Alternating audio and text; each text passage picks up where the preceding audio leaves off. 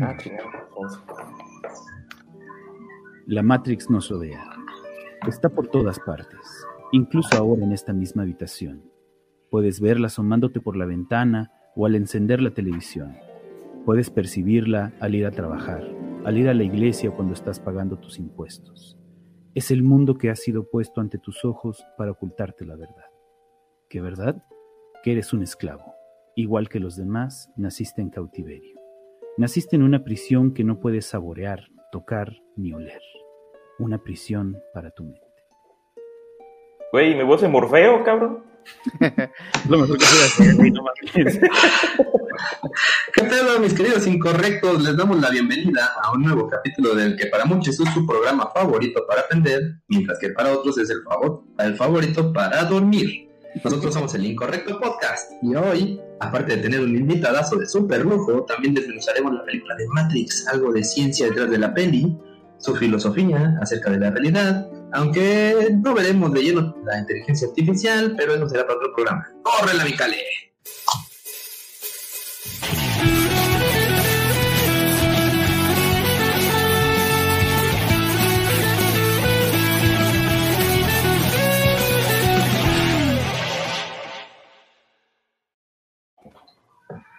Ay, güey, les quedó bien chingón su intro. Gracias, le hizo el. El Cale. Cale aquí. Ah, le quedó chingón. Yo sí vería ese anime. Ya, güey. Al huevo. Ale, Bato, Peto, Vito, ¿cómo te llames? Vas tú, güey. ¿Yo? Sí, tú. Ah, chingo. Ah, hola, hola. ¿No ya dije los saludos? ah, los cerré por error. Hola, hola, queridos incorrectos. Este. Aquí está. Denme un segundo porque cerré la pendejada.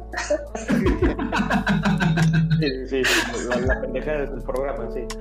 La pendejada es el programa. No, este. Un glitch en la Matrix. Un glitch en la Matrix. Pues ya lo dije, güey. Que damos la bienvenida al capítulo. Bueno, ya. Bueno. Presento, pues. Este, ¿qué tal? Ah, que la chingamos. Ah, ¿qué, ¿Verdad? Y eso que leímos. ¿Qué tal, querida banda? Yo soy René ALB. Este, me encuentran por ahí en todos lados, Gokus. Eh, por aquí tenemos a mis grandes, grandes amigos que siempre me acompañan, el buen Cale y el Touch Dance. Eh, preséntense, amiguis. Bueno, pues yo soy Cal Alcázar, ahí este... Así me encuentran en todos lados, arroba Cal Alcázar. Y pues un gusto estar siempre hablando con ustedes cada dos martes. Buenas noches, México. Buenos días, Sydney. Iniciamos un capítulo más del Incorrecto Podcast. Yo soy su médico y friki honoris causa Touchtimes. Y así me pueden encontrar en todas las redes sociales, desde Facebook, Twitter, Instagram, YouTube y el IMDB. Y aparte de nuestras redes sociales, de cada uno, eh, pueden acosarnos y mandarnos nudes, también de preferencia nudes, eh, a través de todas nuestras redes sociales del programa, eh, de preferencia en los buscadores, anótense ahí, ya sea en el YouTube, en el Facebook, en el Twitter y en el Spotify, anotando nada más Incorrecto Podcast MX y en todos lados nos encuentran. Y Así tenemos Patreon, ¿verdad? ¿cómo funciona el Patreon? Explícanos. Cale. Cale. Perdón, Se me desconectó. Les dije que me avisaran. ¿En qué vamos? La- el Patreon Que Patreon. Patreon, www.patreon.com diagonal incorrecto podcast. Ahí por si gustan este apoyar este proyecto, pues ahí vamos avanzando y este y pues se pone chida la conversación ahí en Patreon. Entonces, pues búsquenos, ahí estamos, desde un dolaruco pueden apoyarnos. Así es, y el día de hoy nos acompaña este gigante del conocimiento, las patitas peludas que patean la ignorancia, quien te avienta el anillo de la iluminación, el bolsón de Higgs. No, güey, ese es bozón, bozón de El bolso. Ah, chingada, perdón. Con ustedes, el hobby. Eh. Saludos, muchas gracias. Hey, ¿cómo les va? Qué chingón, qué chingón que me invitaron, muchas gracias. No, hombre, muchas gracias a ti por estar aquí. Este, oye, seguro por aquí hay un pensado que no te conoce. ¿Dónde te pueden encontrar? ¿Quién eres? ¿Qué te gusta comer? ¿Cuál es tu videojuego favorito? Tengo un canal de YouTube que se llama Migala. Está ahí en migala.com, diagonal. No es cierto, es youtube.com, diagonal Migala, triple X. Este, ¿qué me gusta comer? Me acabo de comer un Subway bien chingón de pollo parmesano. ¡Mua! Una delicia. Ah. Este, ¿cuál era la otra pregunta? Este, ¿tu videojuego favorito? Uh, el Total War. Este, justamente hablando de simulaciones, eh, estaba, no sé, no sé si sea buena idea, pero siempre que veo contenido sobre historia o siempre que escucho algún buen podcast sobre historia, como que me falta la parte visual, me falta ver la carne, las vísceras, el- el- la sangre, la violencia. Y siempre que veo contenido acerca de Total War, me falta alguien que sepa de historia. O, sea, me, me falta como que me expliquen quiénes son los que están peleando, por qué están peleando, su contexto y demás. Y justamente acaba de salir una, una adaptación del Total War Attila en el que reconfiguran por completo el juego, lo visten de la edad medieval y comienza justo durante uno de mis periodos favoritos de la historia que son eh, las invasiones mongolas.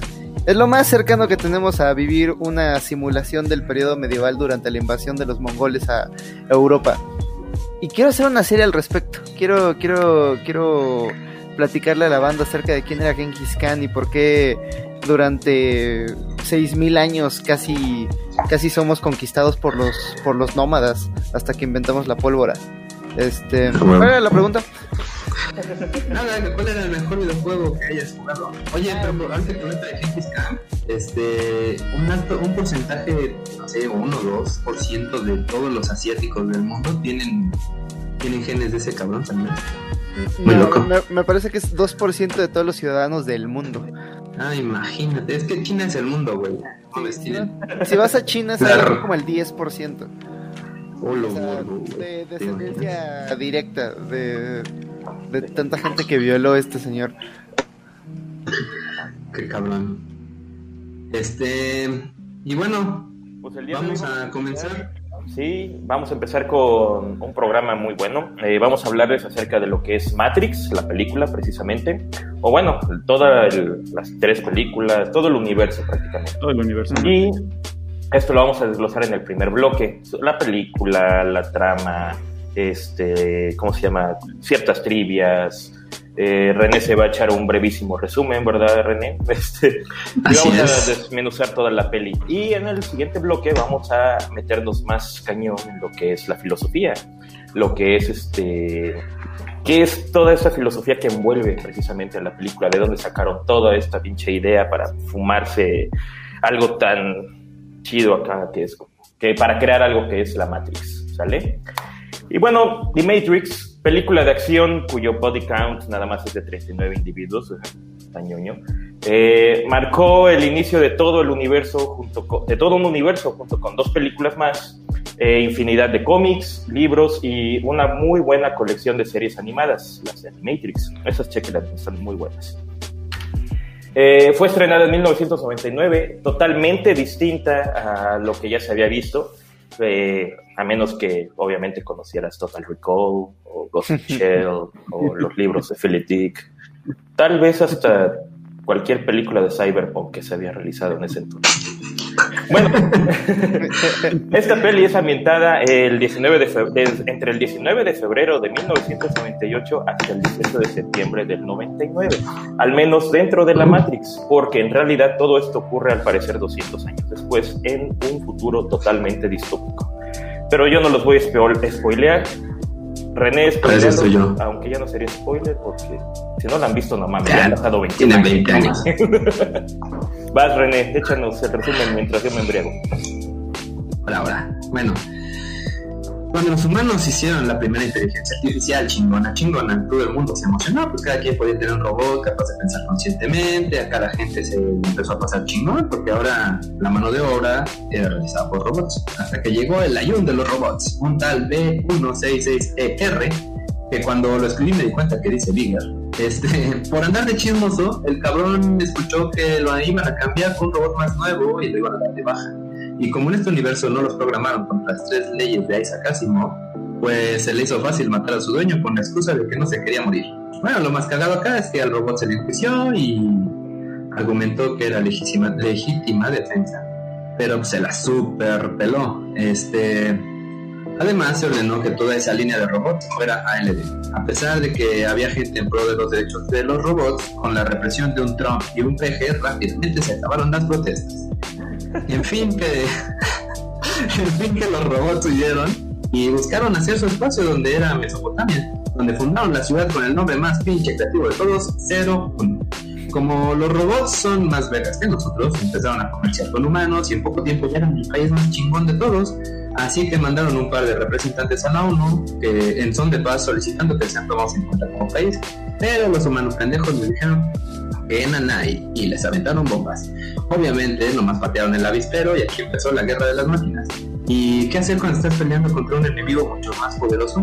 Pues nada, meterte el pito tú solito tratando de tapar literalmente el sol para que los robots no puedan usar la energía solar sin pensar que para que crezca tu comida necesitas del sol. Pero bueno.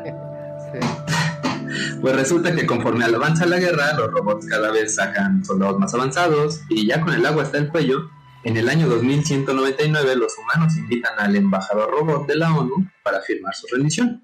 Este embajador dice que ahora todos le pertenecemos, nuestros cuerpos, y pues nos empiezan a usar como fuente de energía. El pedo era tener a los humanos ahí quietecitos. Así que con este objetivo se diseñó el programa más chingón de todos, llamado El Arquitecto, ah, como yo. Este, quien tenía, quien tenía como función hacer un programa que mantuviera entretenido al cerebro humano. Así que este cabrón inventó la primera Matrix, que era algo así como el paraíso, sin sufrimiento y felicidad. Pero si algo aprendimos en The Good Place es que esto no es la mejor idea para contener humanos. Vean The Good Place. Eh, así que este vato, como pareja tóxica, cuando le dices que no a algo, se fue al extremo y diseñó un pinche infierno con monstruos y la chingada. Obviamente tampoco jaló el pedo. Ya antes de cagarla, eh, crean un programa para entender la mente humana llamado El Oráculo o La Pitonisa. Oye, güey, ¿no la pitonisa es la que le puso el core al santo? bueno. Ah, era pitisa, ¿no? Este.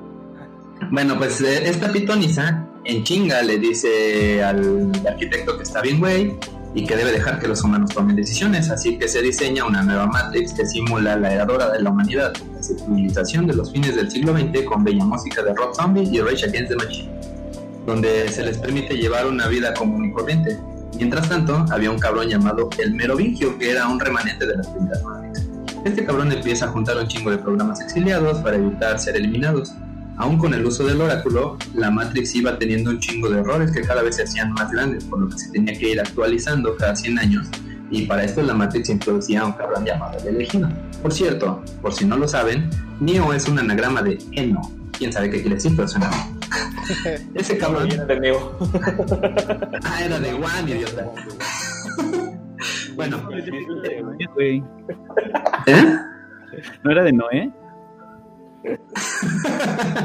bueno, algo así.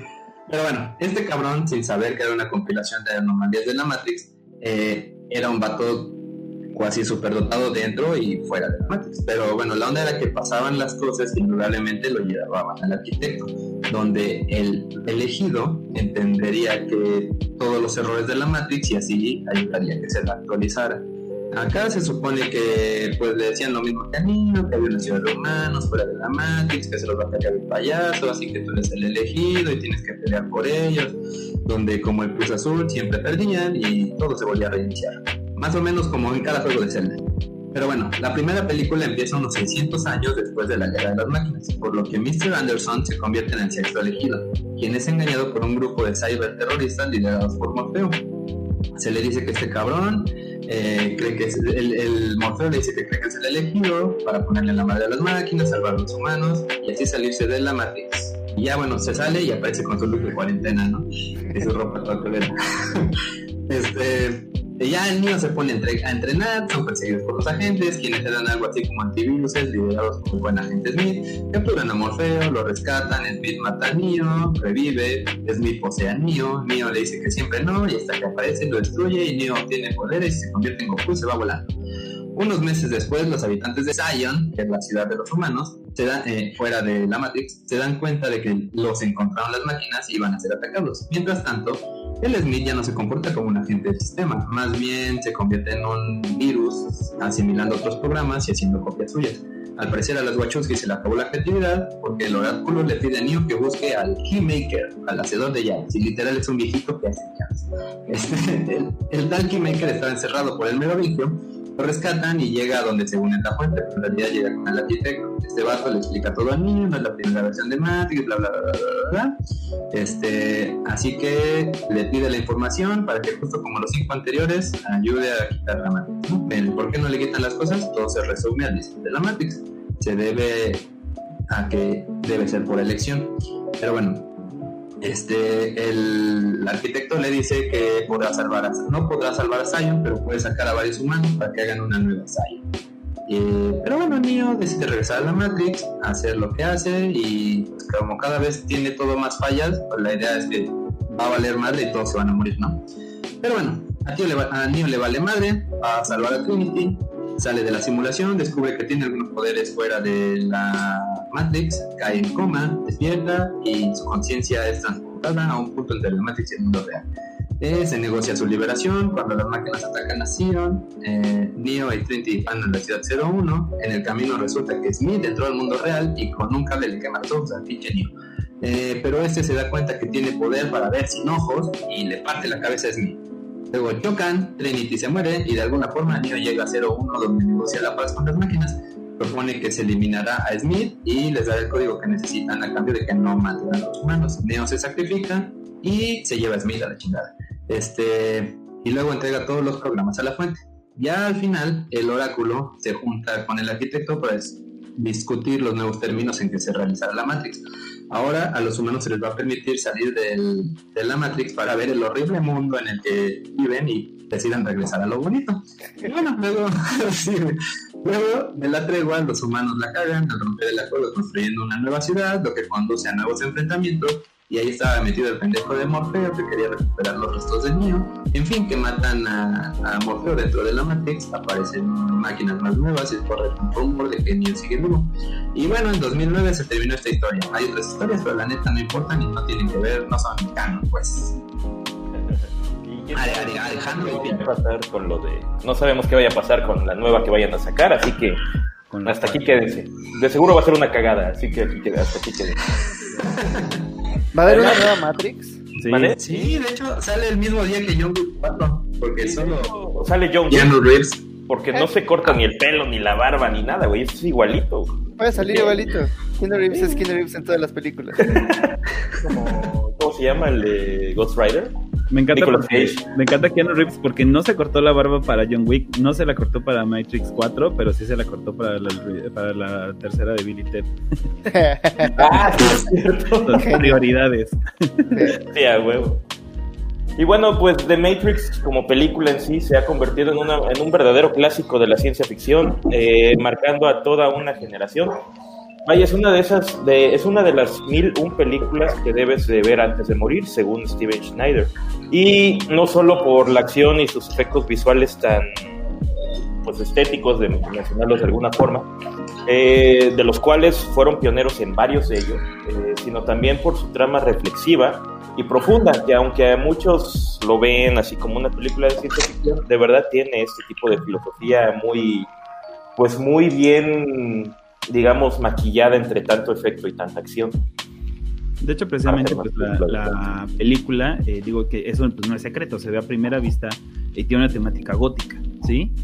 Entonces, digo, nada más por hacer la mención de que precisamente el arte gótico buscaba eh, ocultar el conocimiento eh, que se estaba generando y transmitirlo a través como de pequeños detalles eh, ocultos en, en- en el mismo arte, ¿no? Este, en las catedrales, en las pinturas, o sea, el, el goticismo no es nada más como que todo se ve oscuro y hacer películas que no se ven ni madres, sino, este, sino más bien ocultar estas piezas de, de- de información, ¿no? ¿Por qué? Porque obviamente el, el goticismo empieza este, a mediados de la Edad Media, entonces sería como un cuarto de edad, tres cuartos de edad. Este, eh, en esta parte del oscurantismo, donde pues básicamente si sabías algo te mataban por qué entonces este, era como una forma de, este, de pasar en secreto. Entonces se queda un poquito como esta temática y por eso Matrix está como tan cargada de simbolismo y tan cargada de filosofía y de mensajes, en teoría pues respetando esta idea este, gótica, ¿no? Entonces no es nada más la vestimenta ni los abrigos este, eh, tan chingones, sino que hay mucha información entre comillas oculta, porque alguna está bastante a la vista y otra sí está un poquito más ocultita, ¿no? Pero antes de que habláramos como de toda la parte como... Ah, se muteó el cable. Ya regresaste. Este... ¿No me oyen? Sí. Ya, ya, ya. Antes de, que habláramos de esto, yo pues me gustaría preguntarle a nuestro invitadazo de, de la parte visual, de la parte técnica de la película, pues no sé, ¿qué te, ¿qué te parece Matrix? Hablando como cinematográficamente. Eh, yo pensé que decías arte gótico por lo, las gabardinas como del Chopo que utilizan cuando se meten a la Matrix. Este. La parte visual me parece una, una chingonería. Yo, yo era muy joven cuando vi la Matrix por primera vez, pero recuerdo que nunca había visto algo por el estilo. Nunca eh, nunca, nunca había visto, por ejemplo, estas tomas en las que eh, en las que parece como congelarse la imagen mientras mientras están brincando. Eh, ajá, es, ajá, justo el, bullet time. Este, sí, sí, sí te acuerdas de cómo, de cómo lo grababan, ¿no? Que tenían como un arco de, un arco hecho de puras cámaras. 140 cámaras. Ajá, y, todas tomaban la foto al mismo tiempo, pero entonces eh, pasaban como... Sí, es como, es como si congelaran el tiempo y pudieras, y pudieras tener una perspectiva tridimensional de ambas, eh, de, del objeto que está, que está brincando. Este tipo de cosas me, me, volaron la cabeza, pero, pero recuerdo que más allá de, del valor como técnico de, de la película, eh, porque la historia, la historia parece, parece un poco absurda, ¿no? Pero, pero hay, pero hay un insight fundamental que creo que resonó con todos nosotros y es que la realidad que vivimos no es la realidad, la realidad, más bien que es como una especie de, de cosa, de cosa falsa que hemos aprendido y, que, y que aceptamos y para la cual tenemos que hacer algunos sacrificios en cuanto a nuestra percepción individual, ¿no? Pero, pero, pero nos damos cuenta, intuimos que es falsa. Eh, y no sé, me imagino que eso se debe que haya tenido tanta, tanto éxito movimientos como el Red Pill en los Estados Unidos, ¿no? no sé si hayan dado no sé si se hayan enterado acerca de este movimiento de la pastilla roja en los Estados Unidos. Mm, no, ¿cuál es? Cuéntanos. Es eh, básicamente hay un güey que se llama Steve Bannon que fue el asesor de campaña de Donald Trump en los Estados Unidos. Él eh, publicó una película donde habla acerca de la crisis económica de 2008 en términos de tú no tienes que vivir esta vida. En términos de esta vida que te han dicho que tienes que vivir, trabajar ocho horas al día para ganar un salario y después llegar a tu casa y consumir, Fíjate qué curioso, uno de los principales defensores del capitalismo, que es Steve Bannon, habla muy en términos marxistas, porque dice exactamente lo mismo que dice Marx acerca de la alienación de uno mismo, de sí mismo en el sistema capitalista, que es que en tu tiempo humano, cuando estás creando, te tratan como un animal porque no estás creando para ti, estás creando para alguien más. Y en tu tiempo animal, que es cuando estás comiendo, cuando te estás procreando, cuando estás cagando, es el la única oportunidad que tienes para sentirte humano. Entonces, eh, el argumento de Steve Bannon es el mismo que el de Karl Marx. Es eh, eh, en tu tiempo humano te sientes como un animal y en tu tiempo animal te sientes como un humano. Esta vida que estás viviendo es una vida falsa y alienada de ti mismo.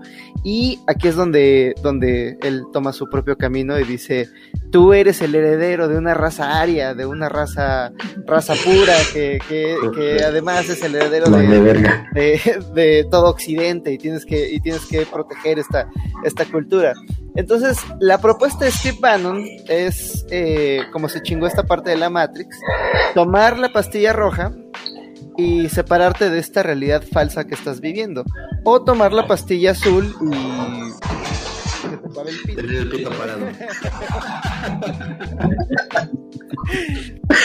ah, este, pero, pero Steve Bannon es, este, es muy es muy optimista con respecto a su propia percepción de la realidad.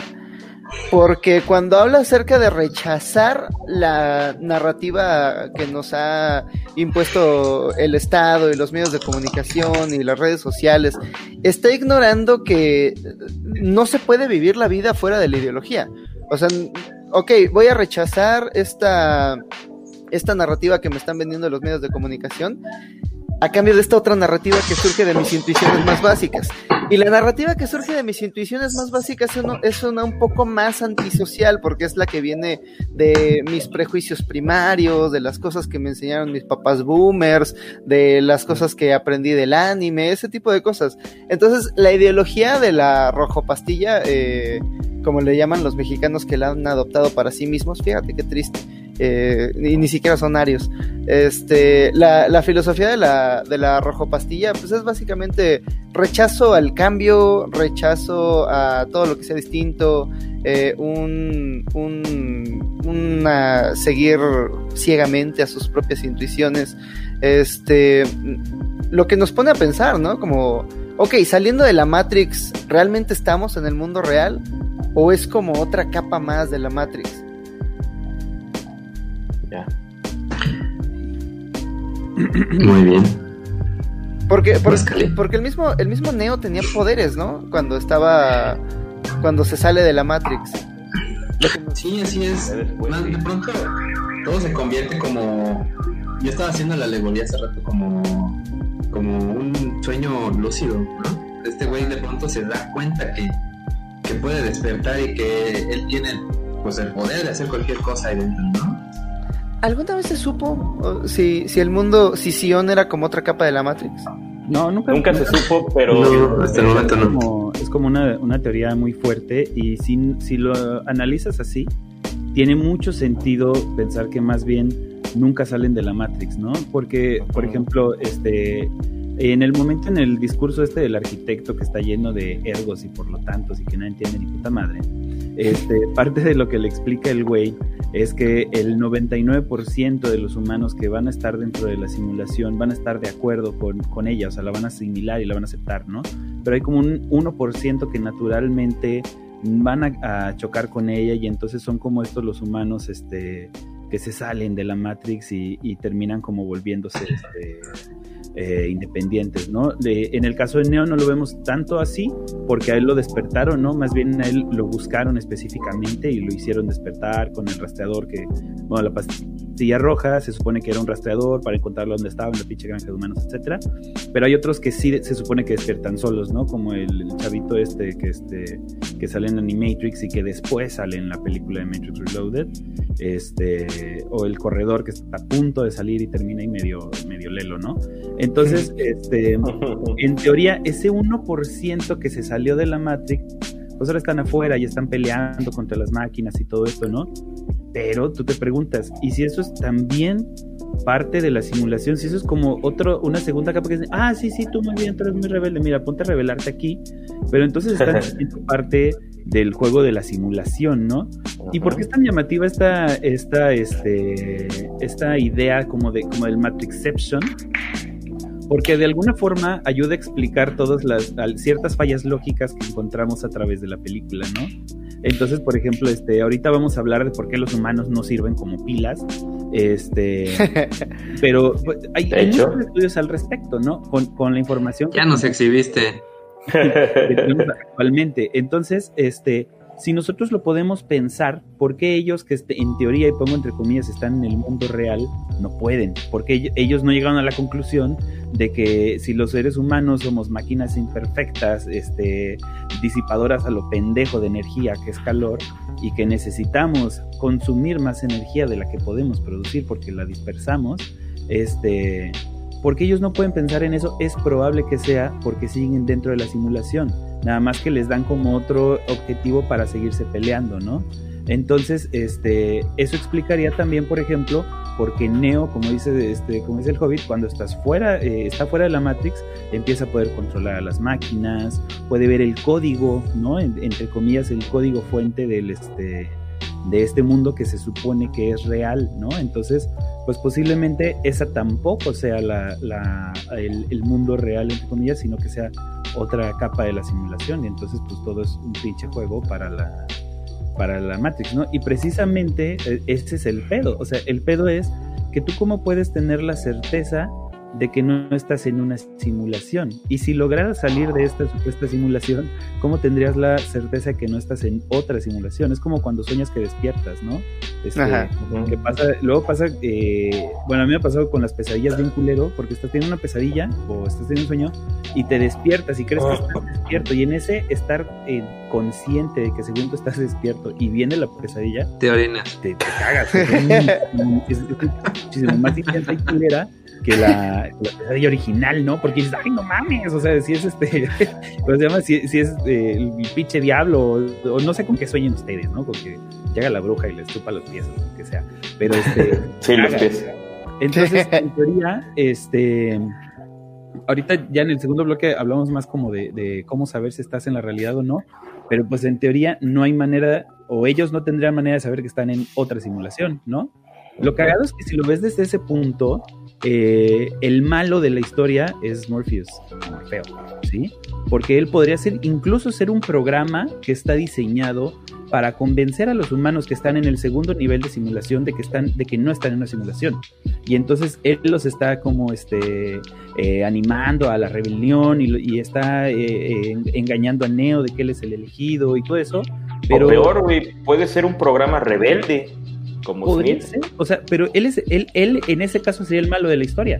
Porque si lo ves Aquí lo que, lo que no estamos viendo así como entre, entre líneas es que en aquella época todavía no era la época de, de lo políticamente correcto y este malo era negro. todavía podía ser Sí, o sea, es cierto. Y, en ese sentido, entonces Morpheus es el malo porque es el que está llevando a que los pasos sigan sucediendo como deben de suceder a final de cuentas las máquinas sí ganaron, a final de cuentas Neo sí hizo lo que tenía que hacer y a final de cuentas la Matrix sí se reboteó como se tenía que rebotear y el bueno de la historia es Smith, ¿no? Entonces hay cierto guiño hacia esa idea que, hacen creer que no es una teoría forzada, sino que puede ser algo en lo que estaban pensando las Wachowski, pero este, que hable mucho. Los este, Wachowski, en ese entonces todavía. Los Wachowski en ese entonces. los Wachowski, ahora las pero sí, cuando le hicieron eran entonces. Es otra prueba de que la Matrix es real. La CIA las castigó por haberlo revelado y las convirtió en mujeres. de hecho, ¿sabes qué? Había hay una cosa que querían hacer en la película. Hay un personaje que se llama Switch. De hecho, es una, es una de las chavas, es la güera que sale ahí. Y es bastante. A ese personaje. ¿Vale? Es bastante andrógina, es el, el personaje.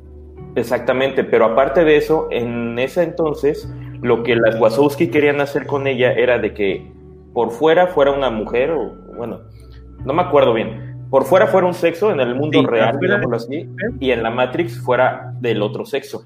Por eso el nombre de Twitch y todo el pedo. Exactamente, pero creo que no estábamos listos para eso. Hay una teoría, bueno, una interpretación posible de la película y es que se trata de una alegoría de la transexualidad. Eh, justamente las pastillas de, estrógeno que, utilizas para tu eh, ah, para, para, el tratamiento de, hormonal de, la transición son rojas. Entonces es literal, tomar la literal pastilla roja para, para darte cuenta de que esta idea que nos dieron de que incluso hay un, hay un diálogo ¿no? dentro de la película de que te dan a escoger entre una o dos opciones. Este la idea de salirse de la Matrix, según esta interpretación, es salirse de la idea de que solamente existen dos géneros y de que estás atado a tu género por, por la forma de tus cromosomas, que realmente puedes elegir la, la, la vida que quieras. Había una... Eh, es que hay un canal de YouTube que se llama eh, Every Frame a Picture, donde explican esta misma alegoría, pero en palabras de las Wachowski. Eh, oh o sea, con, con un con un par de, de, testimonios que dieron las Wachowski frente a frente a la ONU, eh, machados junto con imágenes de, de la película. Eh, y de pronto es como, ah, claro, ¿cómo no me había dado cuenta? Creo que sí se trata acerca de ser transexual. yo, yo no. Sí, encuentro es- es eso, yo no lo eh, encuentro.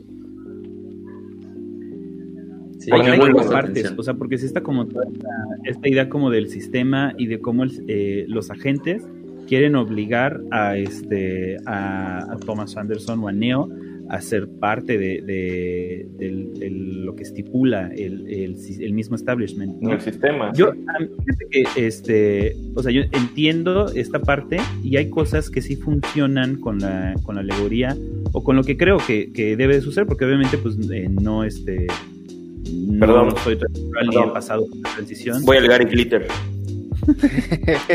Y este, pero este, hay cosas que funcionan con esta versión, como dice el Hobbit, han habido este, eh, declaraciones de ellas mismas, ¿no? en la cual ellas explican que desde un principio ese era el objetivo, que la, que la historia iba a estar más enfocada hacia allá, pero que pues la misma Warner no lo iba a permitir.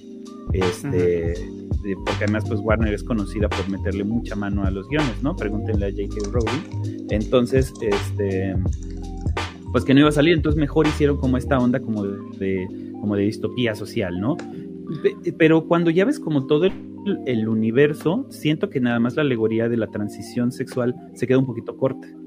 Este, o por lo menos se le pueden encontrar muchas más interpretaciones, ¿no? Hace rato estaba yo hablando con un amigo que es, que es filósofo y le decía, a ver, o sea, es que hasta qué momento para como la hiperinterpretación de los, de los signos, ¿no? O sea, porque de repente puede ser que el autor de una obra diga, ah, para mí eh, lo pinté de rojo porque me gusta el rojo, ¿no?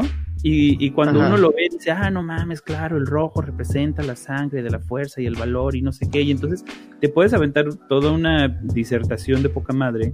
Y cuando el profesor autor, no, pues es que me gusta el rojo, ¿no? Entonces, ¿cómo puede uno distinguir hasta qué punto eh, estás tratando de entender lo que quería dar el autor y cuando ya estás como, no, como era con, con la eh, con los frames del Joker, ¿no? De que han sacado de, Sí. ah, sí, que la sonrisa y que el dedo y, y dices, ya, ese es como demasiado, ¿no? O sea, no parece que fuera así. Pero está interesante esto de, de la transición sexual, nada más que yo creo que no podría eso explicar toda, eh, todo el universo Matrix, ¿no? Algunas partes sí, y sobre todo de la primera película. Lo, lo que sí creo es que toda buena obra de teatro, de teatro, oíme, eh, toda buena obra de arte admite más interpretaciones que las que tenía explícitamente su autor. Eh. Porque hay, hay un pasaje de Más allá del bien y el mal de Nietzsche, donde Nietzsche explica, literal es la primera línea del párrafo, donde dice, en estas líneas donde explico mi pensar, escribo una involuntaria autobiografía. A lo que se refería es que siempre que estamos creando algo de nosotros, al mismo tiempo estamos, eh, aunque hagamos una historia de Pepito, ¿no? Al mismo tiempo estamos eh, dando, dejando una huella de quién somos y cuál es nuestro lugar en la historia, de cómo estamos interpretando el mundo a través de esa ficción que estamos creando. Entonces, en el momento en el que las Wachowski hacen una historia acerca de una ficción social masiva, están dejando testimonio de cómo conciben ellas una ficción social masiva y de cómo operan en la misma realidad de la cual vienen las autoras. Entonces, este, por eso creo que admite tantas interpretaciones, ¿no? Por eso creo que tanto la comunidad transexual como los seguidores de Donald Trump han encontrado un, un- una ficción en común eh, eh, con la cual identificarse. Ajá, porque, porque ambos se sienten engañados por el sistema al cual pertenecen y sospechan que hay una realidad más allá. Pero lo, lo interesante es preguntarse, ok, sales de la Matrix y qué más hay. O sea, ¿se puede vivir fuera de la Matrix? O sea, de- fuera de esta...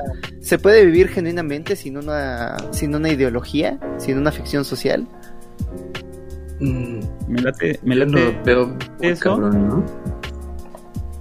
de- depende, mira, Dale, dale. yo, este, ya estamos haciendo lo que sea con los temas, pero vamos a seguirnos. Este, eh, cuando, hablamos, cuando hablamos de simulación, que ahorita las vamos a ir cubriendo, podemos pensar que existen al menos tres simulaciones distintas, las cuales podemos pensar como círculos concéntricos y que no son mutuamente excluyentes. O sea, las tres pueden existir o puede existir solo alguna de ellas, eh, no lo sabemos, ¿sí?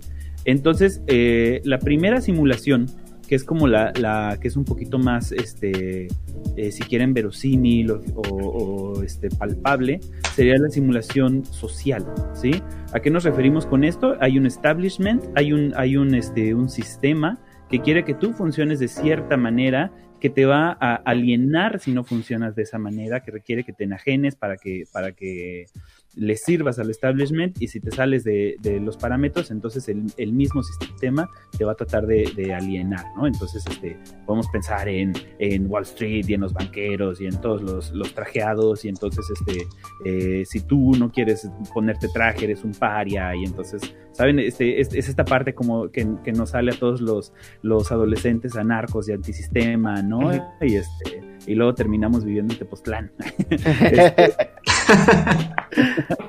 pero, o sea, esta, esta, esta parte que puede ser o puede no ser o se puede discutir, existe, está, hay un grupo de, de viejitos sentados alrededor de una mesa que deciden este, lo que va a cantar Justin Bieber o es accidental, no lo sé, pero hay un... este Yo creo que sí lo hay. Eh, un establishment, ¿no?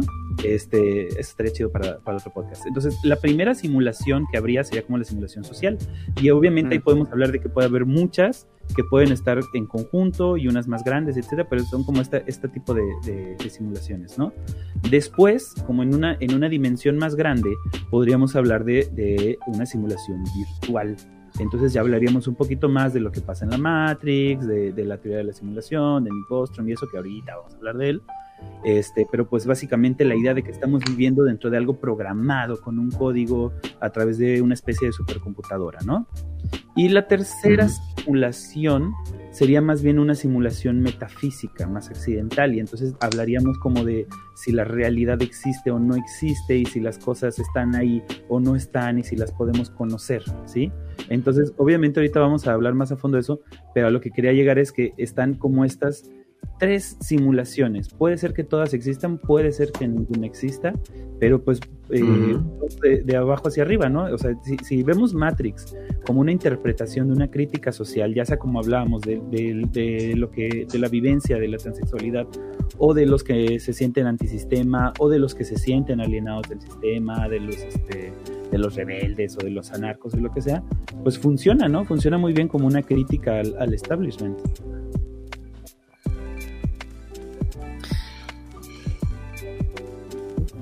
Creo que la única falla dentro de la crítica al establishment es la idea de que se puede salir de él. O sea, la idea de que... Porque luego no propone nada, ¿no? Es como...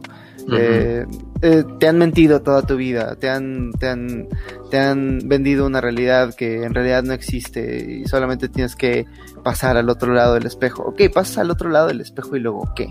Eh, en su libro, la el sublime objeto de la ideología. Eh, Slavoj Žižek hace la idea, hace el argumento de que es imposible, beban, es imposible vivir sin una ideología. Eh, y fíjate qué curioso, otro, también beban, otro autor que a primera, a primera ojeada podría parecer opuesto, pero que en realidad comparten muchos puntos en común.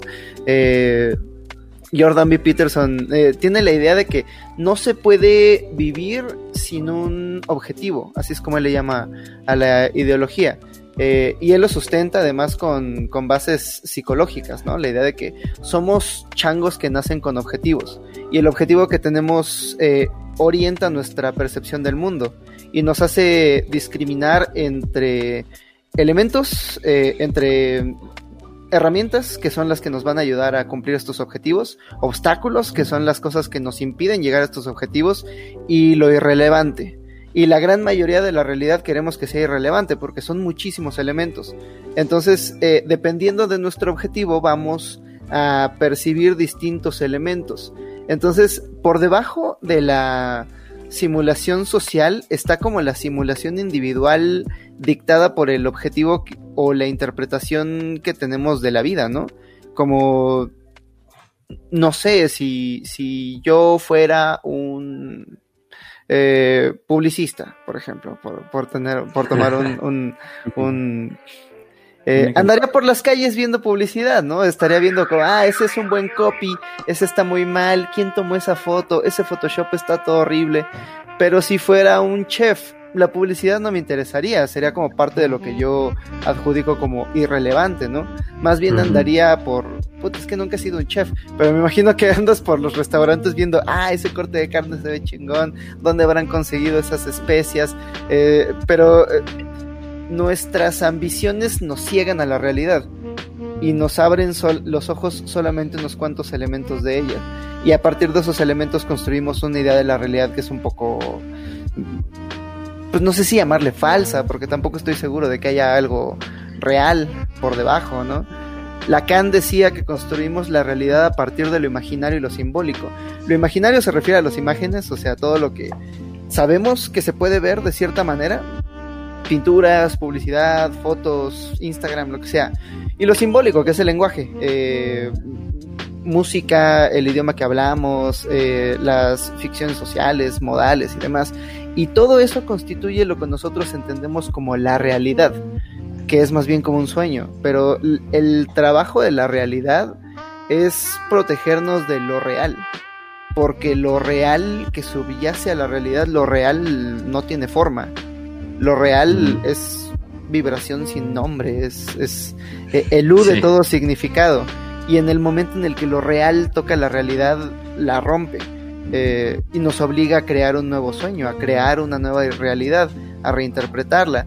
Eh, Lacan ponía como, como ejemplo a la gente que había sufrido de shell shock durante la, durante las guerras mundiales, la gente que pues tenía una visión de la realidad bastante bien estructurada, eh, tenía como, como, ah, pues sí, yo soy un ciudadano inglés de el siglo XX, soy autodeterminado y la vida es de cierta manera y de pronto, ¡pum!, entran a las trincheras y les toca leer cuerpos descomponiéndose y les toca ver... Eh, elude, elude palabras, elude la interpretación. Tú hablas con una persona que sufra de, estrés postraumático y, y, no te pueden explicar su situación, no te lo pueden explicar mm. porque la misma naturaleza de lo real está fuera de las palabras, se tiene que reinterpretar a través de la realidad. Lacan decía que el mero acto de vivir es no es solamente reponerse del contacto con lo real. Pero me gusta esta jerarquía de, simulaciones que, que, pintas. Es como, ok, primero hago mi propia... Es que es casi, es casi democrático. Es como, ok, hago mi propia eh, simulación individual de quién soy como persona, mi propia realidad. La suma de millones de esas pequeñas realidades va a formar como la realidad social lo que Foucault llamaba el episteme, esta eh, como configuración de todo lo que sabemos y sus posibles interpretaciones. Y luego que además esto sea, bueno, ahorita hablamos de Nick Bostrom, ¿no? Que eso ya es como otro, otro nivel de interpretación. Pero también eh, creo que se puede acoplar como a estas realidades el asunto que, que mencionaba Jean Baudrillard, como se pronuncia, este, pues de esta hiperrealidad en la que ahora vivimos, ¿no? En la que ya ahora realmente eh, ya no eres tú, o sea, ya realmente eres dos personas a la vez, hay una que está en línea y una que está en no línea. Y este, y aparte, hay sucesos que suceden antes de que sucedan en, pues en el internet, ¿no? Entonces, pues también eso sería como otra capa de, de Matrix que se podía apuntar aquí a lo que comentaba Kale, ¿no? Sí, eso está muy interesante. Fíjate que ahorita que decía el COVID como de esta, sí, eh, o sea, realmente habría primero antes de la simulación social tal vez una primera simulación que sería como la, simulación individual o personal, ¿no? Que es este, Erickson le llamaba la fábula personal y es esto que te cuentas a ti mismo que eres tú, ¿no? Entonces, este, yo me puedo creer cosas de mí mismo, ya sea que las represente o no, o ya sea que la gente me las crea, pero, pero esto es algo que yo me estoy contando a mí mismo eh, quién soy, ¿no? Este, más adelante quería hablar como de, las meditaciones metafísicas de, Descartes, eh, Descartes, pero este, nada más, esta parte eh, del cogito ergo sum es muy interesante porque está mal traducido y en esa mala traducción se pierde un chingo de entendimiento, porque nosotros todos nos enseñaron en la escuela, por lo menos creo que a todos los hispanohablantes, el pienso, luego existo, ¿sí?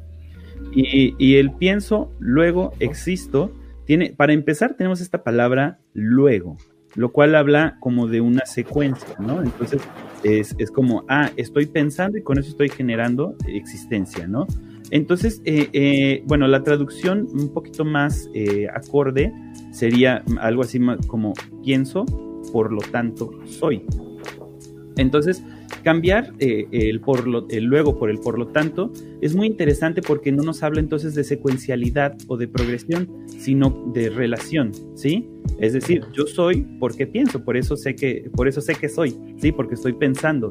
Entonces, y el soy eh, tiene que ver con ser, tiene que ver con, lo antiguo. Entonces, este, me voy a meter en un pedo así medio, medio abstracto, pero este. O sea, qué? Voltemos los bloques, vamos a hablar de filosofía primero y al final de la pinche película. Aguántenme tantito porque esto va a servir para, para, para la plática futura como para irlo manejando. Este, eh, estaba, yo precisamente estaba hablando con uno de, este, un muy buen amigo mío, es filósofo, y, le decía, oye, güey, pues ayúdame a sonar inteligente, ¿no? Entonces, este, le digo, pues es que quiero como terminar de entender esta parte de lo que es real y todo esto, porque vamos a hablar de Matrix. Y me dice, no mames, así, mi tesis de maestría de filosofía se llama este, eh, La realidad o la existencia y tengo todo un capítulo dedicado a Matrix. ah, güey, madre, güey, lo hubieras invitado, güey. Sí, luego, les paso la, la tesis, está muy chingona. Eh, lo que está muy loco y, que eh, nos propuso este güey se llama Aureliano Castillo, para los que lo quieran seguir. Además es un gran escritor, este, está escribiendo una tetralogía sobre el dolor, ya tiene dos libros publicados, búsquenlos en Amazon. Este, bueno, este, entonces... Si ves su foto de perfil de Facebook, le faltan dos dedos. es este, poder distinguir, poder distinguir o hacer, hacer una, una distinción entre la realidad y la existencia. ¿A qué, ¿A qué vamos con esto? Eh, nosotros siempre hablamos de lo que es real y lo que es real y si algo es real existe y si existe es real, pero no es así necesariamente. Si entendemos que la, la realidad se puede eh, entender más bien como esta cualidad de, de, tener características, estar determinado, ¿sí? Algo que es real es algo que yo puedo determinar, que yo puedo este, eh, clasificar, que yo puedo definir, que tiene ciertas características que son o no perceptibles y entonces ahí están. Y eso es real, ¿sí? Pero la existencia o lo que existe es porque puede ser, eh, eh, ¿cómo se puede decir? Puede permanecer aun cuando nadie lo está percibiendo, ¿sí? No necesita de la percepción para, para existir. Entonces, hay cosas que son reales y no existen. Por ejemplo, el lenguaje, ¿sí? El lenguaje Ahí viene el, el, detalle, vato. Ahorita vamos para allá. El lenguaje tiene características claras, tiene un sistema, tiene reglas, podemos hablar, todos sabemos que hay un lenguaje. Sin embargo, necesita de la, de la percepción humana para, para ser real, porque en el momento en el que, en el que todos los hablantes de un lenguaje, por ejemplo, fallecen y se perdiese la memoria de él, deja de existir, ¿sí? Y es probable que haya habido, ah, haya habido lenguajes que se perdieron en la historia, ¿no? ¿Por qué? Porque, porque no eran como algo que estuviera más allá de la percepción humana. Así como hay cosas, por ejemplo, las ondas gravitacionales, que siempre han existido, pero hasta que Einstein las pudo teorizar, o si quieren hasta que el año pasado, fue el año pasado, fue este año, yo no me acuerdo, las pudieron, este, las pudieron medir. medir entonces pasan a ser reales, pero siempre han existido. Entonces hay cosas que existen y no son reales, y hay cosas que son reales pero no existen, ¿sí? Nada más tratando de hacer esta distinción de que la realidad es como un acuerdo social, es un conjunto de determinantes para poder nosotros definir y ponernos de acuerdo en que estamos hablando de lo mismo, y la existencia son más bien cosas que pueden o no ser reales, pero que están más allá de la percepción humana, ¿sí? Esto es un poquito como... como eh, pues todos hablan de ello, ¿no? Este Platón habla a través de la cueva, pues eh, lo que será más bien el sol, este Kant le llama este la metafísica, este eh, no sé, Heidegger le, eh, lo llama lo óntico, ¿no? Entonces, este, más o menos todos hablan como de esta idea de que hay algo que está más allá de lo que nosotros podemos conocer. Hace rato en los comentarios decían que la, la realidad eh, o la verdad es este inconcebible o no sé qué palabra. Pero es esta, idea de que no la puedo conocer, porque al conocerla la bajo a algo real y ya depende de la percepción de cada quien. Mi realidad es distinta a la realidad de cada uno de los que están aquí este, viéndonos y de los que nos están escuchando, ¿no? Fíjate que ahorita que mencionaste eso, estaba acordándome de, de un experimento mental llamado El amigo de Wigner, que pues eh, haciéndolo así ya muy resumido y digerido, señala que dos, dos observadores pueden experimentar realidades distintas, ¿no? Que, eh, digamos, por ejemplo, está un güey haciendo el experimento del gato de Schrödinger, ¿no? El que está abriendo la caja para ver si el gato está vivo o está muerto.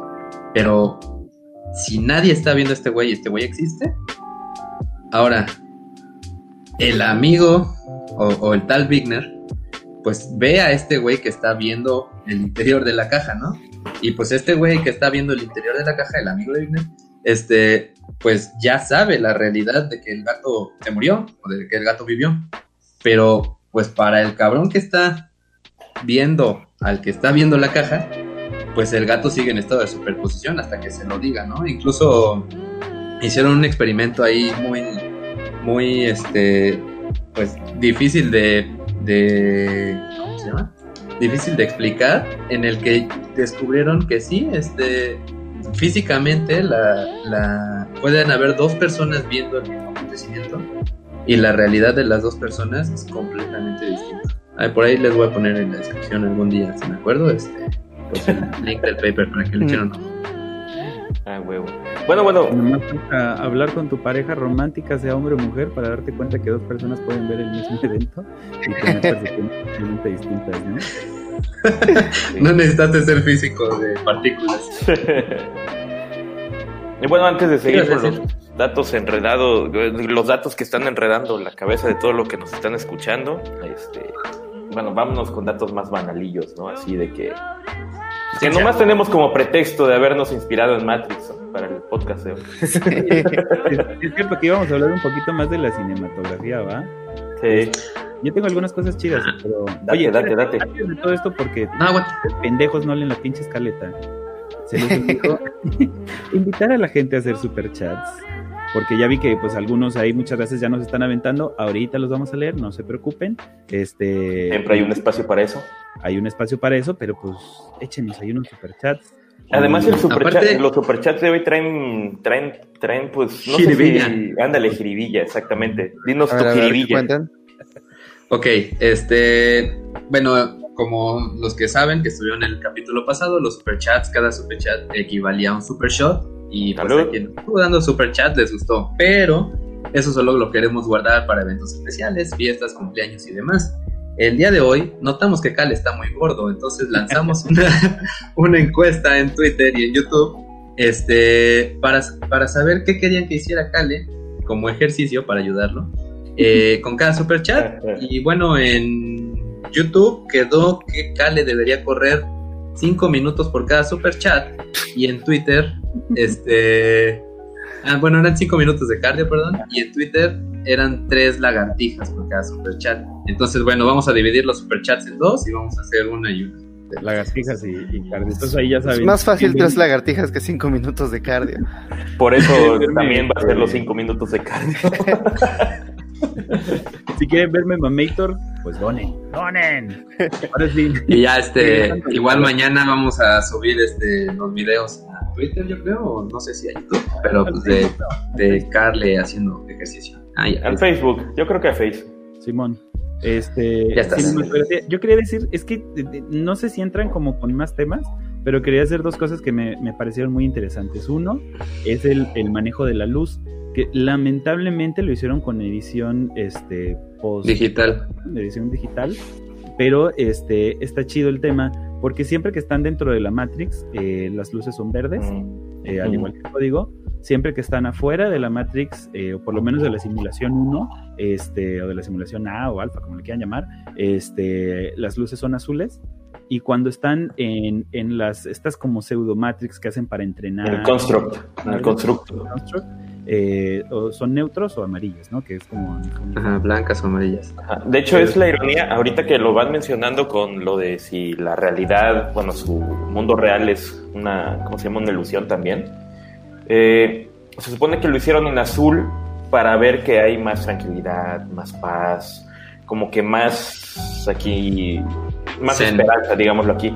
Pero dan a notar algo también muy específico que lo, en el mundo natural, en el mundo real, lo azul existe muy poco de forma normal, como tal. Así que puede ser también. Pero todo el cielo es azul. Ya lo Nada ya más lo- el cielo, güey. Si ves nada más el y, cielo. este, y en el podcast me, me castraron porque también lo dijo el Hobbit en un podcast, que este Ah. realmente eh, más allá del cielo y del mar, mm, casi no hay cosas... Hay este, cosas azules en la naturaleza, casi. De hecho, el, pajaritos. el- el color azul aparece de repente hasta, hasta la Edad Media. Antes este no existía como concepto, ¿no? No hay, no hay como un texto este antiguo, digamos, en el que, en el que digan, ah, esto era de color azul. Y hay, de hecho, ya se me prendió aquí Siri. Hay algunas cosas medio extrañas. Por ejemplo, el hecho de que en la Odisea, este, cuando eh, habla Homero del mar, lo, lo- hace una alegoría de que parece como vino, ¿no? Entonces, eso es rojo, güey, ¿por qué? O sea, pero no hay como una mención específica de que el mar o el cielo sean azul. Y si nos vamos a la naturaleza, el azul, el azul, más allá del cielo y del mar, es el color menos común de toda la existencia. Es muy raro ver cosas azules. Además, el primer diablo pintado fue azul. Sí, Ah, todos sí, los cierto. son azules. Esta mía lo Vean, vean- vean nuestro programa del diablo y de los demonios, ahí deben estar por ahí guardados. Seguro René le va a poner algún. Sí, sí, me acuerdo por ahí. Esta madre está al revés, siempre Bueno, otra cosa muy interesante, bueno, no sé si vas a mencionar más de eso, pero este, ya nada más como dato cagado, eh, cuando está en la Matrix todo se ve verde porque hacen este alusión al código, ¿no? Que el código está, está hecho así eh, para hacer alusión a las primeras este, eh, computadoras personales, ¿no? Que era- se ve al principio de la película, la pantalla negra con los letritas verdes, ¿no? Cuando dicen Wake Up Neo. Este, Ujú. Pero lo cagado es que cuando tratan como de indagar qué es lo que dice el código y tiene este alfanuméricos y tiene este algunos kanjis este el diseñador del código que pues, era un diseñador gráfico eh, confesó que casi todo está copiado de un menú de sushi que estaba ahí en su- Ah, sí. Sí, está muy cagado. entonces básicamente es un recetario de sushi lo que vemos en el código Este, otra cosa que cuando grabaron las películas, la mayoría de los efectos especiales eh, fueron no fueron digitales. O sea, por ejemplo, la escena esta en la que entran bien badass este, Neo y Trinity a rescatar a, Morfeo, eh, la grabaron creo que en tres días y todos los balazos y todo ese desmadre, eh, pues fue efecto especial puro y no digital. Güey, de hecho, Y- al inicio, no, bueno, a mediados del, del inicio, no sé, cuando Neo se escapa de la oficina porque viene el FBI por él y sale al- a, la Ah, sí. Dale, dime, ventana, me a la acuerdo. conquista del edificio, la escena es real y el güey sí estaba colgando a cuarenta y tantos metros de, de altura, porque además él, Y creo que no traía arnés. Sí, no. Pero él, hizo casi todos sus stunts, entonces esa escena es real. Y de hecho se, se la pasaron puteándose tanto que, por ejemplo, para las escenas de, de- para la escena de batalla entre, entre Morfeo y Neo, tuvieron que, que cambiar la dinámica y practicar como a no pegarse, porque se estaban pegando una madriza tal que, que Lawrence Fishburne tenía ya los dos brazos como con férulas, eh, eh, hizo casi todo el entrenamiento con collarín porque se desvergó el, este, el cuello, eh, porque se estaban madreando realmente. Y en la escena, Trinity se rompió el tobillo. Y el Smith se rompió la cadera. No. Pues que eran de papel los pendejos, o qué chingado. Va a ser una chinga esa película.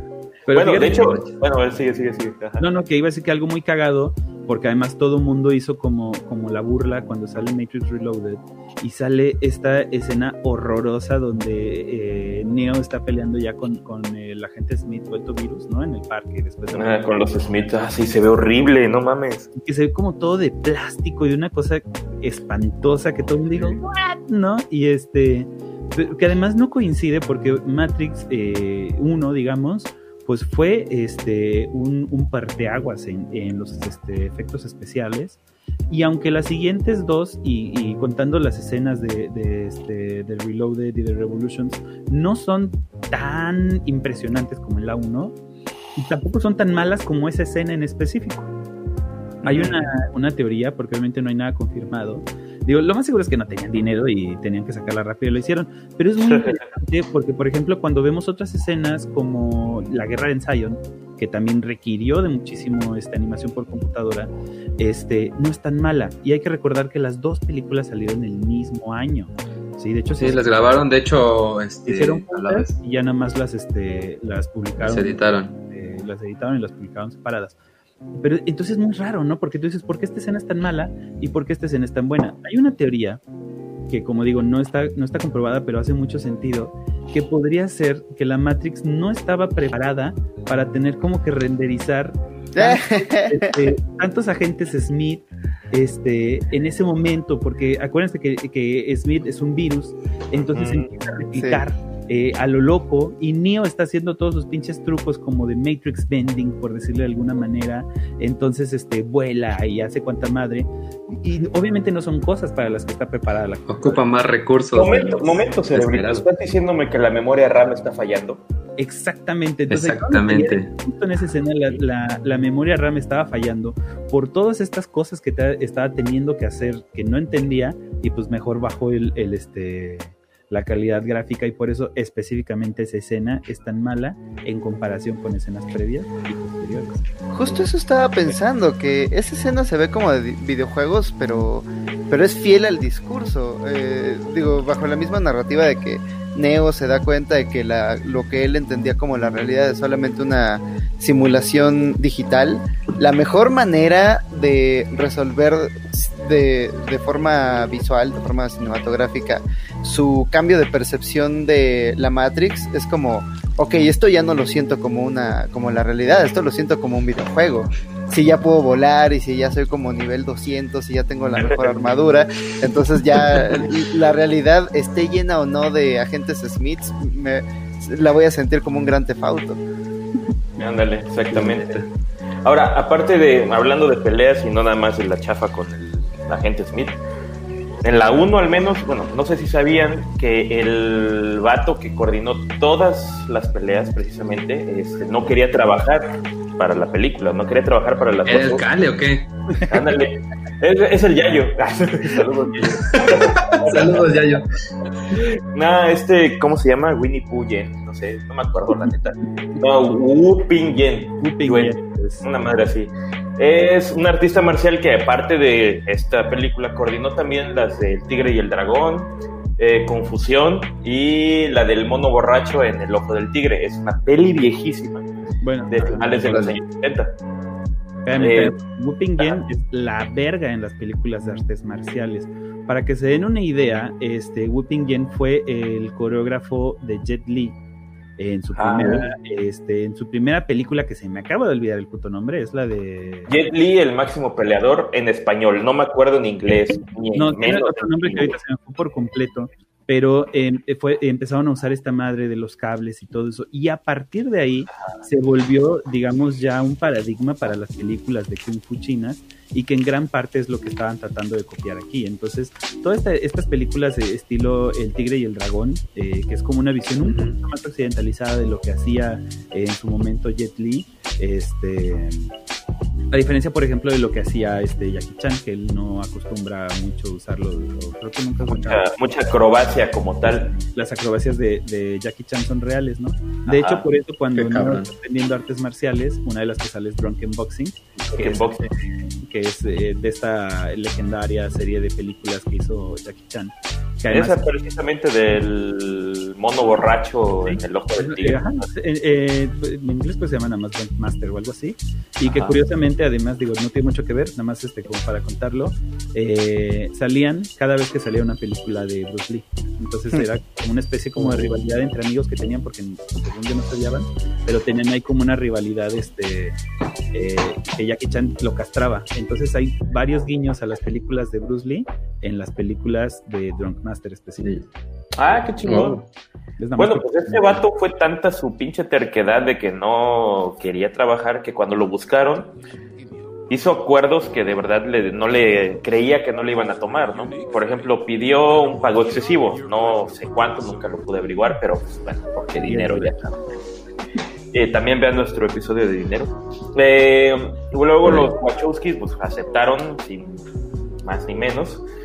Y pues este güey andaba así de, no mames, que ya, ¿cómo me libro de este pedo? Y bueno, ah, luego pidió tener el control absoluto de todo el entrenamiento, todas las peleas, todo, todo, todo, todo. Y dijo, a huevo, aquí me la saco. Y pues, él se la peló el vato, güey. Bueno, pero el pedo fue también tan cabrón en ese aspecto que del entrenamiento que lo programó para cuatro meses. O sea, cuatro meses prepararse, cuatro meses para una película era un chingo, cabrón. Y las Wachowski aceptaron, ah, sí, no hay pedo, güey, pues entrénalos, no hay pedo. Esa es El nuestra obra maestra. Sí, no, el pedo fue, güey, que a este cabrón, el Winnie Pooh, los vio bien, bien, bien pinches. Bien, pero pinches, güey, a todos para entrenar, güey, para pelea y todo rollo, que se tardó un mes más todavía, güey. Y aún con esto le aceptaron eh, todos los pinches términos que puso el vato. O sea, Ah, ojalá, güey, todos los trabajos, cabrón. Es lo más chido, güey. Es el sueño de todo freelance. A huevo. La neta sí, güey. Y otro, otro, otro hint, bueno, otro como vistazo dentro de, en esta parte del construct, cuando Morfeo le está explicando algo a Neo de cómo está funcionando la Matrix, donde aparecen un montón de personas. Esta escena, ah, donde aparece la mujer de rojo, precisamente. Ajá. Todos, todos, todos los extras son, eh, bueno, los que aparecen ahí son gemelos Así. Precisamente para crear la ilusión de que el programa se está repitiendo. De hecho, como primer vistazo, la gente cuando se ve al principio hay un güey alto en medio que está atrás de una persona. Ese, bueno, no es el mismo güey, pero su gemelo sale, es el policía que está tomando la, la multa, precisamente. Pues Leí algo acerca de esa escena, que habían contratado a puros gemelos para interpretar esa escena como un guiño a la idea de que el que había, porque esta era una simulación diseñada por un Sí, ser por humano, como un guiño de que pues el diseñador era medio huevón y nada más había copiado ahí a los a, a- Exactamente. a los a los NPCs. Así es, de hecho, el mismo, creo que es Mouse el que lo dice precisamente, el chavito. ¿no? Ah, ¿te gustó la mujer de rojo? Yo diseñé todo eso. güey. Ajá.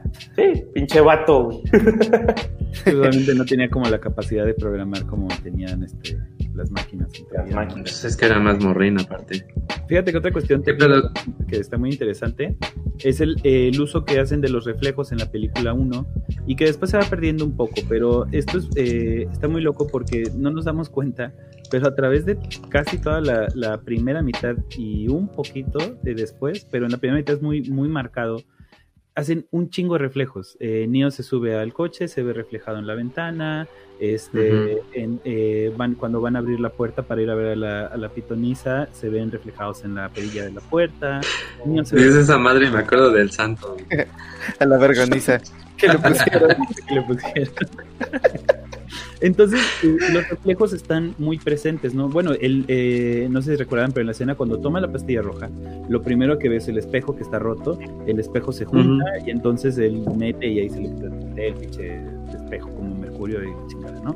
Está, pero está muy marcado y es precisamente una alusión a, a esta idea de este, platónica eh, de que lo, la- lo que es menos real es lo que vemos a través de los, de los reflejos. ¿sí? Las sombras y los reflejos son como, como la imagen de la imagen de las cosas. Entonces, este, Platón este, no nada más se inventó una cuevita, la cueva viene de, Ah. de una idea donde él, él divide el mundo de los conocimientos, entonces traza una línea este, con diagonal, ascendente, que si quieren ahorita se las explico, pero digamos que la línea va de lo menos real a lo más real, donde lo menos real son las sombras y los reflejos porque son la copia de la copia de la copia de las ideas que hay, ¿no? Entonces, este, Wow. hacen como una alusión a eso, a que lo, lo que está sucediendo no es real.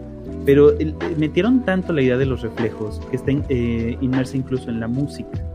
Porque pasa muchas veces el, el escritor, que ahorita se me fue el nombre de la, de la banda sonora de Matrix, hace mucho este juego donde los violines cantan una, una este, nota y entonces las, este, los metales se la regresan reflejada. ¿no? Sí, sí, es cierto. si ustedes ven los, lo- el inicio, siempre este, eh, pues se los voy a contar, porque no sé, pero eh, hace como chin, chin. Todos los, los- todas las películas empiezan igual. Todas las A ver otra vez. Ay, ay, no lo voy a decir. Pero este, hay como esta idea de que va y regresa. Y entonces hay un reflejo también sonoro para hacer todavía más fuerte esta idea de que, de lo que, de que lo que está sucediendo no es real, sino que está metido ahí en las este, Órale, qué intenso. Qué loco. Eso sí no lo había. Este, ¿qué más falta de la película? Este, Pato nos iba a hablar de por qué los humanos no sirven como pilas. A la madre. Ah, sí, sí, pero yo creo que igual y podríamos este, Primero- algunos Primero los- Ajá, ándale. los que sean para mí, guárdamelos porque me tengo que ausentar un rato. Bueno, Voy a tener que ir al Rob Harris. este, vamos a recuperar los superchats que vayan hasta el momento y después de los superchats pues nos echamos unos 10 minutitos como de comentarios este, especiales que, que estén y que valga la pena recuperar, ¿no? ¿Cómo ven? Jalo. Entonces, ¿Tienes este, yo aquí tengo los superchats guardados. A ver, Ah, primero ¿qué fue Benjamín Ortega Acevedo, este 50 varitos, muchas gracias. Dice Leana Juan Miguel Zunzunegui, mediante historia y filosofía, habla de cómo el mundo no existe. Al Hobbit le va a gustar un chingo. No lo, no lo he Lo voy leído, lo voy a apuntar y les prometo que el próximo podcast sabré algo de él. El otro día estaba platicando con un Patreon eh, y casi al final de nuestra conversación me dijo como, oye, pues si quieres te paso el canal de Zunzunegi, estaría bueno, este, ya, órale, está, está chido, luego lo veo. No, pero velo ahorita. ¿Qué? Sí, sí, velo ahorita, yo te espero. Ok, señor. Ok, este, y ya me puse a ver su primera co- conversación acerca de la dualidad entre lo que él definía como lo masculino y lo femenino del, universo. Este, no está mal, ¿eh? No, no, no está mal. No he visto demasiado de él como para tener un juicio, eh, pero, pero habla de todo y desde una perspectiva como muy nueva, de historia, qué política, economía, filosofía. Está muy chido su pedo. A huevo. A ver, el segundo dice Arturo Vera. Los conocí por el santo. Un saludo desde Monterrey.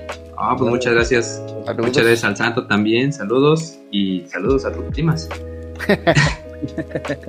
este, este, aquí dice New Member, Charlie Bautista. ¡Wow! Nuestro primer member. Charlie, te Ya amamos. miembro. Uh, Ah, yo ya tenía miembro desde antes.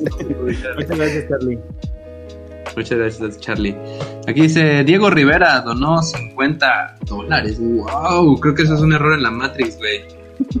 Muchas gracias. Diego. Dice, Ájalas convención al Hobbit de mostrar su cara, solo por eso tengan mi dinero. Wow, hay que... Nos hubieran dicho antes. Fernando pues, Mar- Sí, güey, no manches. Lamento Fernando Martínez Estrada. Una simulación del COVID. A huevo, esto fue su versión. Es CGI. Es, es una VTuber. Ahorita soy una mona china. A huevo. Fernando Martínez Estrada, 50 varitos. Los humanos serían utilizados más como procesadores de computadora, como en las novelas de Dan Simmons en la caída de Hyperion. De hecho, Ah, pues sí, pues- este, la propuesta original de las Wachowski era este precisamente esa idea de que, de que no era tanto por la energía, sino que los iban a usar como capacidad este, eh, de procesador. Pero los trajeados de Warner le dijeron, ¿sabes qué? Nadie va a entender esto. Hay que recordar que estamos en el 99, apenas se, se estaba como abriendo el mundo de la computación para el Sí. juego.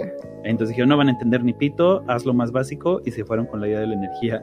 Pero este, en teoría eh, era para eso, para la capacidad de- de proceso, que tampoco tiene mucho sentido, ¿no? Si te pones a pensarlo, este, sí como humanos tenemos eh, cierta capacidad este, de procesar, pero pues no mames, no le vamos a ganar. Este, por Pero no tanto como una Core i7 Intel. Sí. Sí, no manches. Oye, sí, ¿qué tal que agarraban a los seres humanos para minar bitcoins? Vale, madre, nosotros al- a lo mucho podríamos correr el Doom del 95. Oye, no mames, yo una vez hackeé un, un iPod eh, nano del primera generación, el que era así como larguito, y le, Ajá. metí, un-. Y le metí ¿Le metiste Doom? mi iPod. Y también le metí Ah, y luego le metí Windows XP. Güey, también hubo un güey que yo vi que la semana, hace como dos semanas, metió Doom en una prueba de embarazo. Ah, no. Pero bueno, Mike UGP nos regaló un sticker que dice Hero, un monito bien bonito. Muchas gracias. Y ya son todos los supers, super, Yeah. supers. Así que Muchas vamos gracias, a chats. Recuerden que, este, que todos los, los superchats que manden hoy son para hacerme sufrir. Entonces, este, si quieren Yo digo que ese de, y ayudarme al mismo tiempo. ¿qué vas a decir tú? yo digo que ese de 50, este, no mames, valga por 10 cuantitos. No para hacerte bien, Cale, no te Bueno, aquí me, me encontré, este, se me perdieron varios este, comentarios, pero voy a, voy a agarrar algunos que todavía alcanzo a, a leer aquí que están interesantes. Por ejemplo, acá, no sé cómo se pronuncia eso, 7 hags. Dice, la realidad es algo abstracto y la realidad en estado puro no existe. Eh, sí y no. no o sea, de hecho, lo vamos a contestar al ratito, pero a ver, date, Cale, tú qué quieres decirle. No, pues creo que ya había mencionado un poquito que más bien muchas veces confundimos existencia con realidad. Entonces la existencia pues es algo abstracto en el sentido de que es incomprensible para la para pues para la conciencia, ¿no? No solo no iba a decir para la humanidad, pero pues realmente si hubiera cualquier otra conciencia que no sabemos si existe, este pues tampoco Es que te voy, bueno, en ese aspecto biológicamente hablando, que es lo que vamos a hablar también después, eh, ah, la realidad es algo abstracto siempre a nuestra forma de percibirla. más bien es la, la existencia porque la realidad como este acuerdo, este conjunto de determinantes, eh, lo que hacen precisamente es concretar los, los conceptos, ¿no? Ah. Entonces, entre, entre pues, es, es, como lo contrario, la realidad es concreta, aunque haya una realidad distinta para cada quien y pueda ser este, modificable, ¿no? Pero la, Ahorita lo vamos a comentar. Sí. Oye, este, se me andaba pasando un super chat de Diego Rivera también, de 10 dólares. Otro error en la Matrix, muchas gracias. Dice, así como le buscamos significados escondidos a las películas que no tienen nada que ver con el autor, también buscamos significados que no están ahí en la vida real, en forma de pregunta. Pregúntale. Sí, ¿no? Pues sí, es que siempre nos estamos preguntando por qué pasan las cosas, qué hacemos en ese momento. El, el Hobbit quería decir algo. Es que creo que están profundamente interrelacionados, porque, eh, como decían, eh, la, me, gusta más, me gusta más esa, esa, esa manera de decirlo. La existencia, la existencia como tal, pues no tiene significados, ¿no? No tiene moralejas, no tiene como un manual de usuario. Eh, la ficción es como una manera de interactuar con la existencia, pero sin consecuencias físicas. Entonces, eh, a partir de la ficción podemos como abstraer verdades abstractas, verdades abstractas de cómo ser en el mundo y de cómo interpretar a la realidad. Entonces, este, pues sí, puede que la existencia no tenga como sus propias, su propio significado, pero pues ya estábamos aquí, obligados a existir. Entonces, más nos vale encontrarles significados que por lo menos se aproximen a algo que nos pueda dar una vida que sea digna de ser vivida, ¿no?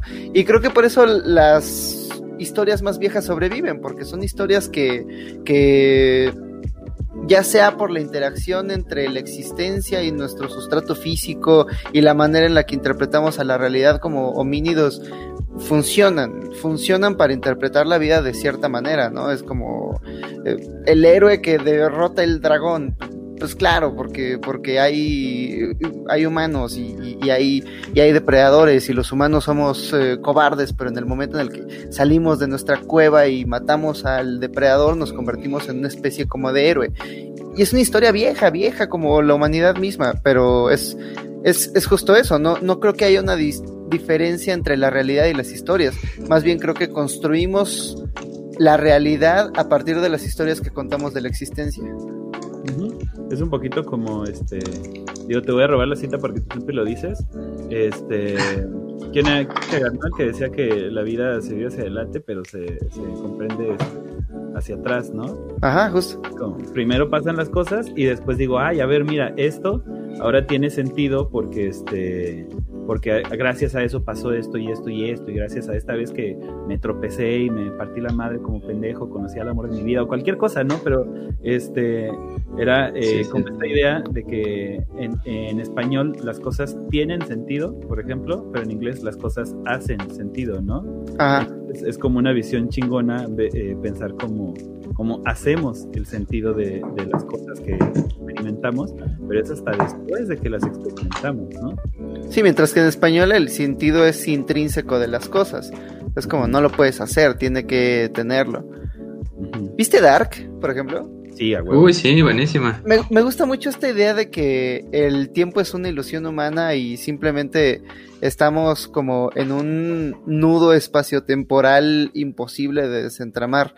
Este, y hay un ejemplo, ¿no? Por, eh, por ejemplo, el, este ensayo que hace Borges acerca de autores. Eh, es un ensayo de Borges acerca de Kafka en el que habla acerca de autores que son... ¿no? Ah, ajá, de los autores que inspiraron a Kafka y que hoy reconocemos como autores kafkianos.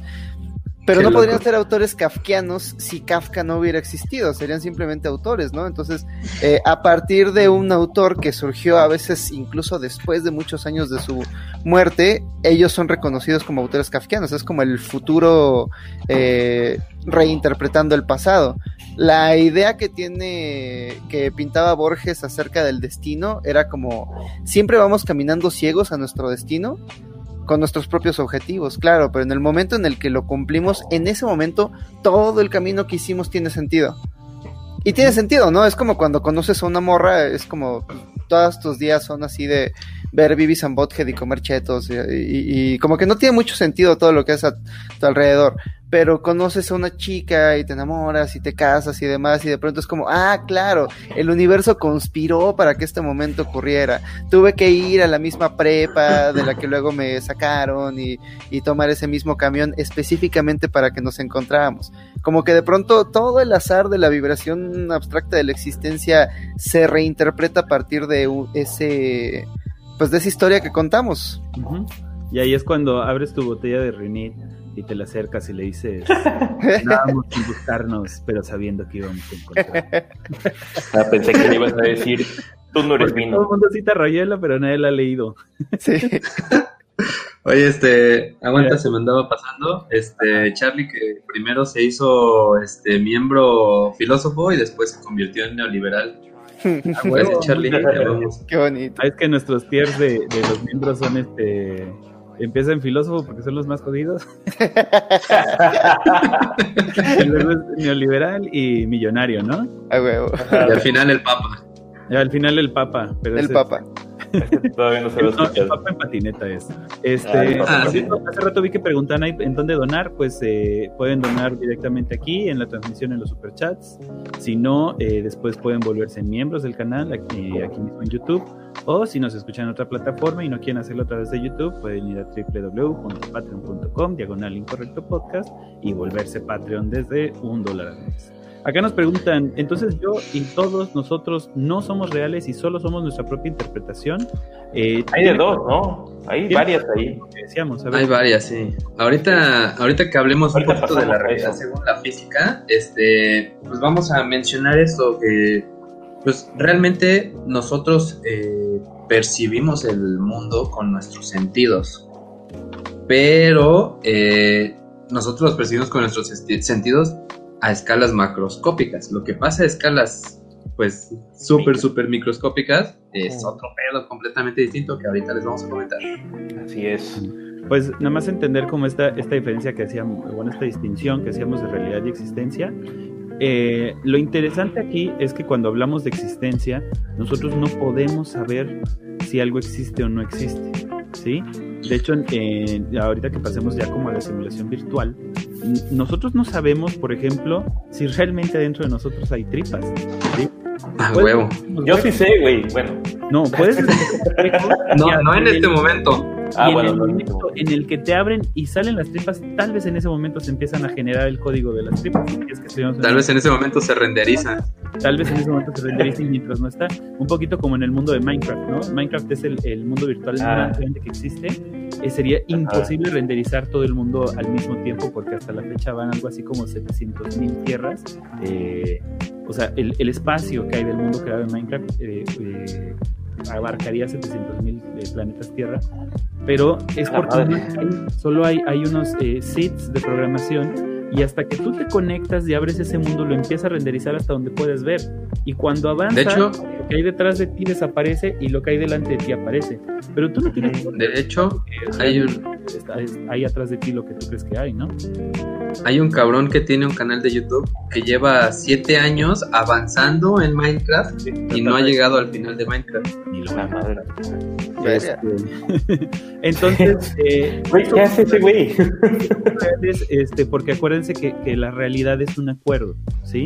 Todos estamos de acuerdo en que las cosas son de cierta manera, en que se sienten de cierta manera, en que se llaman de cierta manera.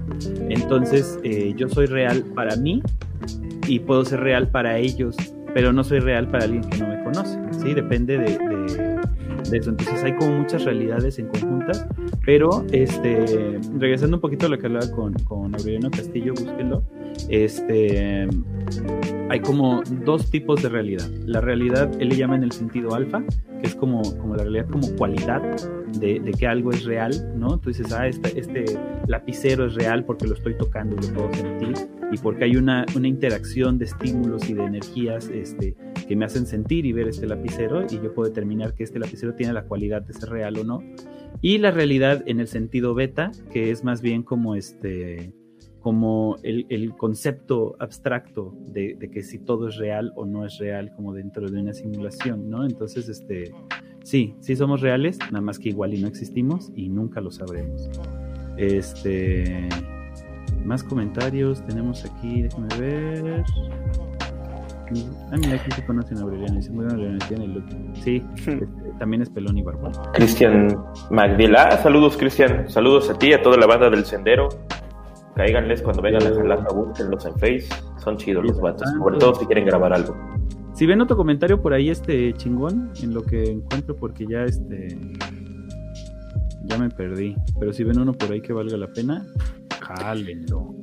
Solo retomando esta pregunta acerca de si no somos reales, eh, valdría la pena preguntarse qué entiende por real, ¿no? Eh, porque ya visto desde la escala de la existencia, desde esta como vibración eterna sin interpretación posible que, que luego filtramos a través de nuestros sentidos y luego interpretamos en nuestros cerebros, a esa escala no.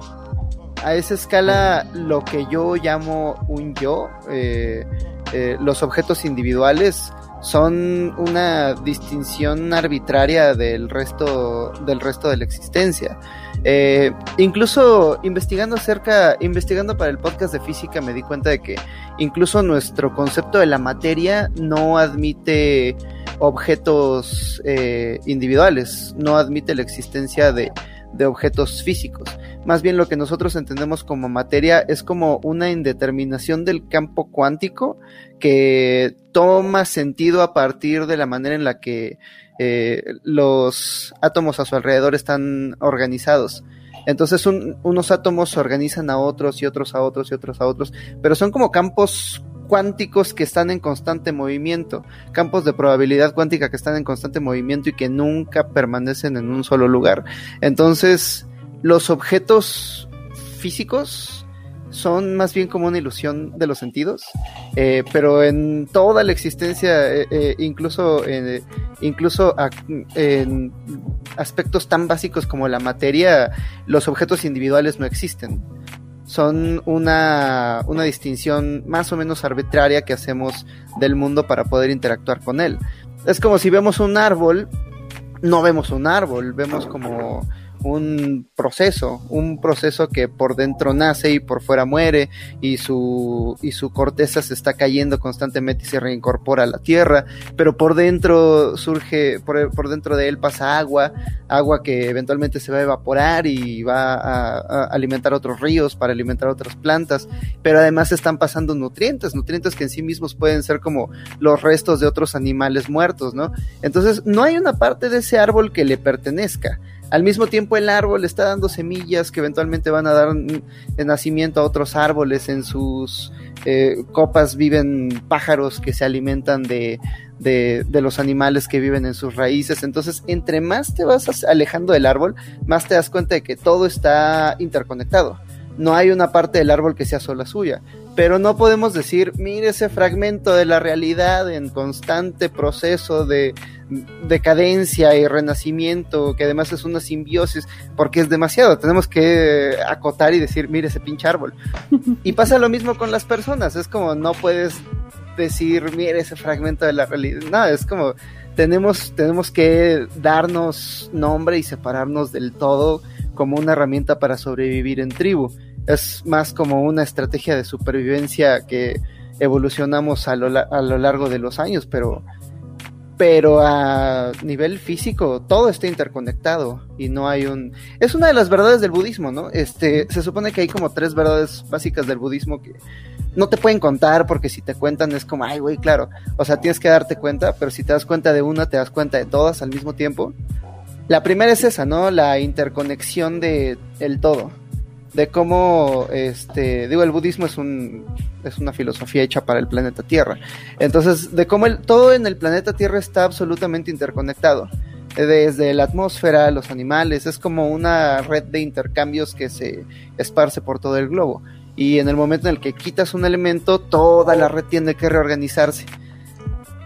Por lo mismo que estamos todos interconectados, no hay algo así como un ego no hay un yo, no hay objetos indeterminados, es un todo, es un todo del cual nosotros tomamos como fragmentos aleatorios y, les asignamos una personalidad, pero, pero, pero, pero es arbitraria la distinción que hacemos entre un objeto y el otro. Es lo mismo con el yo. Yo no soy un yo, yo soy una parte más del proceso.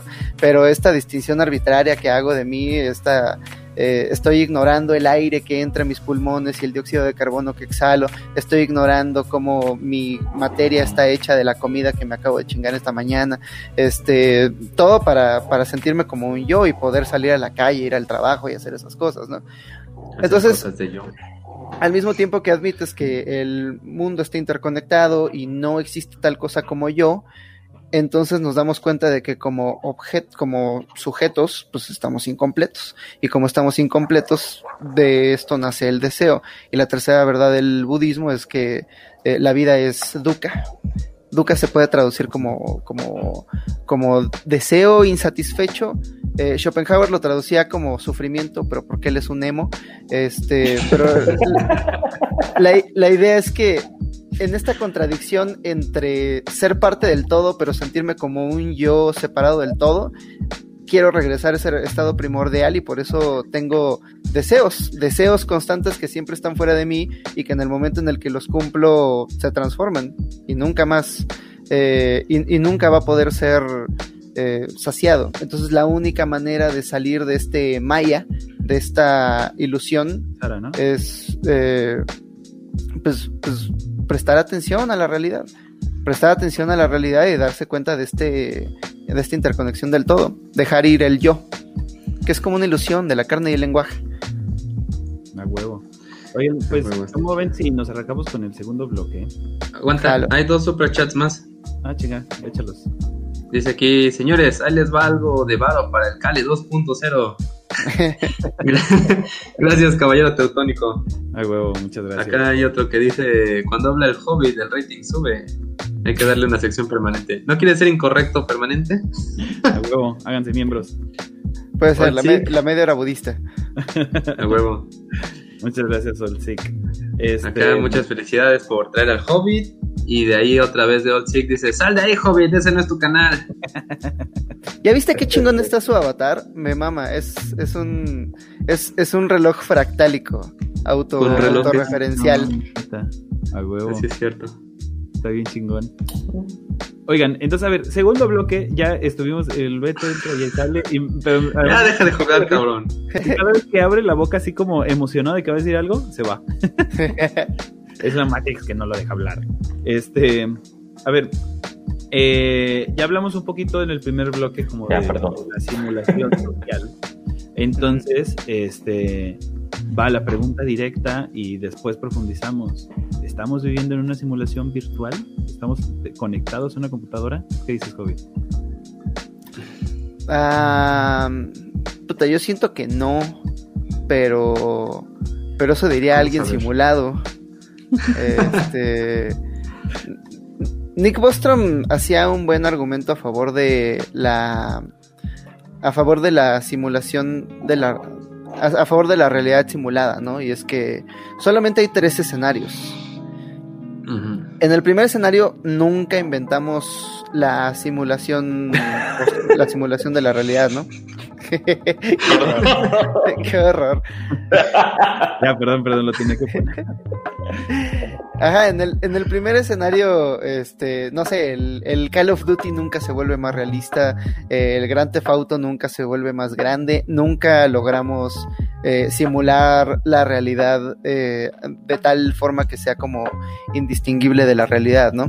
Este, Antes de lograrlo, ¿no?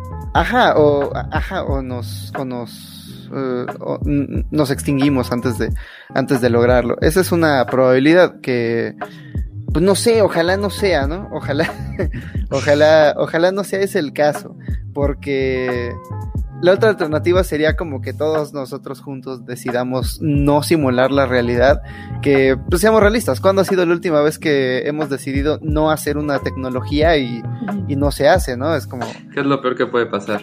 Ajá, se, se intentó con la, con la bomba nuclear y, y- y todos los planes fallaron. Eh, con algo mucho menos peligroso como la simulación, no creo que ni siquiera haya un acuerdo de no hacerlo. El segundo escenario es que sí hay una simulación, pero nosotros somos la realidad base, lo cual es poco probable porque el tercer escenario es que sí hay una simulación y nosotros somos un escenario simulado. Eh, este es mucho más probable porque imagínate que mañana sale a la venta el kit Mi Alegría de hacer tu propio universo simulado. En este universo simulado, ajá, puedes hacer tu propio tu propio universo con sus propias personitas, con su propio incorrecto podcast. Y de pronto los podcasteros de este universo simulado van a comprar su propio kit Mi Alegría de universo simulado y van a hacer su propia simulación de su propio universo, de su propios incorrecto podcast y así hasta el infinito, ¿no? Habría trillones y trillones y trillones de realidades simuladas dentro de realidades simuladas dentro de realidades simuladas. Entonces, por pura probabilidad, si tienes trillones y trillones de realidades simuladas y una simulación base, es mucho más probable que estemos en esta categoría. Pero, ¿sabes qué me salta a la, a la atención? Esta idea de que ¿Estamos inventando la realidad o la estamos descubriendo? En el momento en el que inventamos las simulaciones. Eh, porque no sé si se hayan dado cuenta, siempre que hay como avances tecnológicos en, en, en cualquier campo, eh, utilizamos el lenguaje de esos avances tecnológicos para describir cuestiones naturales.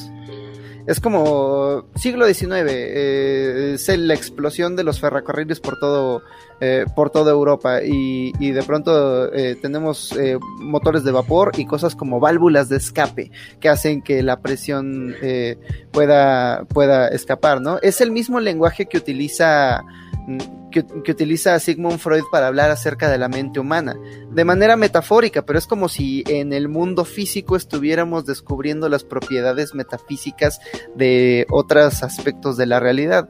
Entonces, aquí en la realidad inventamos la inventamos la simulación como un artefacto tecnológico hecho de materia organizada en puertas lógicas de unos y ceros, pero que al final nos dan como resultado una simulación del mundo, rea- del mundo real en un sustrato falso. Pero eso ya existía. Y entonces este inventar simulaciones cada vez más realistas y cada vez más apegadas a, la- a lo que nosotros entendemos como la realidad, nos abre los ojos a lo que parece ser una propiedad básica del universo y es que está anidado sobre sí mismo de manera infinita, como un fractal, autorreferencial e independiente de la escala, como si hubiera universos dentro de los universos. Una matrusca.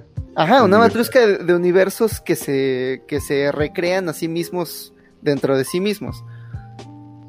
Sí, esto es, esto es muy, muy curioso porque este, precisamente lo que postula Nick Bostrom, este, o sus tres este, escenarios, más bien ahí sí son como secuenciales, ¿no? Entonces, o sea, la, la idea de él es que si en efecto en algún momento llegáramos a este a generar la tecnología suficiente Y si aparte de la capacidad, eh, eh, o sea, aparte eso es potencia, ¿no? Si aparte de la potencia tuviéramos la voluntad de, este, de hacer una simulación, entonces lo, más seguro es que no solo sería una, sino que serían pinches trillones, mil de pinches vergas, porque este, porque además tendría, como dicen, muchas, muchas funciones, ¿no? Yo, yo, me puse como un poquito a pensar y a, y a, leer, y se me ocurren cuatro funciones básicas por las cuales eh, todo mundo estaría corriendo simulaciones y tuviese la capacidad.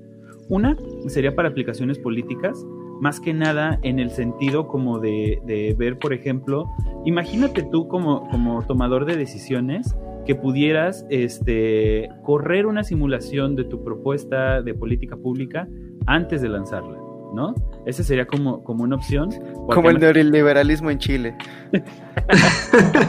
no, como el de los Simpsons de aborto para todos, ¡Bú! aborto para nadie, ¡Bú!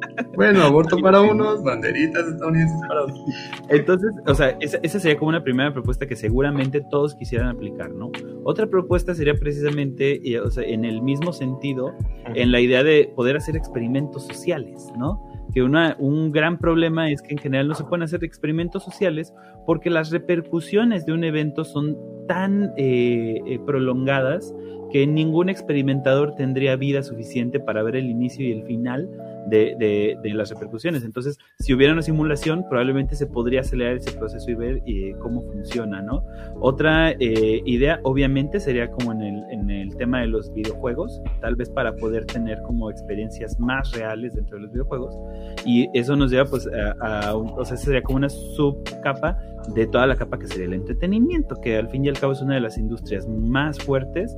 Y no olvidemos, dentro del entretenimiento, la pornografía que este ahí tenemos un podcast de pornografía, chequenlo, este, pero Está pues bueno. sigue ocupando alrededor del 50% del costo de consumo y de producción de todo el entretenimiento del mundo, ¿no? Entonces, seguramente si hubiera simulación, se usaría para coger, porque así somos, ¿no? Entonces, ¿Esto es como, como en la del demoledor? Sí, algo así. Sí, entonces este, casi todo cae como dentro de estas posibles eh, cuatro eh, eh, cuatro opciones y obviamente en el entretenimiento eh, pues ahí se podría hablar como de estas experiencias que podrían ser como no éticas eh, pero pues tal vez se podrían experimentar un poquito como lo que pasa en Ghost in the Shell no tanto en la película Pues, sino es- en- Estaría interesante tener esas, esas cosas no éticas ahí encarceladas, ¿no? Sí, eso es, es un debate que, que da para un chingo, pero a, a lo que voy es que es posible. Ahora, ¿por qué, ¿por qué creo yo que, este, que no es tan probable que estemos dentro de una simulación, ¿no? Para empezar, aquí ya, ya, o sea, Nick Bostrom está haciendo tres suposiciones, digamos, está haciendo un, un gran, gran, gran supositorio, ¿no? Este, porque, porque eh, o sea, es un sí alcanzamos la tecnología y sí queremos hacerlo, entonces va a suceder. Y entonces obviamente aquí el primer argumento es que va a suceder. Porque todo el mundo dice el tiempo es infinito y al el tiempo ser infinito se van a gastar todas las posibilidades este, de configuraciones existentes, todas las configuraciones posibles y entonces en algún momento va a suceder. ¿no? Esta es como toda la, la idea a través de que si en el universo puede pasar todo y habrá otra dimensión, otro planeta en el cual tú puedas estar con Scarlett Johansson, ¿no? Es porque este, se cree precisamente esto de que el tiempo es infinito y entonces en algún momento del tiempo eventualmente este, todo va a pasar. Vamos, vamos a partir de ahí y de una vez les voy a decir por qué también creo que puede ser que seamos la única forma de vida en el universo. Este, A la madre, qué triste. eh, eh, estamos, estamos haciendo varios, varios este, supositorios erróneos, ¿sí? El cual es el, eh, el babo. El babo. Eh, es el doble del babo. El. Ajá, juntos. háblenle, háblenle de Mia Yuya, hagan paro. Ah, no. No, a ver, este, ok.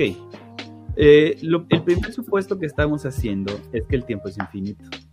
Realmente no lo sabemos, ¿sí? El segundo supuesto que, que estamos o, confundiendo un poco es creer que todas las configuraciones son posibles, ¿sí? Hablábamos un poquito en la libertad que realmente, o sea, eh, en cuanto a libertad de configuraciones, van a estar determinadas por las leyes, primero las naturales y luego las del hombre, pero por las naturales. Hay cosas que no pueden suceder porque no coinciden con, las leyes de la naturaleza, ¿sí? No, del planeta y de las plantitas como naturaleza, sino de las leyes físicas de la configuración de, del mundo, ¿no? O sea, hay, cosas, eh, nunca va a haber, por ejemplo, un cuadrado circular, no hay manera, ¿sí? No, no, se puede, no puede haber un triángulo que tenga más de 180 grados la suma de sus ángulos, no puede existir, entonces ese tipo de cosas nunca, este, nunca van a pasar. Entonces ahí le quitamos un poquito más, ¿no? Lo que tenemos que entender, y esto es muy interesante, es que cuando hablamos de infinito creemos que es el infinito. Y el infinito es como una cosa que está ahí y que nunca acaba. Y si bien es cierto que nunca acaba, hay infinitos más grandes que otros infinitos, o sea, hay infinitos más chicos que otros infinitos. Les voy a poner un ejemplo. Eh, los números eh, son infinitos, ¿sí? Pero los números primos también son infinitos. Sin embargo, hay más números que números primos. El infinito de números primos es más chico que el infinito de números eh, reales, ¿no? Y si quisieras hablar, por ejemplo, de números irracionales, es todavía más pequeño que el este que el, número que, la números primos. primos. Entonces, hay distintos tipos de infinitos. Entonces, el infinito en el cual se juntan ciertas configuraciones en las cuales tú crees que podrías conquistar a Scarlett Johansson es más pequeño que el infinito de posibles mundos que creemos que existen, ¿no? Vamos por ahí. Ahora, hablamos de probabilidades, ¿sí? Pero nosotros tenemos también una mala comprensión de la probabilidad. Nosotros creemos, y dices, si yo aviento un dado, hay una de seis posibilidades de que me salga el número uno, ¿no? Esa es, esa es la probabilidad, uno, uno en seis. Depende cuántas veces lo vientes. Pero ¿qué crees? Si tú lanzas, entonces tú dices, claro, entonces si lanzo el dado seis veces, me van a salir los números del 1 al 6. Y no es cierto, porque cada vez que te vuelves a presentar ante la probabilidad, se vuelven a jugar. Y si ustedes hacen el experimento, lo más posible es que terminen alrededor entre 12 y 20, creo que 7 veces, para poder sacar todos los números del 1 al 6. ¿Sí? Y eso es una probabilidad de 1 a 6. Ahora, imagínate la probabilidad de, que se genere vida en un planeta, ¿sí? Uno parece grande, aquí traigo algunos números, para que nos hagamos una idea, en la Vía Láctea hay al menos 100 mil millones de planetas que parecen habitables, solo en nuestra galaxia. Y en el universo observable se calcula que hay alrededor de 10 a la 20 planetas que parecen, este, que parecen habitables. Más o menos 3 de cada 4 estrellas tienen al menos un planeta Ajá. Fue la Matrix. Tienen un planeta, sí, a huevo. Creo que entiendo a dónde va, pero lo esperamos a ver qué pasa. Sí, aquí esperaremos. Es que creo que está entrando ah, en lo que es la paradoja de Fermi, precisamente, ¿no? Bueno, yo lo voy a mandar más para acá. Todo lo que tiene que pasar para que, un, eh, para que en una galaxia haya tan solo un planeta habitable es... No manches deben de pasar muchas cosas, o sea, eh, bueno, lo que él estaba mencionando al menos, las, las probabilidades de extinción, las probabilidades de, que, de cambios climáticos, las probabilidades de, de insuficiencia, no sé, de, recursos, etcétera. es que yo estoy en contra de esa teoría. Yo sí creo que hay vida en otros planetas. Sí. Debe de haber, no mames, es mucho desperdicio de espacio. Apenas tuvimos una plática con unos. Eh, un clan de mexicanos que se están doctorando en biología en Caltech. ¿Un clan? Ajá, son, son como cinco mexicanos que están en Caltech haciendo sus doctorados en biología y, y varios de ellos están interesados en la idea de convertir la biología en una ciencia predictiva, no tanto prescriptiva. Cale, nos hablabas acerca de planetas. y de se me fue todo. Este, Tuve que rescatar mal esto. Nada más eran como para decir las posibilidades que hay. Quedémonos más o menos en 10 a la 20, ¿no? Entonces 10 a la 20 ya no es infinito, ¿sí? Y de esos planetas, por ejemplo, muchos están cerca de estrellas que son enanas blancas, que no generan suficiente calor, entonces el planeta tiene que estar muy cerca de la, de la estrella. Lo que pasa normalmente cuando un planeta tiene una órbita muy pequeña es que su movimiento de, de rotación igual a su movimiento de traslación, así como la Luna, nosotros siempre vemos la misma cara de la Luna, lo mismo pasa con los planetas, eh, es, la, misma idea. Entonces, lo más seguro es que en esos planetas, de un lado tendrían un desierto y del otro lado tendrían un, ártico o algo muy congelado y solamente habría como una pequeña franja en donde podría haber vida. Entonces se nos reduce el, este, las posibilidades, ¿no? Y así nos vamos y podemos pensar en un chingo de eventualidades, porque tal vez si había planeta, digo, si había eh, vida, este, ¿no? Una especie de bacterias o de bacterias o o lo que sea, pero pues tal vez llegó un pinche meteorito y le partió la madre al, planeta, tal vez este eh, no era una enana blanca, era una enana roja y de un pinche este llamarada este solar chingó a su madre las bacterias, entonces realmente es muy muy muy muy difícil que haya vida y, y, ya no se diga vida inteligente. Para que se den una idea, se supone o se asume que en el planeta Tierra, el famoso Luca, este, que es, eh, que es Last eh, Universal este, Common, Common Ancestor. ¿no? Como el, el, último, el primer este, ancestro de todos los seres vivos. Este, se supone que se generó alrededor de cuando la vida tenía unos 300 millones de años, lo cual en, en tiempo cósmico es muy rápido, ¿sí? Entonces, eso pareciera decir que, que la, la, vida, eh, por lo menos la vida simple, podría ser bastante fácil que se generara, ¿sí? Porque son solo 300, 300 millones de años. Sin embargo, de Luca al primer, este, al primer, eh, al primer animal, perdón, pasaron otros 3 mil millones de años, ¿sí? Entonces imagínense la cantidad de eventualidades que puede haber en 3 mil millones de años que generen que se mueran esas pinches bacterias y valgan pito, ¿no? Entonces, ya nada más, eh, ya me extendí. Bueno, pero estás hablando ahorita al menos también, igual traspolándolo a lo que es esta parte de la realidad, estás hablando del universo observable, de lo que todavía se alcanza Del universo observable, pero el, universo posiblemente no sea infinito. El punto es que no lo sabemos y es posible que el tiempo tampoco sea infinito y dentro de las posibilidades que hay, las probabilidades son tales que es posible, en, en verdad es una posibilidad, que no haya otro planeta donde haya vida inteligente que haya podido generar la inteligencia suficiente para generar una computadora que corra estas simulaciones en las cuales nosotros vivimos. Puede ser que sí, no lo sabemos, solo ah, este esto es. Y ya nada más como hablé mucho de números y eso, quería poner otro ejemplo que es una manera en la que posiblemente sabemos que no estamos en una simulación y es a través de los eh, infinitos irregulares.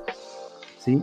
Este, hay, hay infinitos que son regulares, como la ascendencia numérica, este, pues todo lo que podamos contabilizar, y hay infinitos irregulares aleatorios como, este, como los números irracionales, ¿sí? Precisamente la, característica de un número irracional es que sus decimales son infinitos y que son aleatorios, ¿sí? Entonces, eh, lástima que no, no está el David, pero este, él nos puede explicar un poquito cómo es que en la programación no existe la aleatoriedad, ¿sí? en la, eh, tú no puedes programar realmente algo aleatorio. Lo que parece aleatorio es más bien un programador le dijo a este a la computadora, ¿sabes qué? Chingue su madre, cámbiale las canciones en Spotify según el orden de la raíz cuadrada de 2, que la raíz cuadrada de 2 es el primer número irracional que se, que se conoció, ¿sí? O que se definió. Entonces, este, pues está pi, obviamente, y todos estos. Entonces, este, no son aleatorios, simplemente son órdenes desconocidos, ¿sí? Todo desorden es un orden que no conocemos. Pero realmente, eh, en teoría, este principio de aleatoriedad que pareciera que rige nuestro mundo, igual no lo sabemos, igual y es parte del de, programador de, de, la dimensión beta o alfa nos, este, nos programó para creer que es aleatorio, no, no conocemos el orden de lo aleatorio, pero tal vez esta idea de lo aleatorio eh, nos diría que, que, no estamos en una programación. ¿Por qué?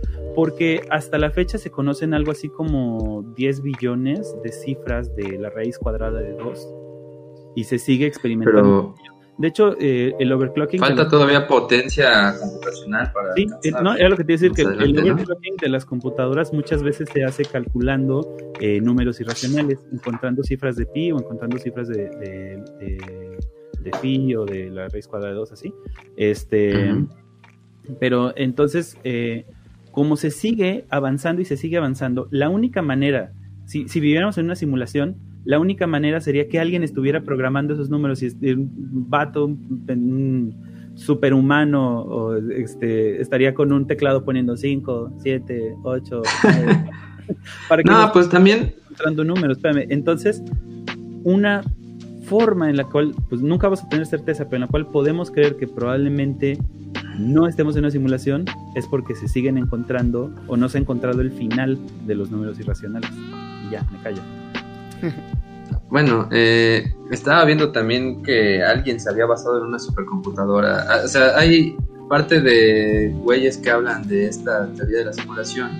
Este, también hablan de supercomputadoras hipotéticas que tienen, pues que según en algún momento, no me acuerdo quién lo dijo, por ahí lo vi, eh, o como dijeron por ahí diversos autores, este, que en algún momento cuando se esté acabando el, pues el universo, este, que la velocidad del tiempo va a alargarse. Entonces, estos cuates decían que, que en este alargamiento del tiempo, las computadoras, eh, la velocidad de procesamiento de las computadoras, pues va a llegar a ser casi infinito y van a llegar a ser casi dioses, pues por, la, por el tiempo, por lo lento que va a ser el tiempo. Entonces también como parte de los conspiranoicos que hablan de esto, pues dicen que podría suceder en ese momento en el que la velocidad de procesamiento, este, en el que la velocidad de procesamiento se haga así en China, ¿no? Ah, dice el Cale que ahorita viene Rusia. Pero ¿y si estos infinitos irregulares fueran una propiedad que compartimos con la realidad base? O sea, que no fuera necesario. Este. Ah, Cale. Preguntaba que, ¿y si estos infinitos irregulares fueran una propiedad que compartimos con la realidad base? O sea, que no fuera necesario simularlos, sino simplemente mandar un query a la, a la realidad base y es como, a ver, mándame pi, este, y ya te lo mandan y, y no tienen que crear un número eh, un número específico para la simulación, sino es, es, algo que compartimos con ellos. Eh, las matemáticas, por ejemplo, son un argumento a favor de la teoría de la, de la simulación, ¿no? ¿Cómo es que generamos este lenguaje eh, casi chango que, podemos escribir en, eh, en papel con, un pedazo de carboncillo, pero además nos da capacidad de abstracción y nos da una capacidad de abstracción capaz de, de, hacer predicciones acerca del universo, ¿no? Eh, las ondas gravitacionales, por ejemplo, antes de que tuviéramos estos túneles de dos kilómetros con láser y sensores ultra sensibles, eh, pues teníamos las predicciones matemáticas de Albert Einstein y todo lo hizo con matemáticas. Es como si Albert Einstein fuera Neo y de pronto podía ver como el código fuente de la Matrix y además hacer predicciones al respecto.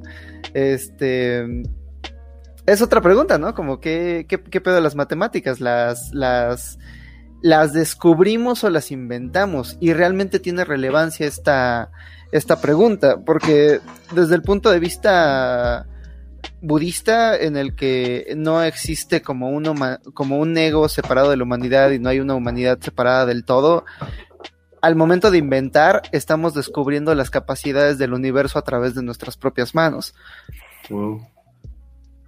Pues de hecho, el otro día estaba viendo un podcast que se llama Ciclo Límite, este, que es de unos güeyes que hablan, hablaban de matemáticas y dicen que hay como otras matemáticas, pero que no pegó Así, ya, así como que dijeron, no, pues ya no sabemos estas, ¿para qué le hacemos caso a aquellas, no? Pues y hablan de. Por si tan complicadas estas, no mames. No, de por sí todo el mundo reprueba, ¿no? y hablan del hipotético caso en el que de pronto así te encontraras a un extraterrestre y le preguntaran, ¿no? Es algo oye, ¿qué pedo? ¿Cómo son sus matemáticas? Ahí hay una, una cuestión eh, como del, del ser este, no me quiero meter eh, mucho, pero a ver si no la cago, entre lo óntico y lo ontológico, ¿sí? Entonces, en, teoría, lo óntico es, lo que es, y entonces, eh, en ese sentido, las relaciones matemáticas son ónticas, o sea, las relaciones matemáticas, digamos, pertenecen como a esta parte eh, de la existencia que no necesita ser percibida para existir. Las fórmulas matemáticas, los mecanismos, los métodos, toda esta parte, en la forma en la que nosotros expresamos esas relaciones matemáticas, eso es ontológico. Eso es el, eh, precisamente las relaciones que, que construyen nuestra realidad. Entonces, si hubiera otras matemáticas, se referiría a que hay otras maneras de expresar las relaciones matemáticas. Entonces, eh, pues tal vez llegaría un marciano y te diría, pues es que blurb más blurb es igual a dos blurb pero la relación matemática es la misma. Ah, Solamente la no sé. O sea, pero la, la, lo que cambia, o la, lo que podría cambiar es la, expresión o la, perdón, sí, la expresión o el método. Sin embargo, las relaciones matemáticas, en teoría, tendrían que ser universales, ¿sí? Entonces, este, obviamente, pues ya ahí si quieres nos podemos hablar de, teorías de cuerdas y que el Hobbit nos hable de las 10 dimensiones. Este, no, aguanta, espera. En teoría, en la décima dimensión, las matemáticas podrían funcionar de otra forma, pero pues ese es un supositorio todavía más grande que el de los tres escenarios de Boston, ¿no? Entonces, este... No estaría mal continuarlo en el próximo programa, todo esto. ¿En el próximo programa? Programa. Uno de matemáticas, oye.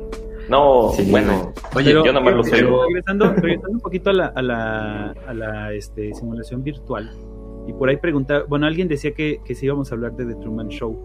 Este. Ah, chinga.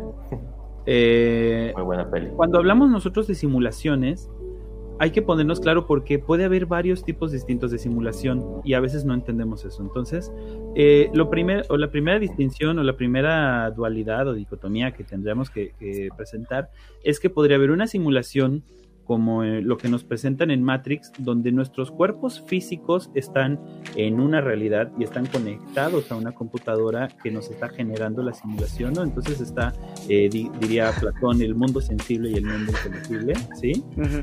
Este, esa sería como una primera forma de simulación. Otra segunda forma de simulación eh, en la cual eh, podría abarcar esta segunda idea de la simulación alfa y beta de, Matrix es esta idea de que, este, de que tal vez ni siquiera tenemos cuerpo físico, sino que más bien somos programas corriendo dentro de, de un ordenador. ¿sí? Entonces no hay un saberlo? físico para nosotros, no. hay forma de saberlo, eso lo, ahorita lo platicamos.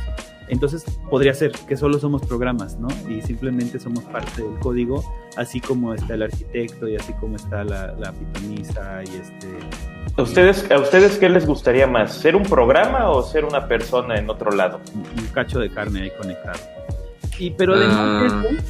Además de eso, habría como, eh, tendríamos que pensar en algo así, y los voy a poner medio paranoicos, por lo menos a mí me puso medio paranoico pensar en esto. ¿Es ¿La iglesia? Que estés en una simulación en la cual tú eres la única persona consciente. Y ah, estaría muy chido. Todas las personas con las que interactúas serían NPC. Son programas. Son programas que están confabulando para que pase lo que se supone que tiene que pasar. Y lo peor es que no hay Y todos ellos saben que tú eres el único consciente menos tú. Exactamente, por eso habla ah, de estaría cabrón. que sería una representación de esa idea. Tal vez, tal vez el experimento simulado o lo que estén haciendo los científicos que generan la simulación es ver cómo reacciona un pendejo ante ciertos estímulos. Y entonces, este, tal vez todos los que están a tu alrededor están confabulados y tú no lo sabes y nunca lo vas a saber porque es parte del experimento. Y por eso este, hay toda una, este, pues lo hicieron medio en broma, eh, hay una religión que se llama la Iglesia del Último Jueves, ¿no? Que ah, su postulado es que el mundo, eh, o sea, que tú no tienes manera de saber que el mundo no se creó hace cinco minutos. No hay manera porque todo lo que sabes puede haberse generado espontáneamente, te inyectaron a través de, tu conexión del Neuralink o de lo que quieras. Te descargaron recuerdos. que tiene que saber, te descargaron recuerdos y el mundo empezó hace cinco minutos. Entonces lo que dicen los de la iglesia el último jueves es este que el mundo empieza en jueves eh, y se acaba al siguiente jueves y se vuelve a, iniciar y que todo es menos tú. Y lo cagado es, es precisamente eso, ¿no? Dice el René, ¿cómo saberlo? No hay forma de saberlo. ¿no? hay forma de saber si algo existe cuando no lo ves. Es como esta pregunta que siempre hacen de, ah, se cayó un árbol y nadie estuvo para escucharlo, ¿realmente hizo ruido?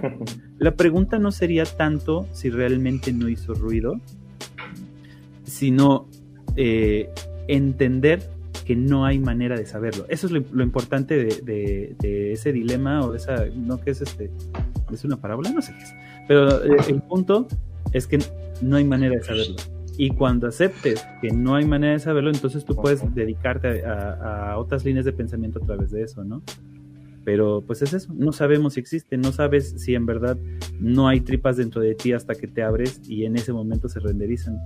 No sabemos si estamos en una simulación. Sí, no manches. lo vamos a saber. Pues mira, algo que, que sí podemos saber es que, que hay una simulación en sí pero no, no computacional. O sea, por ejemplo, bueno, hablando de la realidad de Stephen Hawking, hablaba del principio entrópico. Bueno, no hablaba, ¿no? Medio tecleaba ahí con sus manitas de tiranosaurio. establece que establece que solo podemos vivir en un universo en el que haya todas las características este, específicas, ¿no? Y que, pero dice que vemos el universo en la forma ¿Qué es? Porque nosotros existimos. Ahora, como decía yo hace rato, nosotros exploramos el mundo a través de los sentidos. Y bueno, el cerebro cambia todos estos impulsos eléctricos y ya luego el cerebro se encarga de clasificar impulsos eléctricos en sensaciones, la chingada, ¿no? En cierto modo, nuestra realidad y nuestra percepción dependen de nuestro cerebro. si estás loco, pues percibes otra realidad. Tu, tu hijo y mi hija perciben otra realidad en la que no existe los destripados y todo eso porque es algo que completamente no conoce. ¿Qué ibas a decir, Beto? Ah, creí que, tú eras el loco. Ah, perdón. este, pero ahora, la física es capaz de ayudarnos a entender y a captar mejor la realidad. Y un punto a su favor es que podemos crear máquinas para medir cosas que nosotros no podemos percibir. Que pues, lo que podría añadir una capa extra a esta cebolla de realidad, ¿no? Con capas infinitas. Y pues esto, estas cosas podrían ser, no sé, rasgos, rangos de visión inalcanzable, frecuencias de onda, partículas invisibles.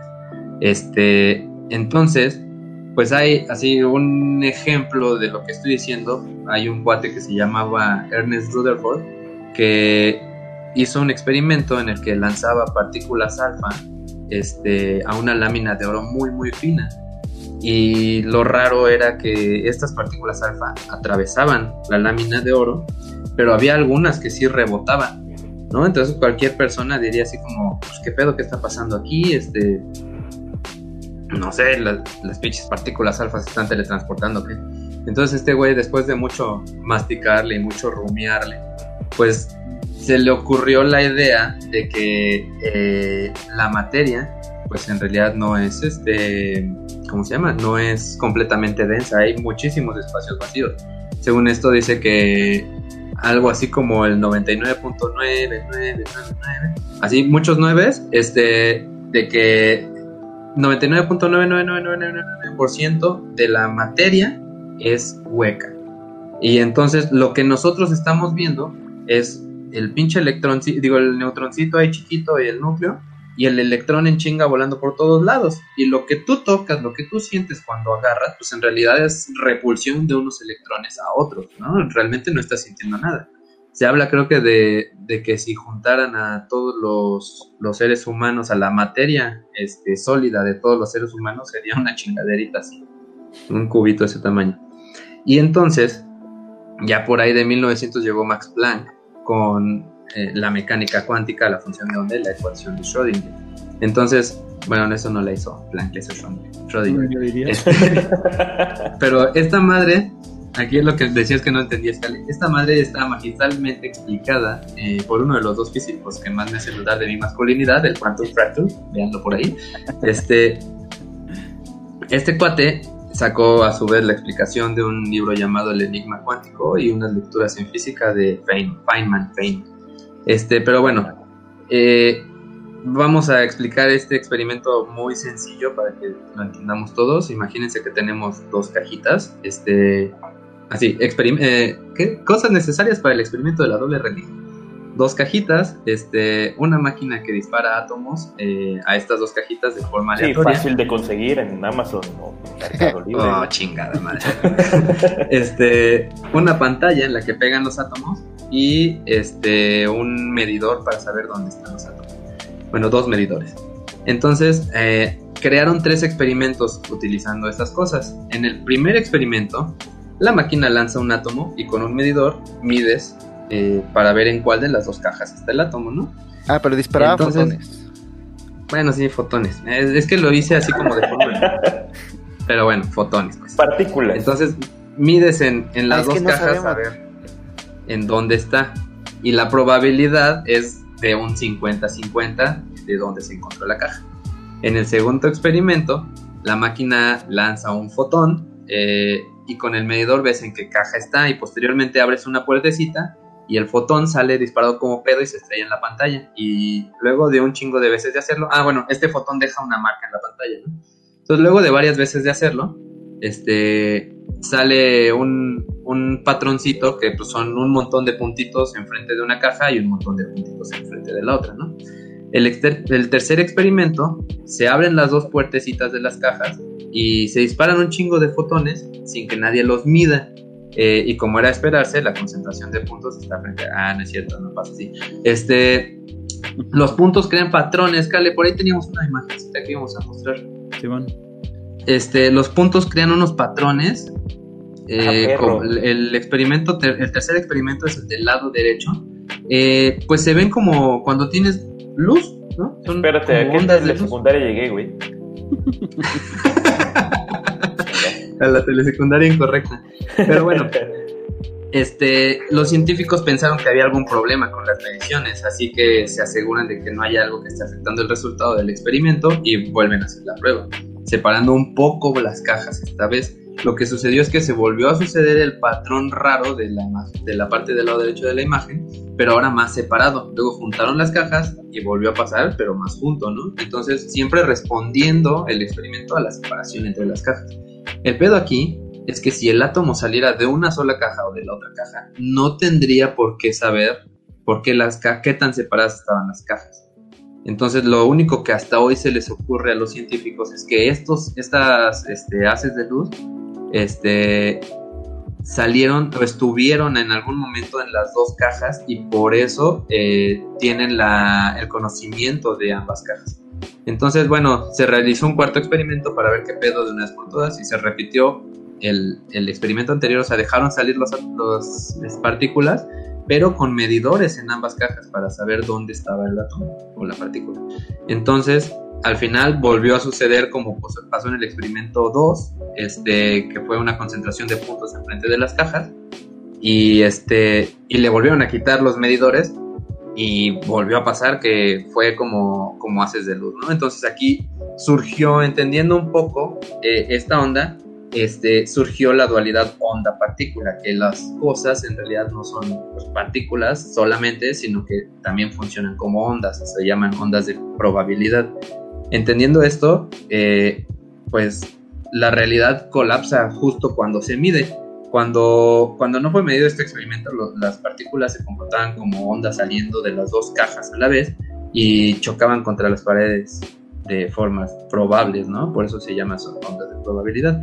Pero, bueno, algún día eh, hablaremos más, más a fondo de la dualidad onda-partícula.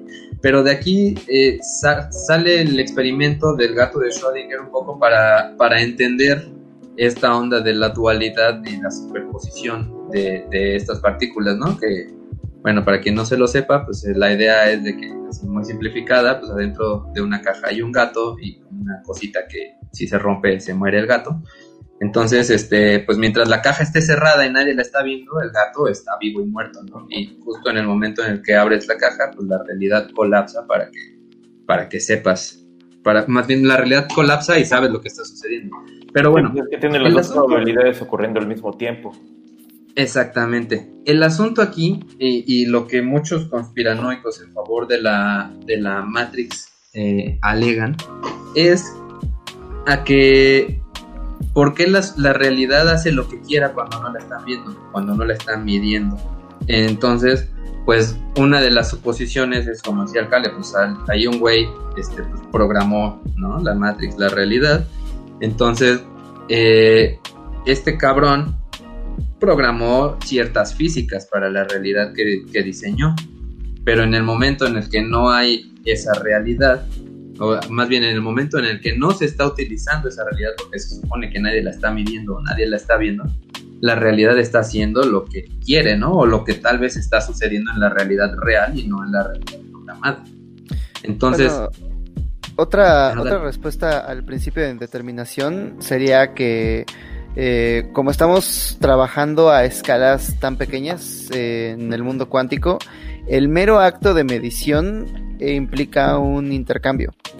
Entonces, este, sí, cuando estamos hablando, cuando hablamos de observación, no significa solamente poner ahí los ojos y, ver cómo se comporta el, electrón, sino que eh, es un electrón, pues. Entonces, para, para obtener información de él, tenemos que dispararle otra partícula y luego, y luego que esta partícula regrese, ¿no? Entonces, eh, podemos saber como su velocidad o podemos saber su posición, pero no las dos, porque en el momento en el que estamos observando, estamos interviniendo en el sistema físico. Y digo, si observamos un elefante, pues no hay pedo porque pues, es muy grande, ¿no? ¿no? No le estamos haciendo nada cuando los fotones eh, reflejan en su piel y llegan a nuestros ojos, pero, pero cuando lanzamos una partícula a otra partícula, estamos alterando su, su estado cuántico. De hecho, se le dice eh, que cuando estamos observando una partícula le estamos dando directamente masa como tal. Por eso, precisamente en el trabajo de la doble rendija, perdón, al momento de que ves el resultado final en la pared que está detrás de las dos rendijas, nada más está marcado precisamente atrás de esas. Sin embargo, cuando no los estás viendo, la partícula se comporta como onda, las ondas empiezan a emigrar desde el punto que tú las estás lanzando, chocan con las rendijas y cada onda, digámoslo así, que está saliendo de cada rendija choca entre sí, provocando precisamente cada dibujo que se está haciendo en la pared pero no lo estás observando, precisamente no estás interviniendo en él. Ah, perro. Richard Feynman estaba tomando la clase de este experimento de la doble rendija. Y como era un güey bien castroso, le preguntó al profesor, oiga, profe, ¿y si hubiera tres rendijas? Dice, ah, bueno, pues entonces tendrías un patrón de interferencia más amplio. O sea, el mismo electrón estaría tocando más áreas dentro de la pared. Ok, si fueran cuatro rendijas. Ah, pues lo mismo, tendrías un patrón de interferencia más amplio. El mismo electrón está tocando más áreas de la pared todavía, como si fueran unas ondas. Ok, si fueran cinco, y el profesor le dijo, bueno, ¿y cuál es tu punto? Le dice, pues es que en la vida real los electrones interfieren, los fotones interactúan con la realidad de tal modo que si hubiera un experimento de infinitas rendijas. O sea, no hay pared. Entonces, la especulación que hacía Richard Feynman es que el fotón, antes de llegar a su destino final, tomaba todos los caminos posibles, pero todos se cancelaban unos a otros. Y entonces el universo colapsaba en la en, la, en el escenario en el que el fotón tomaba solamente el camino que estamos observando. Mm, ya, sí, sí, sí, sí, sí. A más observadores la realidad se vuelve la misma. E, e, eso, es, eso es lo interesante, porque... No.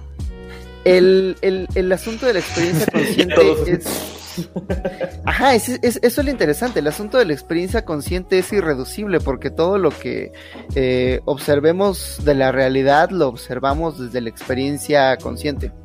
Entonces, este, cabe preguntarse, ¿existe el universo fuera de la experiencia consciente? O sea, si no pudiéramos eh, experimentar el universo, existiría. Eh, hay otro experimento, es como el del gato de Schrödinger, pero ¿qué tal que sacas al gato y te metes tú y metes el, botón para picarle? Le llaman el experimento del, suicidio cuántico. Ah, La idea es que lo picas. En realidad, Ajá, lo picas y, y, automáticamente este, pues tienes el mismo porcentaje de probabilidad de, de sobrevivir o no. Eh, la especulación, la hipótesis, este, porque nadie lo ha, nadie lo ha probado, este, sería poco ético. La hipótesis Ah. es que puedes picar este botón infinitas veces y nunca te vas a morir. Ajá. Porque desde la experiencia consciente no puedes habitar un universo que no Cuántico. que, que no que no colapse en una realidad donde tú estás consciente. O sea, no puedes experimentar un, experim- un universo donde no donde no eres consciente. Pero al se mismo supone tiempo que cuando que cuando pican el botón se crea una realidad alterna en la que sí te mueres, ¿no? Ah, al mismo tiempo estás dividiendo el universo en dos. Eh, como en uno te mueres, pero en este sigues consciente. Momento Pero luego de te- Morty. Ajá. Pero luego te sales de la caja. Y aunque ya no estás picando el botón, el universo te ofrece en cada esquina distintas probabilidades de asesinarte o no. Cruzas una calle y tienes como un 0.1% de probabilidades de, de, de morirte. Entonces, cada mil veces que cruzas la calle, surge otro universo donde te atropellan. Y así, ¿no? Entonces, la, si llevamos este experimento mental hasta sus últimas consecuencias, las implicaciones son que no puedes morir porque este es tu universo. Pero no te preocupes, en la percepción de todos los demás, tú te mueres todas las veces, ¿no? Este.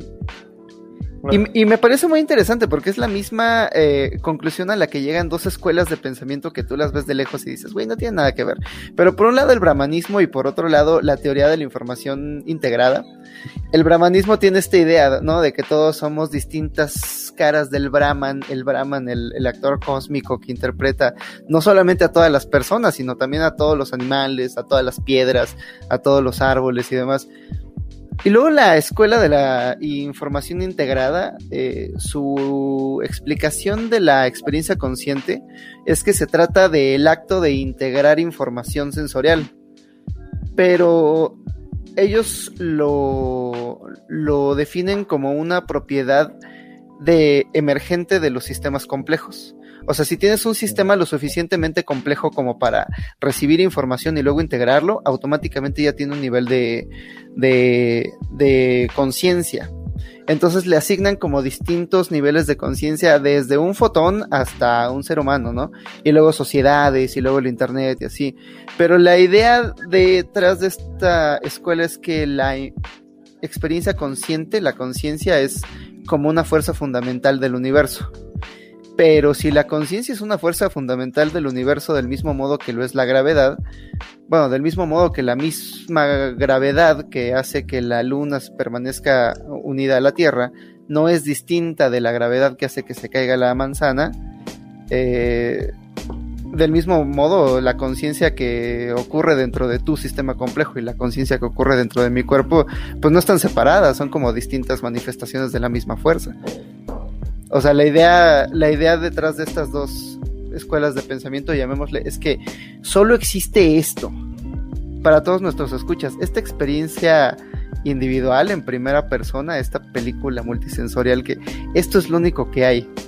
Y ocurre en varias partes, ¿no? En varias partes del mundo, en varias partes del tiempo y en varias eh, perspectivas, pero esto es lo único que hay. Esta experiencia en primera persona. Fuera de ella no hay nada. Esto es lo que construye el mundo. Y eso es aterrador. La neta, sí. No, Pero, de hecho, o sea, bueno, por no ejemplo, sé, como esa- que te esa- vuelve consciente. Esa forma como de pensar de que esto es lo que hay y no hay nada más, pues de alguna forma, o sea, a mí sí me hace dudar sobre si existe o no una simulación, ¿no? Porque dices, ¿por qué no sería como más, este, amplio, no sé, o, más Como allá? Ricky Morty, chingada. ¿Te, te- te acuerdas de Silent Hill? Cómo eh, tenían que renderizarlo en unas en Nintendo 64 todo pitero. Entonces, pero era un, un tipo sandbox, o sea, podías caminar por todo el pueblo y así. Entonces, el modo en el que lo resolvieron fue con la niebla. Niebla. Conforme ibas avanzando había un chingo de niebla, entonces solo se iba renderizando un cachito del mundo a tu alrededor. Sí. Pero ¿qué te dice que la niebla en realidad es así como que de repente, güey, no mames, se nos, se nos cayó, se nos chingó una memoria RAM. Ah, ponle niebla, güey. que no se termine de renderizar el fondo. Pero fíjate que aquí hay algo este, bien cagado porque eh, ¿cómo podemos, o sea, cómo eh, para explicar pues que no hay manera de saber que no estamos en una simulación. Una, la única forma en la cual yo puedo eh, reconocer algo es porque ya conozco eh, eh, la idea de esa cosa, ¿sí? Voy a, o sea, necesito contrastarlo con mi propio conocimiento. Voy a poner un ejemplo muy pendejo haz de cuenta que este, tú vives, no sé, en, Chicolito o, ya sé. Vamos a pensar en, eh, hace, no sé, qué habrá sido como 10, 12 años, se pusieron de moda estas playeras horrorosas de Ed Hardy que hasta yo tuve. Este, ¿no? Yo todavía tengo una chamarra, güey. De y cuanta madre. Y más rápido se pusieron de moda las playeras piratas de Ed Hardy. sí. Entonces, eh, vamos a suponer que tú tenías un amigo fresón y traía puesta una. Y tú la, tú la ves por primera vez y dices, ay, güey, pues dicen que son caras y no mames, ¿no? Y tú no tienes manera de saber si es original o no pues dices, mm, se ve original, se ve de buena calidad, ¿no? Y ya después te enteras que hay clon A y clon B y no, sé cuánta madre, ¿no? Pero. El clon de 500 baros. Bootleg. Y, entras a una tienda y conoces la, original, ves la textura de la, de la, playera o lo que sea, y te das cuenta que la que trajo tu amigo siempre pues, fue pirata, ¿no? Pero eso no lo puedes saber hasta que conoces a la real y la puedes contrastar, ¿sí? Entonces la única manera de saber que algo no es real es contrastarlo con la, con la idea real. Pero si nosotros vivimos en una simulación, nunca vamos a tener la experiencia real para poderla contrastar con lo que estamos experimentando. Entonces, en teoría, no hay forma, o sea, no hay manera de tú poder saber que estás en una simulación. A menos que te pase como a Michael Schumacher, que era tan rápido en su carro que de repente un día chocó, este, ¿cómo se llama? Esquiando y un día salió de la, de la, de la Matrix y de pronto chocó esquiando y está en coma para que no le vuelva a pasar. la madre. Pero para, para conectarlo de vuelta con el tema de la Matrix, es como... Eh, creo que podremos decir lo mismo acerca de la realidad, ¿no? digo, de la libertad. O sea, si nunca hemos sido genuinamente libres, cualquier tipo de elección, eh, de libre elección que nos ofrezcan se va a sentir como libertad. Es como, claro que esto es una democracia. Puedo votar por Hillary o por Trump. Por supuesto que somos libres de autodeterminarnos. Ah, pero claro que soy libre.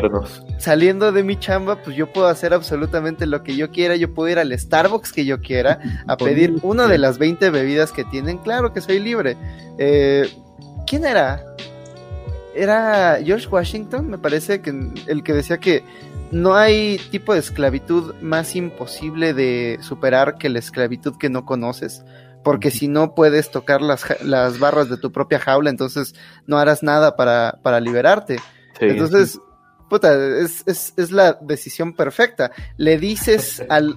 Tienes una Matrix en la que nadie quiere salir, más que el pelón este que después dice, ah, ya, regrésenme, porque la neta sabía más rica la carnita dentro de la Matrix. Riga. Eh, ajá.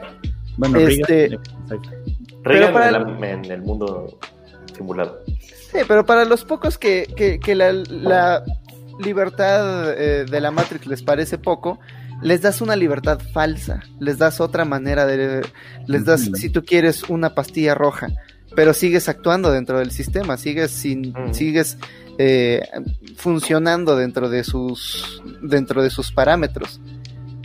Y digo, no hay que irse más lejos. La hija de Donald Trump estaba diciendo, tómate la pastilla roja para, para las elecciones del próximo año. Fíjate que este, precisamente Cypher es un personaje muy interesante porque Cypher es la consumación de la, del relato de la cueva de Platón. Judas. Eh, sí, o sea, eh, aparte pero eh, por eso por eso digo que cuando hablamos de Matrix y de su goticismo, eh, hay, es, es, como, hay distintas dimensiones, hay cosas que son muy lógicas, ¿no? Todas las referencias judio-cristianas son como muy, no mames. muy evidentes, ¿no? Este, digo, la ciudad de Zion, que bien, el Nabucodonosor es este, no, etcétera, etcétera. Pero bueno, este, el punto era, eh, ya me iba yo a salir del tema. ¿Otra este, vez? No, Cypher. Este, cuando nosotros hablamos de la, de la cueva de Platón, nunca, casi nunca se habla del, del, relato completo y nos quedamos en la descripción de la cueva, ¿sí? Esta, ya, pues, no sé, todos deben de saberlo, pero si no lo saben, pues rápidamente hay un grupo de hombres que están este, encadenados, solamente pueden ver hacia el frente, este, frente a ellos tienen una pared sobre la cual... Desde muy pequeños desde muy pequeños, sí, y, solamente pueden ver hacia una pared en la cual se proyectan sombras que están siendo producidas atrás de ellos. Atrás de ellos hay una fogata y este y enfrente de la fogata están unas personas moviendo unas figurillas que son lo que producen las sombras. Y, entonces ellos solo pueden ver las sombras producidas este, producidos por esas personas que están ahí. Y en teoría, atrás de, de ellos está la salida de la cueva. Esa es, la, explicación de la cueva en donde casi siempre se quedan.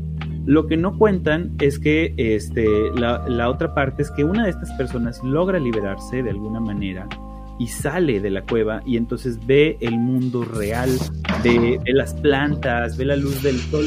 Y de hecho es muy cagado porque bueno, es interesante pues, hay un momento en el cual Platón dice que la luz del sol real le lastima los ojos porque nunca ha visto realmente la luz. Haciendo, eh, eh, hacen un paralelismo en Matrix cuando Neo llega al Nabucodonosor, a Nabucodonosor y le dice a, Morfeo, a Trinity, mejor dice, ¿por qué me duelen? me duelen los ojos. dice, porque, mm. porque nunca los ha asustado. Es una... No había notado ese pedo. Este, ajá, y también le duele el hombre, ¿no? El hombre, el hombro. le duele el hombre. Bueno, el hombre no sé, pero el hombro. Es un guiño, es un guiño precisamente a, este, a la cueva de, Platón. Lo que dice Platón es que la experiencia real es tan eh, sobrecogedora este, para, para el humano que salió que él solito decide regresar a lo que conoce y se mete a la cueva y se vuelve a sentar a ver las sombras porque es lo único que conoce y que no le produce dolor, que es lo que hace Cypher, ¿no? Cypher conoce el mundo real, es demasiado para él y él pide regresar a la, Matrix porque este, quiere regresar a la cueva a ver otra vez las sombras, ¿no? Ahora, lo interesante de, la cueva de Platón es que no se le ocurrió así nada más. Hace rato hablaba yo de la línea del conocimiento de, de Platón. Este, entonces, es, es, como un ejercicio mental que hace para explicar un poquito como el conocimiento o, de dónde viene esta, esta, idea de las ideas.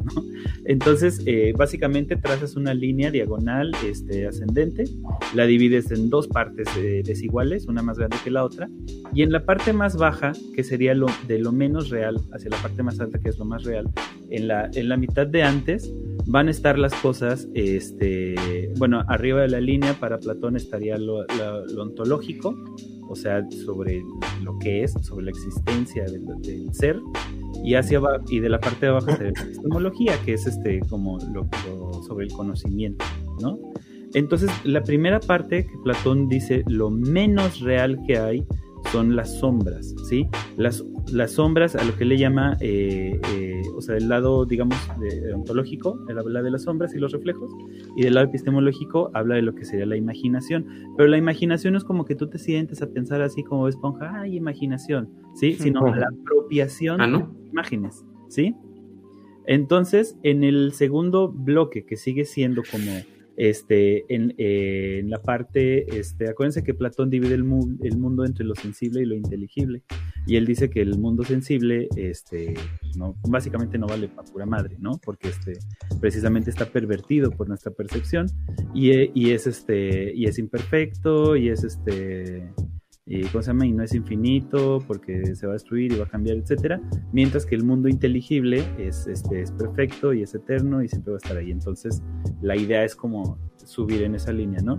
Entonces, en, en el segundo bloque todavía, digamos, de lo, del mundo sensible, estaría ya los objetos como tal, ¿no? Las cosas que tú puedes ver, tocar, el lapicero, la pluma, la computadora, todo eso que está ahí, pero depende de tu percepción. Eso es a lo que, a lo que este Platón en el campo de la epistemología le llama la creencia. Tiene nombres en griego, pero me debo a este, ponerlos, ¿no? Cuando pasamos al, mundo de lo, de lo inteligible, eh, en el campo de la ontología, pues sería básicamente las ideas. Sin embargo, en el campo de la epistemología hay dos eh, secciones, digamos, ¿no? Primero sería como todo lo que nosotros podemos razonar sobre esas ideas, ¿no? Es como, como la, la razón este, crítica y entonces tú dices, bueno, este, no sé si en el mundo sensible hay este caballos, en el mundo inteligible está la idea de los caballos, ¿sí? Es, es como, hay un caballo perfecto eh, donde todos los, este, todos los caballos que tú percibes están como de alguna forma tratando de parecerse él. él usa eh, se usa mucho el ejemplo de una persona, ¿no?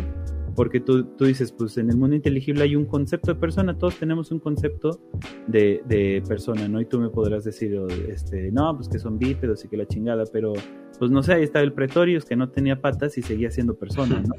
Este, entonces, el Nick Busijik. El Nick Busijik, ¿no? Este, entonces, eh, aunque no tengas todas las características, puedes más o menos parecerte a la idea de la persona que está en el mundo inteligible, que es como, como perfecto. Entonces, esa, esa línea es, eh, yo siento que Platón dijo, explicó todo y como nadie le entendió tuvo que hacer el pinche relato de la caverna para que le entendieran, porque habla exactamente de lo mismo. De hecho, primero habla de, esta división del conocimiento y después habla de la, inmediatamente después habla de la caverna. Lo curioso es que si lo vemos de alguna manera regresando a Matrix, eh, el camino de Neo este, si bien no es el elegido, que por cierto no hemos hablado de por qué no, es el elegido. Ahorita si quieren, justamente después de esto hablamos de eso. Este, pero si bien no es el elegido, sí sigue un camino, hay todo una, una pues un proceso y que justamente se va apareciendo eso. ¿Por qué? Porque Neo empieza metido en la Matrix, empieza viviendo la copia de la copia de la idea, ¿sí? O sea, si lo, si lo más real son las ideas perfectas que no son percibibles, lo menos real es cuando las percibes y lo todavía menos real es la representación de eso. De hecho, este, por ahí dicen que a Platón le cagaban este, los, los poetas, ¿no? Que hasta decía que deberían de expulsarlos de la ciudad. Entonces él consideraba que los, los poetas, los pintores, por ejemplo, eran, este, estaban en, en, lo menos real porque simplemente reproducían copias de las copias de las copias, ¿no? Entonces, este, a Platón le cagaban. El caso es que la Matrix sería como esta idea de las sombras, ¿no? Y los reflejos que precisamente hacen juego en la película. Después sale a la, segunda simulación o tal vez este, al mundo real y entonces las cosas sí existen, ¿no? entonces eh, sí usa los ojos y sí siente dolor real y sí siente el, eh, cuando agarra el agua y la vena y eso es, es real, ¿sí? Entonces ya está basado en su propia experiencia. Y entonces después hace, hace un avance cuando ve el código. Entonces, cuando hablan de, esta parte, como cuando ya pasas de, eh, hay como un punto intermedio entre lo eh, sensorial y lo inteligible, que sería, por ejemplo, las matemáticas, que sí existen de manera inteligible, pero se tienen que representar a través de procesos eh, sensoriales, ¿no? Tú tienes que dibujar un cuadro para que la gente entienda qué chingados es un cuadro, ¿no? Entonces, este, eh, si tú nunca has visto un cuadrado, probablemente nunca puedas entenderlo. Entonces, este, esa representación, por ejemplo, sería cuando, cuando Neo empieza a ver el código, ¿no? Entonces, empieza a ver a través de lo, de lo sensible, empieza a entender lo inteligible. Y ya, pues después tal vez este, podríamos pensar en esta alegoría de cuando llega a la ciudad 01 y se conecta con la fuente y entonces se olvida de su cuerpo y se esparce en una sola existencia y entonces forma parte del mundo de las ideas, ¿no? Entonces, todo el proceso de Neo es, tiene que ver precisamente con la cueva de Platón y con esta idea de, de, la perfeccionamiento de, de las ideas o cómo alcanzar la verdad absoluta, ¿no? Fíjate que me pasó cuando era morrito, que tuve como mi propia experiencia de salida de la cueva, que, que me lastimó, pero no, no, en la, no en los ojos, sino en las papilas gustativas. Porque cuando yo era niño me gustaba mucho, fíjate el nivel de abstracción, el chocomilk de fresa. El chocomil de fresa era un polvo color rosa que se le echabas a la, a la leche y pues había fresa, ¿no? Entonces era mi cosa favorita del mundo y todos los días me chingaba uno y por eso sufría como de sobrepeso infantil. Eh, pero a la tierna edad de 10 años probé por primera vez... Eso no importa. A los 10 años probé por primera vez una fresa, la fruta, una fresa ah, real. Y no me gustó porque no sabía fresa. Y dijiste, mejor me regreso a mi Matrix. Me regreso a la Matrix. esto es fresa, esto no. A huevo, mi de fresa. este. Ah, bueno, les había yo dicho que después de esto, si querían hablar de por qué Neo no es el elegido.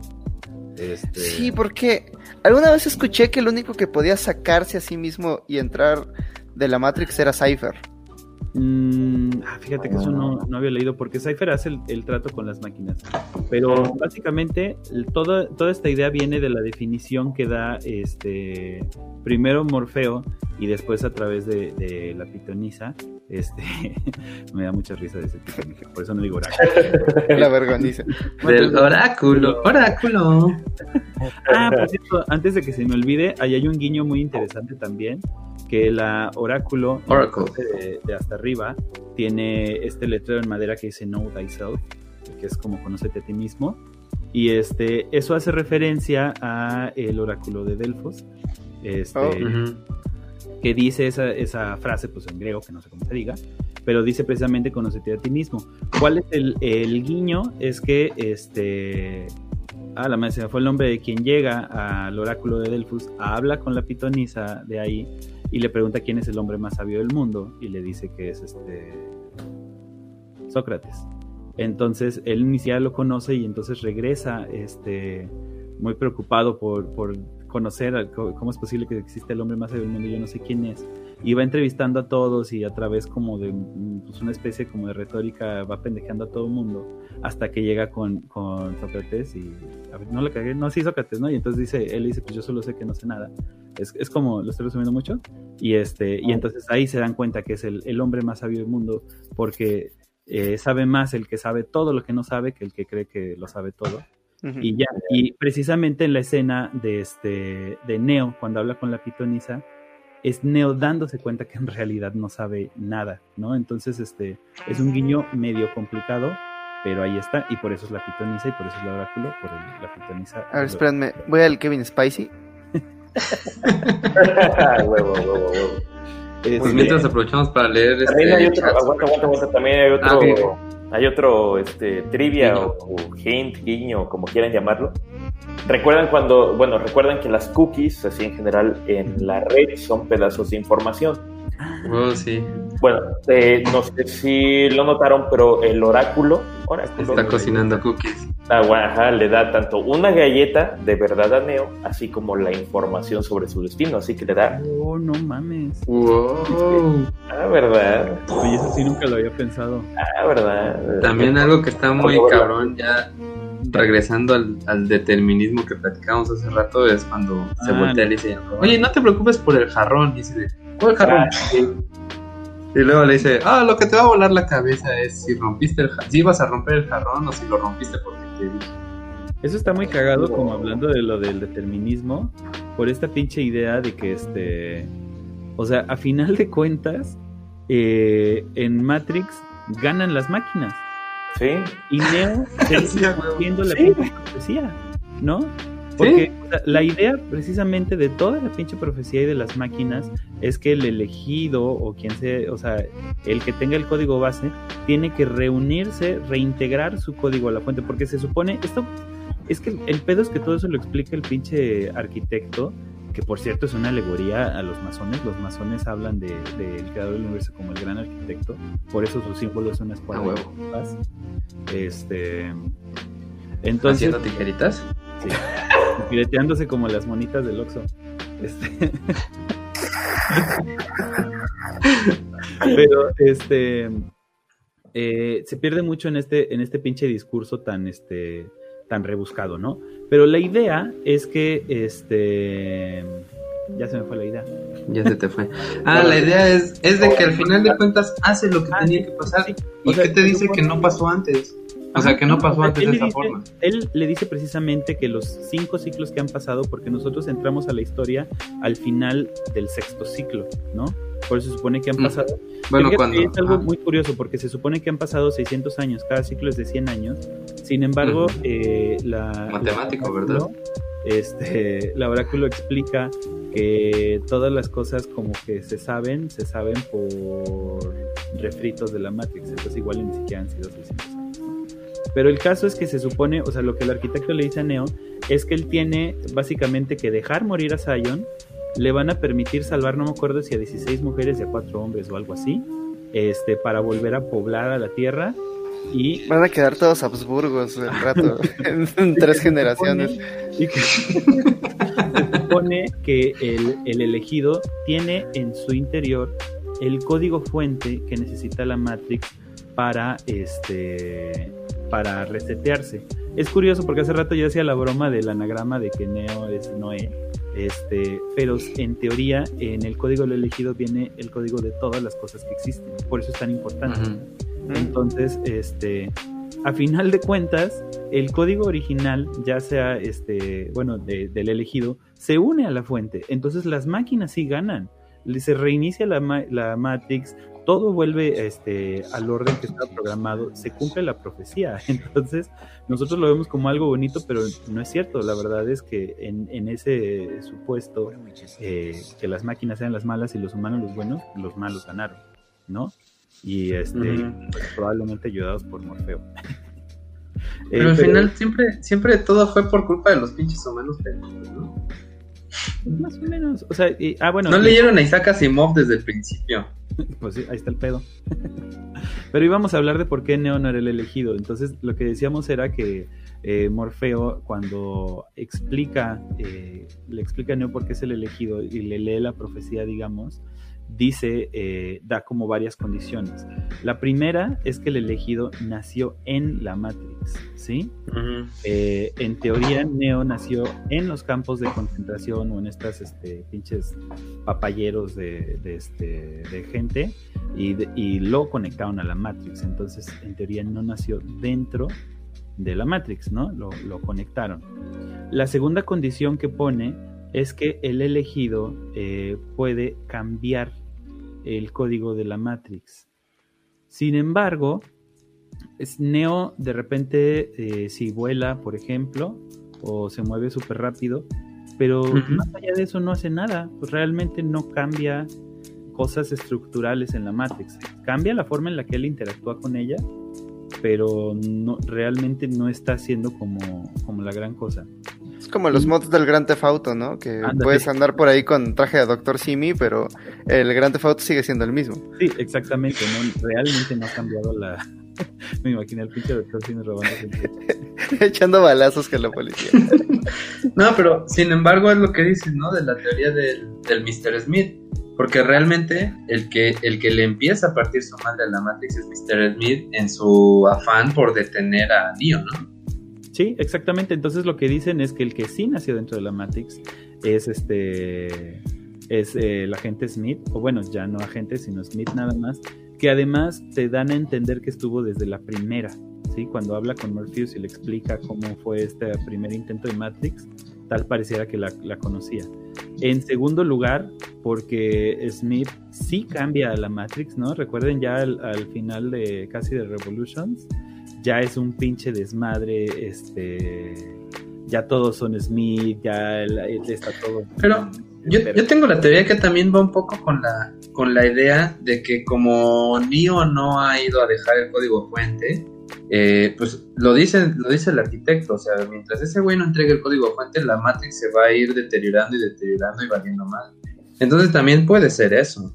Podría ser, pero, pero piensa, por ejemplo, que Smith sí se reproduce dentro de la Matrix, o sea, sí está cambiando cosas. O sea, literal se convierte en un virus. Es un virus, ajá. Se reproduce de manera no asexual, todo incel. Qué perdedor. Les mete la manita, ¿no? ah, sí, sí, sí. El fisting a todo lo que da. Por cierto, yo encontré, yo encontré una película en la, de Matrix que la quité porque se me hizo medio rara. El plug no lo tenía en la nuca, güey, lo tenía en la boca.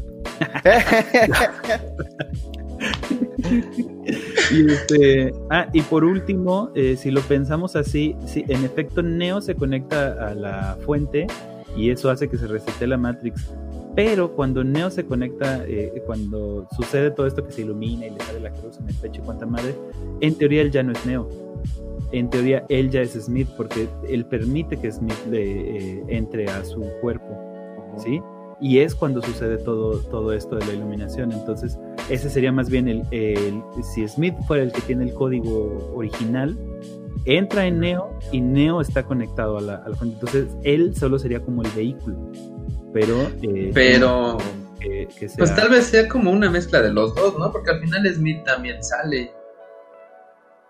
Sí, o sea, yo, yo nada más digo, pero eso es que tiene que ver. ¿Eh? No, o sea, ¿qué tiene que ver? Pues que es que lo que está diciendo es que... el borracho soy yo, güey.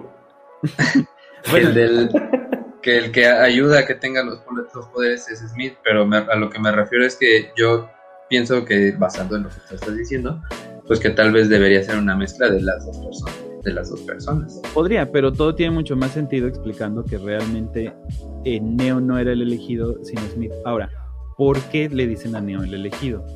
Recuerden que en este juego donde el gran arquitecto genera eh, cada Matrix y la administra y, la, la, oráculo que trabajan en conjunto hace una especie como de contraparte, ¿sí?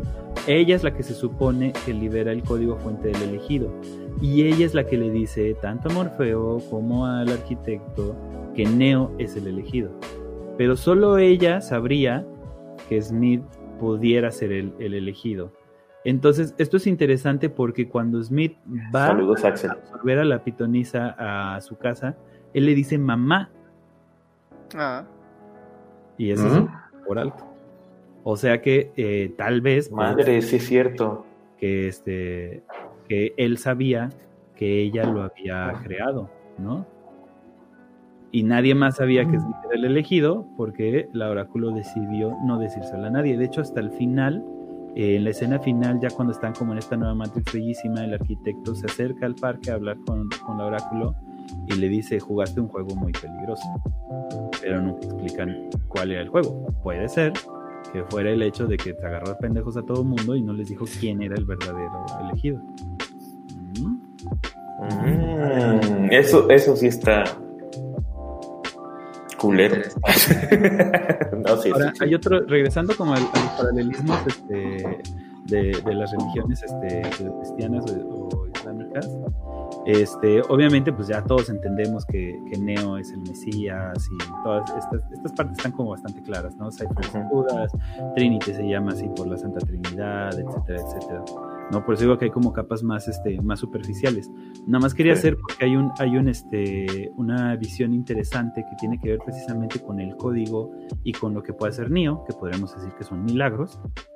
Y es esta idea de que para, sobre todo para cierto, digamos, cepa de, los, de, de la cábala o de los cabalistas, en efecto el mundo está hecho de palabras, ¿sí?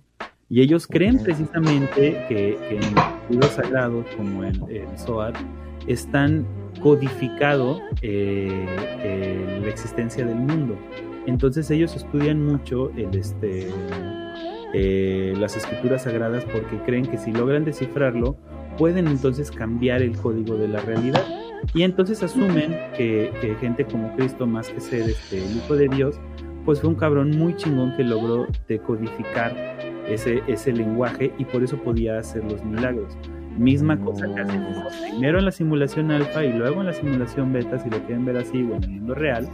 Y por eso puede él ver el código y cambiar las cosas, controlar las máquinas, etcétera, etcétera. Porque, y eso, eh, o sea, no está tan, tan real cuando en el Nuevo Testamento hay un punto en el que eh, Jesucristo dice, yo soy el verbo en carne ¿no? Entonces tiene que ver precisamente con esta idea que el verbo, la palabra, construye la realidad. Ahora, si nos regresamos a esta visión un poquito más metafísica que estábamos viendo, la realidad en efecto se construye con palabras, con acuerdos, porque son determinaciones que nosotros nos ponemos de acuerdo para decir esto es esto, ¿no? Entonces la realidad este, son palabras, ¿la verdad? Ah, perro, ¿eh? Es justo la idea detrás del taoísmo, esto de que el Tao que puede ser expresado no es el verdadero Tao, pero necesitas expresarlo para poder experimentarlo. En el momento en el que determinas qué es lo bueno, también automáticamente se determina lo malo. No puedes determinar lo alto si no hay lo bajo, pero necesitas justamente la palabra para experimentar, para experimentar el Tao. Entonces, me gusta esta idea de, que no hay un elegido sin su contraparte. O sea, que no hay, que, que Neo no es el elegido, pero tampoco Smith, sino como un juego entre los dos. Es como esto que decía Borges, ¿no? Acerca de Cristo, que claro, Cristo eh, sacrificó el cuerpo para la salvación de la humanidad. Pero ¿qué me dices de Judas, que sacrificó su alma para que Cristo pudiera ser crucificado? No hay uno sin el otro. Sí. Yo tengo una duda sobre la. Ajá, juego. Eh, yo, yo, tengo una duda sobre la Matrix para ustedes que tienen la película un poco más fresca. ¿Se acuerdan de los gemelos de blanco que tienen rastas? Ah, sí. ¿Qué representan?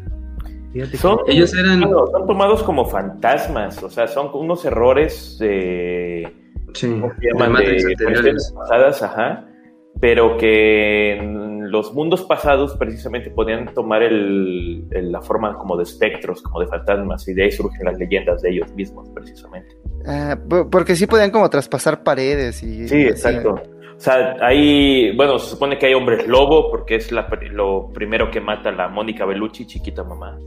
Eh, balas de plata y lo asegura. Y pues estos fantasmas y todo el rollo. O sea, son, son seres que sobrevivieron a las versiones anteriores que sobre, bueno, que se conocen ahorita como leyendas y ahorita en la Matrix actual pero pues sí existen, pero nadie los ha visto porque solamente están precisamente en lo más mínimo de la Matrix. A ver.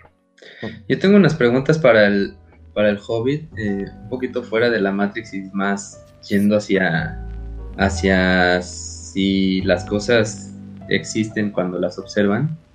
¿Quién, ¿Quién observa el universo? O sea, el observador debe ser observado para existir Dios. ¿El universo requiere de nosotros para existir? Dios. Es que eso presupone que el universo y nosotros somos entidades distintas. Y este, pues, no sé dónde hayan venido ustedes, pero yo vengo de este mismo universo, ¿no? Este, eh, como uno más de sus procesos. Ahorita de que preguntó esto René, yo creo que nos vamos a llevar otras tres horas. Me voy a mentalizar. no, este, el otro día tenía esta conversación con estos biólogos, ¿no? Que, y estábamos hablando acerca de ah, qué significa estar vivos y, y, y, de, y de la entropía y de cómo hacerle frente para seguir vivos. Y ellos me decían como, o sea, yo sé que eventualmente la entropía se va a llevar todo esto y, y que la complejidad que nos hace posibles es temporal. Pero, y me dijeron la cosa más hippie del mundo, ¿no? Algo que yo pensaba que nada más se decía en Tepoztlán.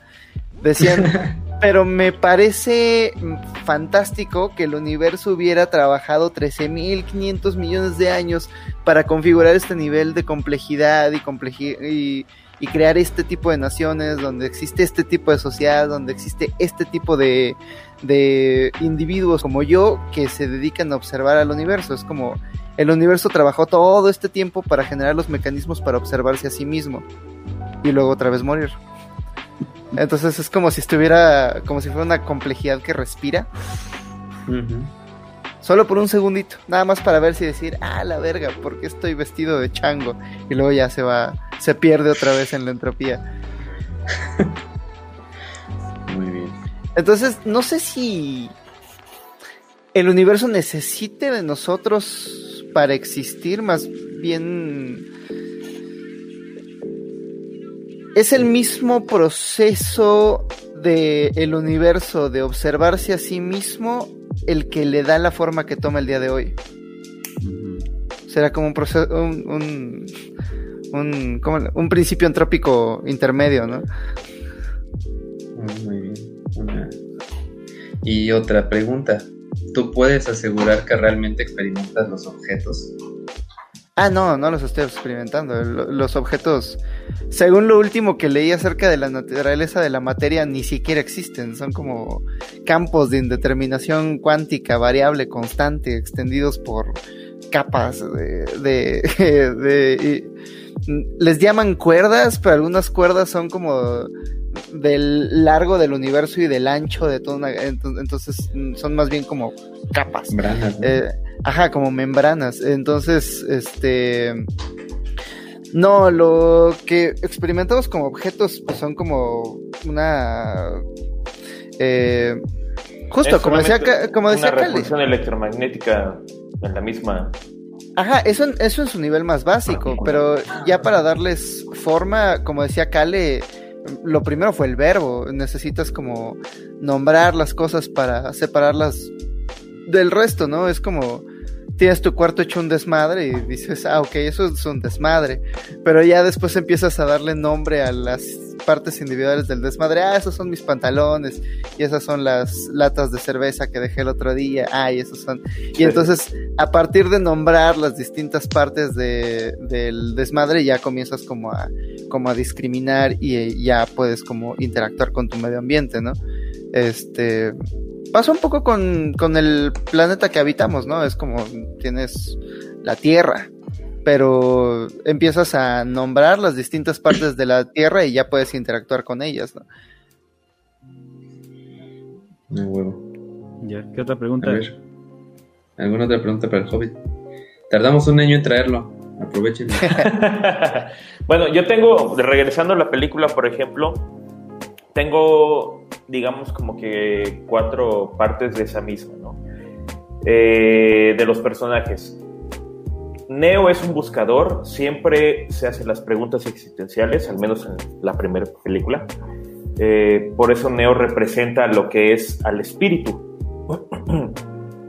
Eh, al escuchar al espíritu sobre el ego, recuperamos el libre albedrío. Esa es una frase que les dejo ahorita. La segunda, Smith representa al ego.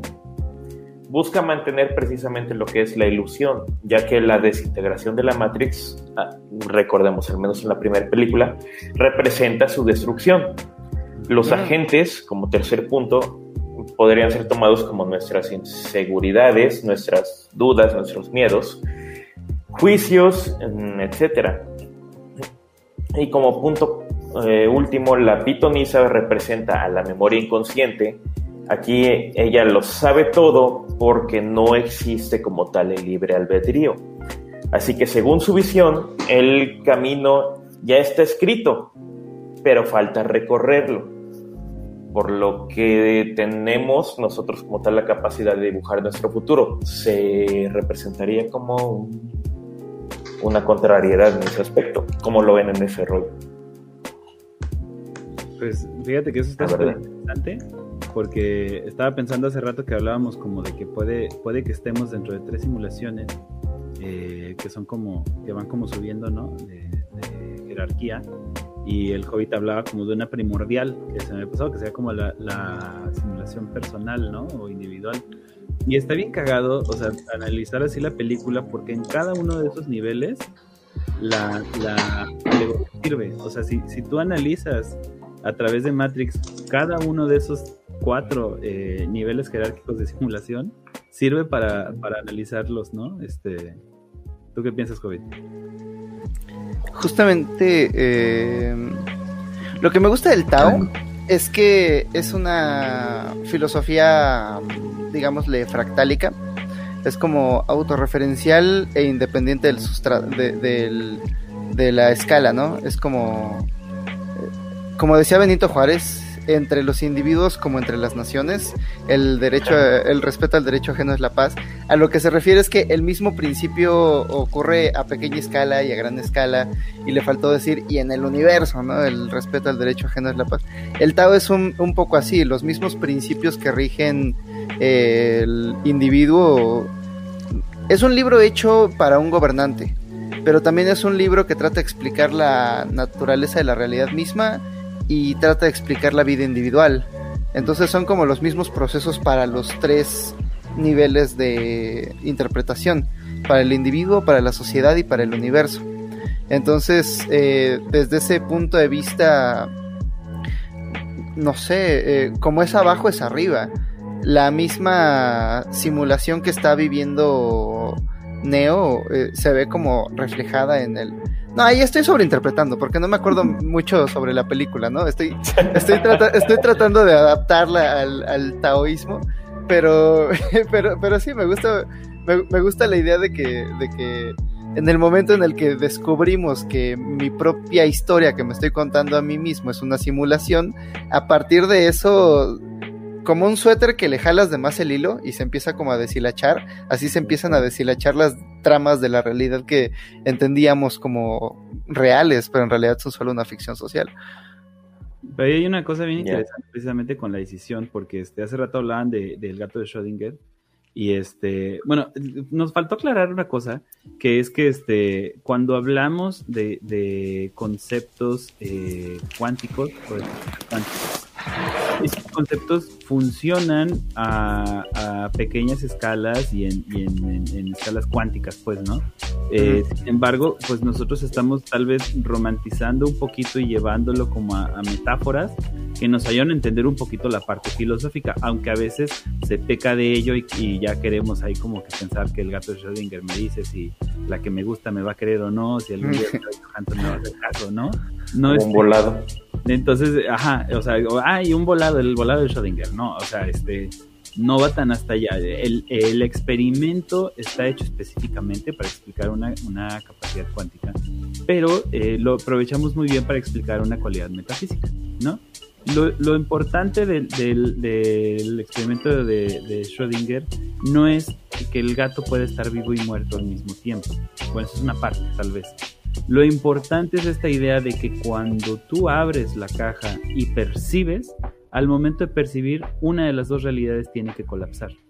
¿no? Entonces, esta, esta idea como de que cuando, cada decisión que tomas también es una decisión que no tomaste, un poquito como lo que decía el Hobbit, ¿no? De cada coche que no te atropelló, también es un coche que sí te atropelló, ¿no? Entonces, este, ¿qué significa eso? Que e, es muy curioso, porque la otra vez hablábamos de libertad, este, con el Marte, y decíamos eso, que entre más te defines o entre más compleja es tu existencia, más determinantes asumes. Y las determinantes, de alguna forma, pues son lo contrario de la libertad. Eres más libre entre menos determinantes tienes. Entonces es muy curioso este, este camino, porque conforme tú te vas asumiendo como más cosas, también hay un montón de cosas que dejas de ser, ¿no? Entonces, este, cada decisión que tomas te hace un poquito menos libre. Y precisamente como dice eh, Plutarco estamos hablando del libre albedrío, porque precisamente una cosa que pasa en la película es este que habla sobre determinismo, ¿no? Este, hace rato eh, creo que no estabas Hobbit cuando el, René, el ejemplo del jarrón, ¿no? Que este está este Neo hablando con, con, la pitonisa y le dice, no te preocupes por el jarrón, ¿no? Y él va al jarrón y en lo que se voltea lo tira. Y entonces le dice, ¿cómo supiste? Y le dice, eso no es lo importante, lo que te va a volar la cabeza es pensar si lo tiraste porque te dije o no. Y ahí ya están haciendo un pequeño guiño a todo lo que pasa en la película, ¿no? Porque como decíamos, al final de cuentas, Neo sí cumple su, su cometido, ¿no? Entonces, el determinismo da para mucho, pero este, pues está ahí en la, en la película, ¿no? Eh, sí, y, y, si vas un poco a, lo que comentabas hace rato, de que alguien tuvo que haber eh, escrito el programa y que no hay números aleatorios o que no hay eh, decisiones aleatorias en las programaciones, pues también en este caso, ¿no? Que esa podría ser una razón, ¿no? El otro día hablaba con un físico que tenía un argumento en contra de la del libre albedrío sin ser determinista. Y su idea era que el universo es un sistema físico. Eh, tiene unas condiciones iniciales que son como el microsegundo después del Big Bang. Y el siguiente estado del universo va a ser como una ecuación, ¿no? Condiciones iniciales pasadas a través de las leyes de la física te entregan un segundo estado. Y este segundo estado, pasados a través de las leyes de la física, te entregan un segundo estado. Y así, momento a momento, vamos pasando como eh, de un estado al otro de la materia física. Entonces, a partir de este momento, el siguiente estado del universo se va a determinar no por las decisiones que tomemos, no por la moral de los individuos, no por las historias que nos contamos, sino por la posición de las partículas y cómo van a interactuar unas con otras de acuerdo a la trayectoria que llevaban y las leyes físicas que siguen. Entonces, en esta figura no hay no hay espacio para la voluntad del individuo, más bien eh, la voluntad del individuo se vuelve como un epifenómeno de, de los procesos físicos de los cuales emerge, ¿no? Eh, como un fenómeno eh, que ocurre eh, paralelo al fenómeno al fenómeno inicial, ¿no? Como un foco, el propósito del foco es dar luz, pero al mismo tiempo que está dando luz eh, produce calor. El calor es como el calor del foco es como el epifenómeno de del foco. Este Y alguien le decía, bueno, pero es que, pero es que la conciencia, por ejemplo, no está determinada. La conciencia no está, no está predeterminada. Ocurre a partir de puertas lógicas de, en el cerebro que están determinadas por, eh, bueno, que están controladas por procesos cuánticos que dependen de la probabilidad. Y dice, sí, pero dependen de la probabilidad de la probabilidad y no de la voluntad del ser humano. Entonces, aun si son procesos aleatorios, que no están por completo determinados, estos procesos aleatorios están determinando la voluntad del individuo y no al revés. Entonces es el proceso universo el que determina cuál va a ser la voluntad del individuo y, y, no la voluntad del individuo la que determina cómo va a interactuar con su medio ambiente. Y luego uno ve estos experimentos como el experimento de la caja con las dos luces, ¿no? Donde lo cuento todo el tiempo, es que eh, tienes que tocar un botón, hay dos luces y tienes que tocar un botón antes de que se prenda la luz. Y primero es muy fácil porque el sistema se está calibrando, ¿no? Está conectado a tu cerebro y está midiendo tus reacciones neurológicas. Pero después de un rato, ya que acaba de calibrarse bien, es imposible tocar el botón porque en el momento en el que tomas la decisión, o más bien en el momento en el que crees tomar la decisión, se prende la luz antes de que puedas tocar el botón. Y lo que ocurre cuando miras a las mediciones de la actividad cerebral es que antes de la decisión consciente hay un pico de la actividad inconsciente. Entonces algo decide antes de que tú sepas que ya decidiste.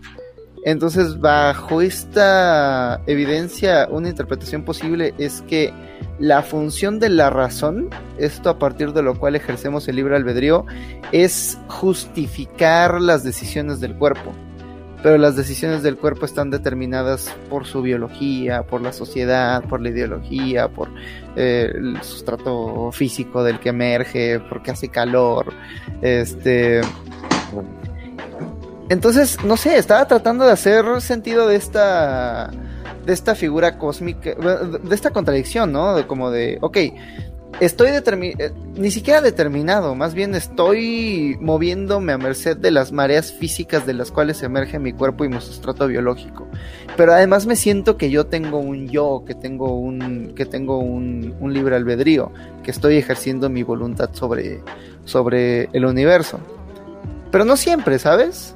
por ejemplo, quería venir desde hace cuando al podcast, pero no tenía tiempo. Entonces es como, ok, desde el libre albedrío dije que no, no voy a ir, pero, pero es como, eh, como, no siempre soy libre de hacer las cosas que quiero hacer me mueven distintas necesidades en todas direcciones. A veces tengo hambre y a veces tengo sueño, a veces tengo ganas de hacer pipí, este, cuántas cosas queremos hacer genuinamente que no somos libres de hacer porque nos mueven otras, eh, otras eh, obligaciones en distintas direcciones. Entonces hay como una separación entre la voluntad del universo, que son las cosas que necesito, y mi propia voluntad, que son las cosas que yo quiero hacer. Y esta separación genera como un, una enfermedad del espíritu. Acabamos haciendo cosas que no queremos y diciendo cosas en las que no creemos. Pero, una vez más, a partir de la palabra, si a partir de la historia que me cuento a mí mismo de cuál es el mundo que estoy habitando y es una tarea difícil porque tiene que ser una historia que yo me crea, o sea, que tenga como bases en la realidad y que, y que pueda comprobar con evidencia y demás. Si a partir de la interpretación que me hago del mundo puedo alinear esta necesidad con esta voluntad, asumiendo que no hay tal cosa como un yo y que todo es un proceso interconectado, sería como prestarle este cuerpo de chango que habito a la voluntad del universo para crear las cosas que esa cosa quiera y qué cosas quiera crear, no lo sé. Hay gente que hace arte, hay gente que eh, hace matemáticas. Este físico con el que estaba hablando me estaba diciendo, cada vez que estoy resolviendo una ecuación matemática y logro comprender, lo siento como una experiencia espiritual. Así me dijo, como si fuera un momento de conexión con algo más allá con, verdades fundamentales del universo. Y puta, eso me suena lo más cercano posible a esta idea de alinear mi voluntad y mi necesidad para prestarle mi cuerpo a la voluntad del universo. Pero bueno, ahorita que estás diciendo eso, o sea, te das cuenta, somos un, somos lo mínimo que le puede prestar el universo algo, cabrón. O sea, Pues tal vez hay algunos que le funcionen más al universo que otros, ¿verdad? Es que, por ejemplo, estamos los humanos y a lo mejor, no sé, está un sol que puede producir más cosas o una puta galaxia, güey, o sea. Pero, güey, imagínate nada más con el hecho de sentir, de percibir, de Pero es crear que, lo por que ejemplo, eh, un- una de las cuestiones eh, eh, en las que caemos de repente en, en el error de creer que el mundo es tal y como lo percibimos y lo describimos, ¿no? Este es, este es como, si así lo quieren ver, un error de- del, este, del positivismo científico, ¿no? De- o del, del relativismo absoluto, donde dices, no, yo, yo percibo y por lo tanto esta es la realidad, ¿no? Y entonces solo puede existir el mundo a través de la forma en la que yo lo percibo. Ah, pero es muy limitante. Eso es, es- es muy limitante y además no lo sabemos. Yo, eh, o sea, el punto al que quiero llegar es que estas cosas no las sabemos. Podemos hacer este. No, no, no, es bueno, ahí, perdón, no, pero podemos asumir cosas eh, que parecen más certeras, pero nunca vamos a tener la certeza absoluta, ¿no? Hay, hay, nosotros, todos son volados en este mundo, ¿no? Todos los días nos dormimos eh, asumiendo que al otro día el sol va a salir. Y es una apuesta casi segura, pero no lo sabemos. ¿sí? casi. puede ser que no suceda. La, la probabilidad es muy baja, pero, pero nunca vamos a tener certeza absoluta sobre ninguna cosa. Entonces, por Por ejemplo, eso se dice, si Dios quiere. ajá, si Dios quiere. Porque a lo mejor no. La madre, Entonces, sí. por ejemplo, está esta idea de la conciencia, pero nosotros no sabemos si los animales tienen otro tipo de conciencia eh, distinta a la de los humanos, si las plantas tienen otro tipo de conciencia distinta a la de los humanos. Pues sí, sí la tienen, ¿no? Es que, por ejemplo, tienen otro tipo de percepción, por ende deben de tener otro tipo de conciencia, aunque no es tan desarrollada, por así suponerlo. Ciertos, Lo por que- ejemplo, ciertos este, animales un poquito más complejos pueden tener acciones que si yo las paso a través de mi filtro parecieran actitudes, este, no, yo pues, ah, es que mi perro está enojado, ¿no? Pero no lo sé. O sea, realmente, a menos que yo fuera perro y me enojara, podría saber si los perros se pueden enojar o no. Pero Como nunca cuando lo... sonríen los perros. Ajá. Bueno, parece que sonríen, pero en realidad solo están jadeando porque tienen calor. Pero la manera en la que jadean hace que su boca dibuje como una sonrisa. Y decimos, ah, está feliz porque lo saqué a correr. Y el perro está como, hijo de tu pinche madre. a huevo, sí, a huevo. Ya me cansé, culero. Yo lo que quiero llegar es que nosotros También, tenemos que convivir con esa incertidumbre, ¿no? Ese es el punto, no tratar de explicar la incertidumbre a través de nuestros modelos, sino convivir con ella. Es, es nada más. Y hace rato estaba hablando, este, hace rato eh, estaba hablando con un amigo y me decía como un argumento muy cagado. eh, eh, de los cierto tipo de, sobre todo como de, de veganos, ahí este, por si se enoja alguien, perdón, me vale. no, pero este, sobre todo los que son como específicas, ¿no? Y que, y que- Bienvenidos, este es el incorrecto podcast. como este, ay no, no, no es bueno abusar de los animales porque los animalitos tienen conciencia y les duele. Este, ya sí que luego hablamos del abuso animal.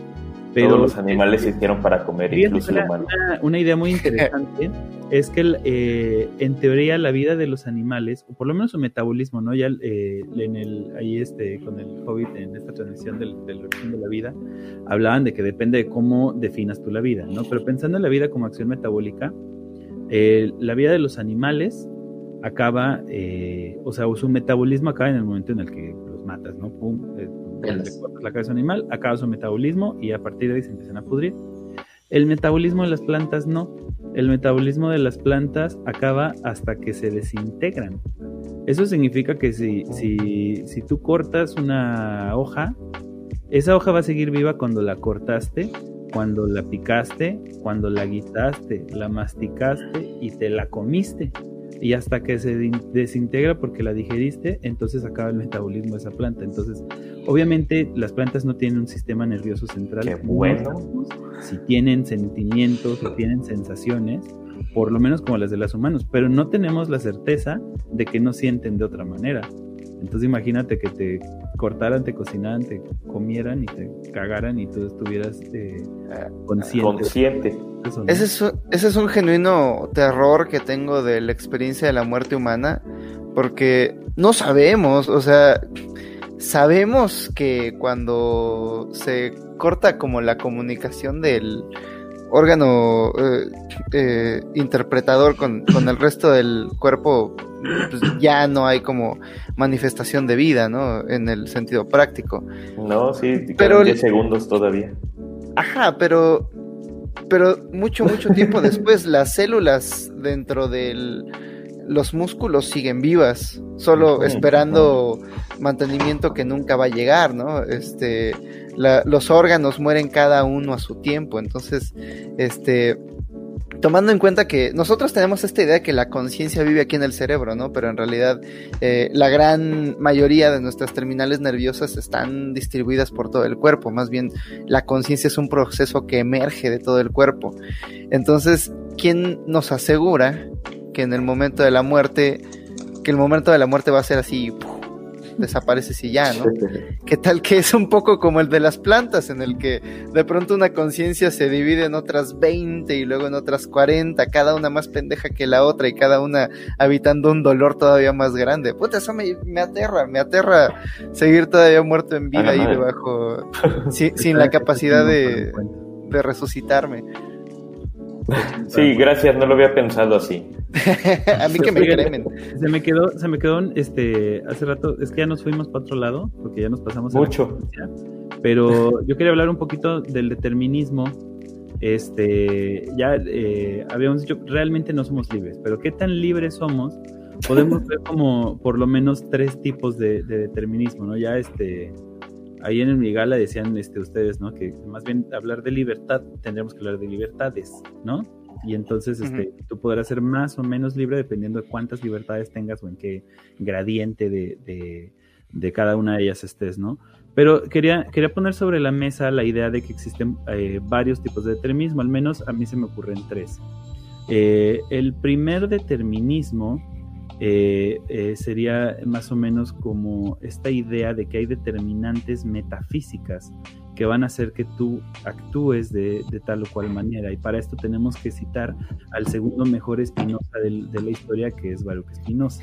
Yo creí que era Espinosa Chat, digo Espinosa Paz. No, ese es el primero. Claro. Eh, entonces, este eh, bueno, Spinoza habla este, de que el mundo está hecho de atributos, que están todos interconectados y en esos eh, nodos en donde se juntan los atributos y se hace como, ajá, pues como un conjunto de atributos, como un nodo, es, es en donde aparecen los modos. Nosotros somos modos, somos ese conjunto de, atributos que están interconectados. Pero ¿a qué se refiere esto? Para no meterme en tantos embrollos, se refiere a la idea de que estamos precisamente determinados por todos los atributos que nos están, este, que nos forman. Somos como una telaraña de, de, de este de determinantes, ¿no? Un poquito como lo que hablaba yo hace rato de, de cómo cada cosa que es real es real porque está determinada, ¿no? Entonces nosotros estamos determinados por ciertas situaciones, entonces yo no tengo la libertad de ser un pez porque no tengo ese atributo, ¿sí? No tengo la libertad de volar porque no tengo ese atributo, entonces eh, hay un determinismo metafísico que ya de por sí me, determina y me constringe a solo ciertas acciones, ¿sí? Otro nivel, como, eh, como más bajo, eh, un poquito más abajo en la jerarquía, podríamos pensar como que hay un determinismo social o político, ¿sí? Entonces, este, por ejemplo, no sé, eh, Kant decía, para Kant, él defendía la legalidad por sobre todas las cosas y él decía, tú tienes que respetar la ley porque es la ley, ¿no? Y entonces, este, para Kant, si tú querías cambiar algo con lo que no estabas de acuerdo, más bien lo que tendrías que hacer es, este, hacer conciencia para que todo el grupo entonces estuviera de acuerdo que esta ley no sirve y entonces la ley se pudiera cambiar. Pero él, o sea, defendía la legalidad sobre la ley, ¿no? De, alguna manera. Pero eh, hay ciertas determinantes, que era lo que decíamos la otra vez. Eh, yo tengo la libertad física de salir encuadrado a la calle, sí. ¿Tengo la libertad social o política de hacerlo? Pues no. Ay, no, guacala. Este, nadie me quiere ver encuadrado y, este, y entonces pues es probable que tenga yo como hay una, este, pues una multa o alguna consecuencia. Entonces la segunda determinante, la primera son las leyes naturales, la segunda son las leyes del hombre y la tercera, este, que esto es ya un poquito eh, hablando como lo que decía el COVID con el experimento de los focos, este, que sería eh, hablar como de, las determinantes eh, inconscientes, ¿no? Que, que, serían como, este, diría Freud, o sea, todas estas experiencias que yo tuve me llevan a tomar esta decisión como una especie como de concatenación de, situaciones, ¿no? Entonces, este, pues ahí ya les acabo de dar tres dimensiones en las cuales no somos libres porque cada decisión que toman está determinada por las leyes naturales, por las leyes del hombre y además por tus experiencias. La solución es el transhumanismo. Someternos a la más absoluta esclavitud social, de tal modo que nos abran las puertas de, ok, vas a ser esclavo de la sociedad, pero durante dos horas al día eres libre de conectarte a esta eh, a esta especie de Neuralink que transfiere tu cerebro al cuerpo de un pez. Entonces, en el nivel más, más, más arriba del Ah, no mames, determinismo, estás completamente determinado, pero en el nivel más baj- básico eres libre de ser lo que tú quieras. Puedes ser una sonda solar que explora el espacio y puede ver en rayos gamma. Puedes ser un pulpo surcando los, los confines de la, de la, del cañón de las Marianas en el fondo del, del océano. Puedes ser todo eso, pero tienes que pertenecerle a las corporaciones Elon Musk. Mo- Elon, ¿Cómo se llama? Elon- Mosquianas. Elon Musk. Elon Musk. Elon Musk. Y por cierto, Musk defiende la idea de que... De hecho, No mames, güey, y quiero eso. yo iba a decir, Me voy a yo iba a decir también hace rato. A huevo. Sí, a huevo. Este, te vas a poner como, como muñeco de pruebas. ¿no? Este, iba a comentar hace rato que, que también esta onda de, de la película de Matrix, de que hacen los. ¿Cómo se llama? Que lo enseñan a este güey a pelear y la chingada. Pues si esa madre es un Neuralink. Sí, totalmente. Ah, Pero se podrá. Mm, Mira, yo ahí No, tengo no mis creo. ideas. Porque no creo que. que, que así descargar como que información puede como tal aprender tu directamente las neuronas, no.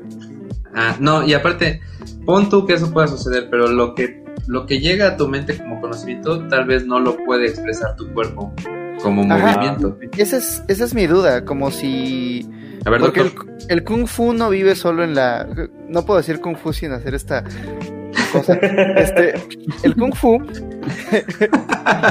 El kung fu no vive solo, solo en, en el cerebro, ¿no? Eh, eh, existe también como memoria muscular. Pobre.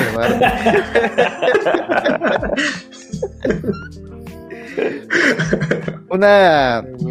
Memoria Una de las hipótesis del sueño es que su función es pasar información, digamos, de la memoria RAM a la memoria, ROM. ¿cómo se llama? La- a la ROM. ROM. O sea, tenemos esta memoria temporal que estamos llenando durante 16 horas al día y luego el, al momento de dormirnos lo que hace el cerebro es como repasar las mismas cosas que aprendimos pero sin las limitaciones físicas una y otra vez una y otra vez hasta que la memoria se vuelve física entonces este ah pero qué pendejo la conexión a la Matrix es como una especie de sueño no o sea podría como sí no olvídenlo No, yo sí, yo sí este, ahí eh, en cuanto a las artes marciales, ¿no? Poniendo un ejemplo muy claro, algo, este, eh,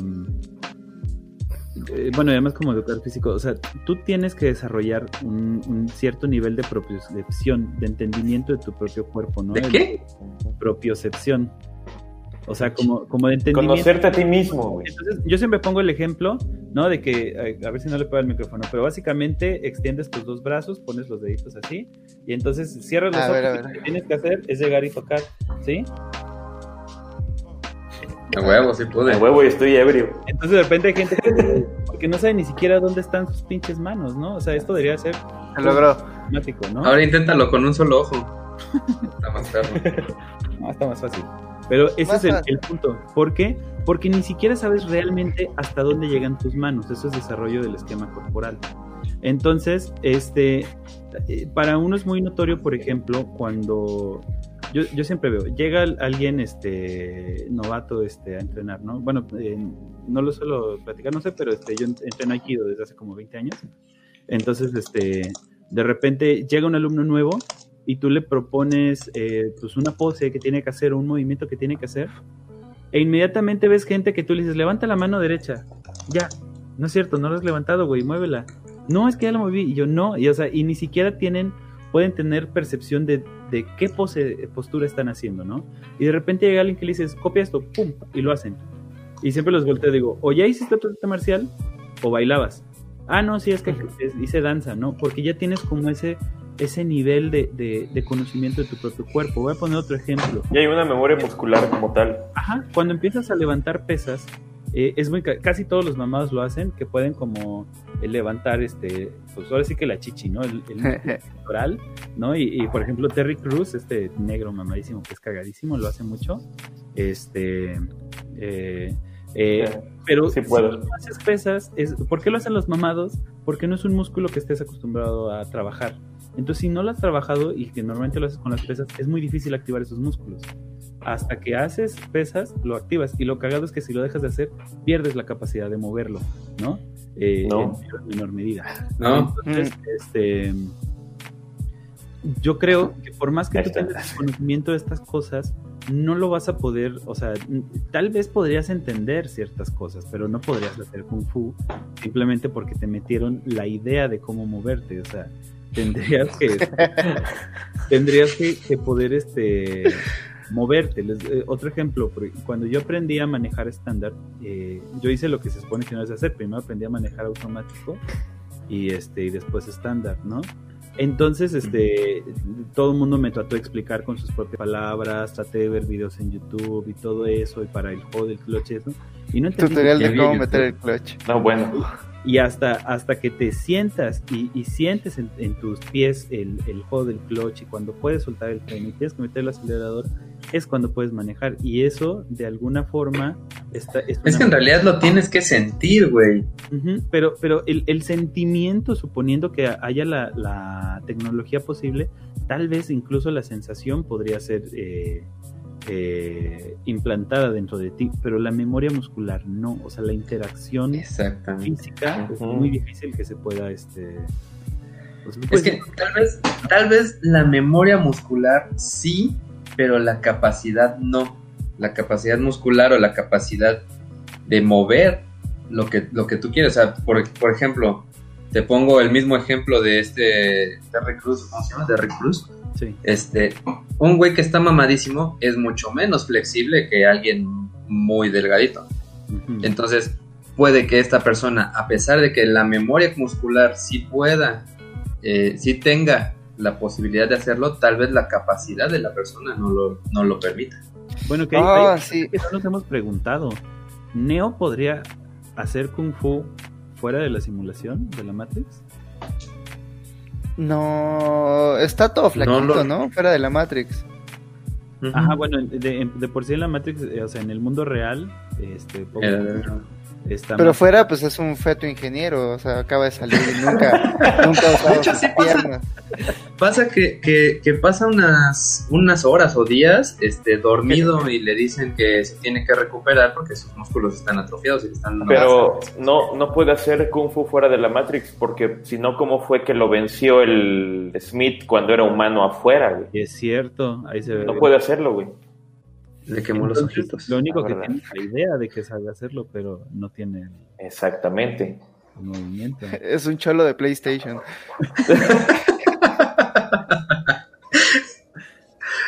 Así es. Y este, ¿qué más? No sé, ¿qué más venía en tu cosa esa que escribiste y no leí? Y que nunca lees. Y que nunca lees. ¿Ya hablaste de Kant? Me ¿Qué? ¿De Descartes? Kant. Ah. No, yo iba a decir que, que Descartes tiene una, una solución que... Algo así. Este...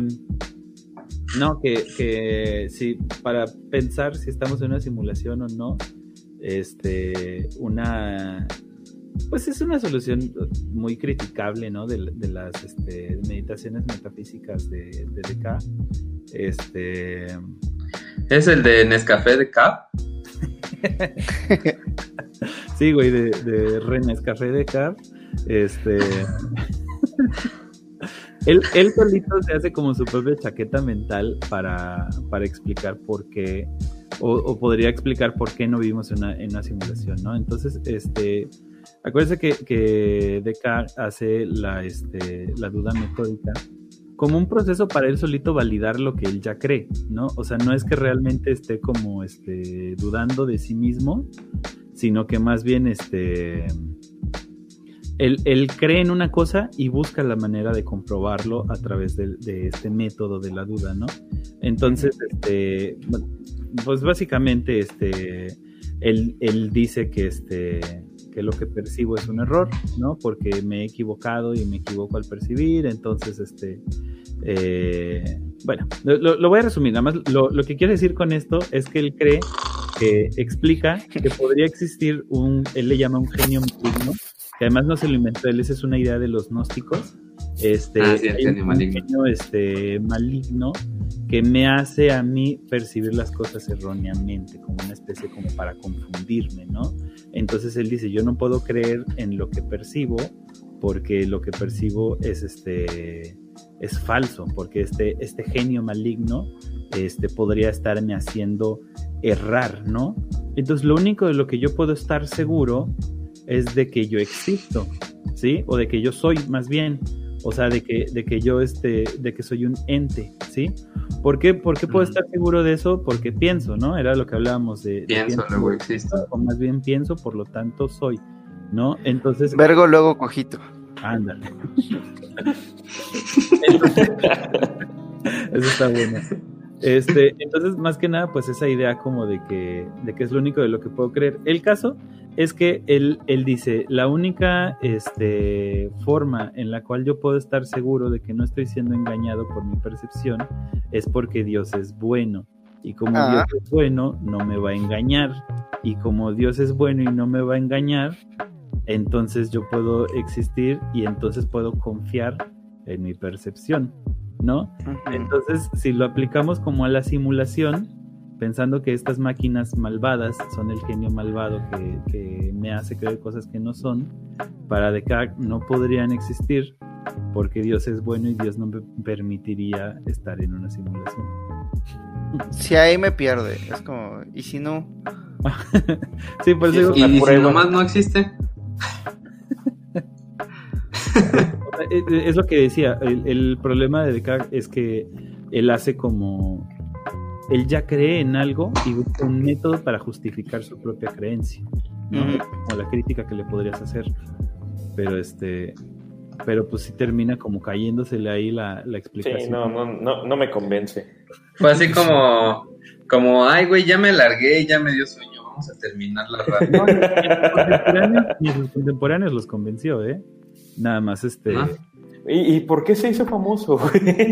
No, obviamente, No, pues obviamente. tenía un montón de cosas. él tenía un Por la publicidad de la, del Palacio de Hierro, de compro luego existo. este.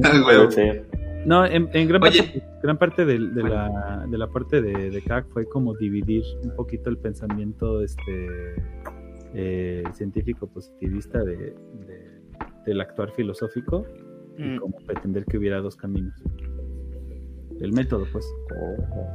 Pero ya. Oye, y ahora, eh, ¿han visto estos, este video, güey, de, de un jugador de fútbol americano que se hizo muy famoso porque decían que rompió la Matrix? Que es un güey que va corriendo, se cae y a la hora de que se cae, este, se va derrapando el güey, ¿no? Y con la misma se levanta, pero el movimiento que hace se ve como si le dieran reversa, güey, en, la- en el video.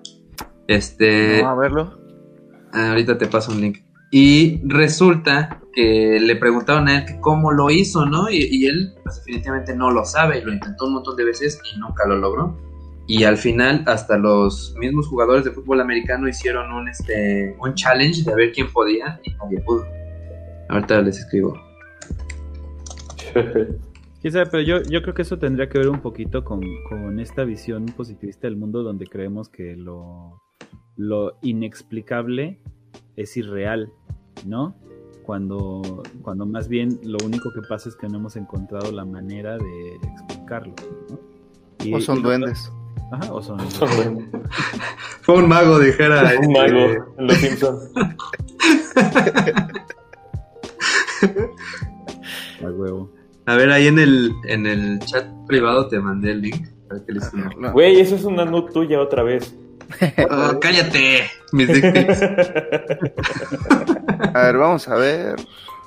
Bueno, mientras en, en lo que el Hobbit ve el video, este, ¿qué les parece que hacemos así como antes de leer superchats y comentarios, anuncios parroquiales, este, Nah, se para con las rodillas.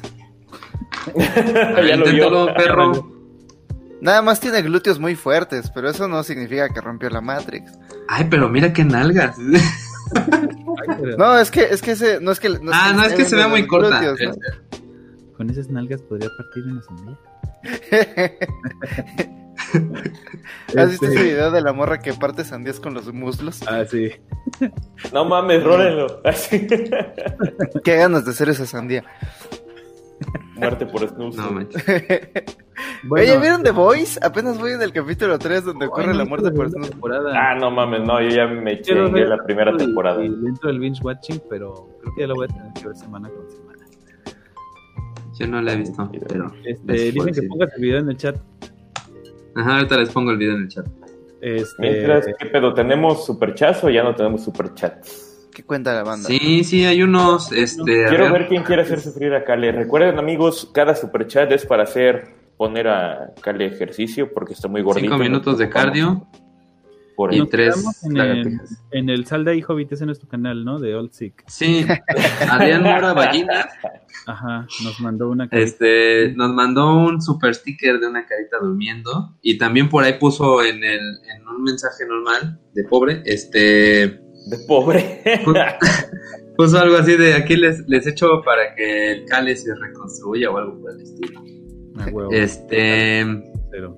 también Ah, está 100 Iván, dólares, cabrón. Iván Notzaya Bolsam Osimandias dijo, Hobbit, ¿conoces el Swansea? Es un derivado del Tao. No, ni idea. Echa un link. Te brincaste un superchat de Kotzali que dice Ah. le faltan bonobos Sí, al es- podcast. Saludos. Sí, es que voy de hecho de arriba para abajo. Ah, Como me chingada. salen aquí. Después. Ah, pero mira, Ariel Campechano, ese de Hola humanos, saludos desde Jalapa. O no, Ay, se me atajó un. Ay, se güey, me antojaron Jalapa, unos chan- huevo. un tacos campechanos. Saludos a Jalapa. Nosotros estamos en. Jalapa. Nosotros, nosotros no. somos de Jalapa.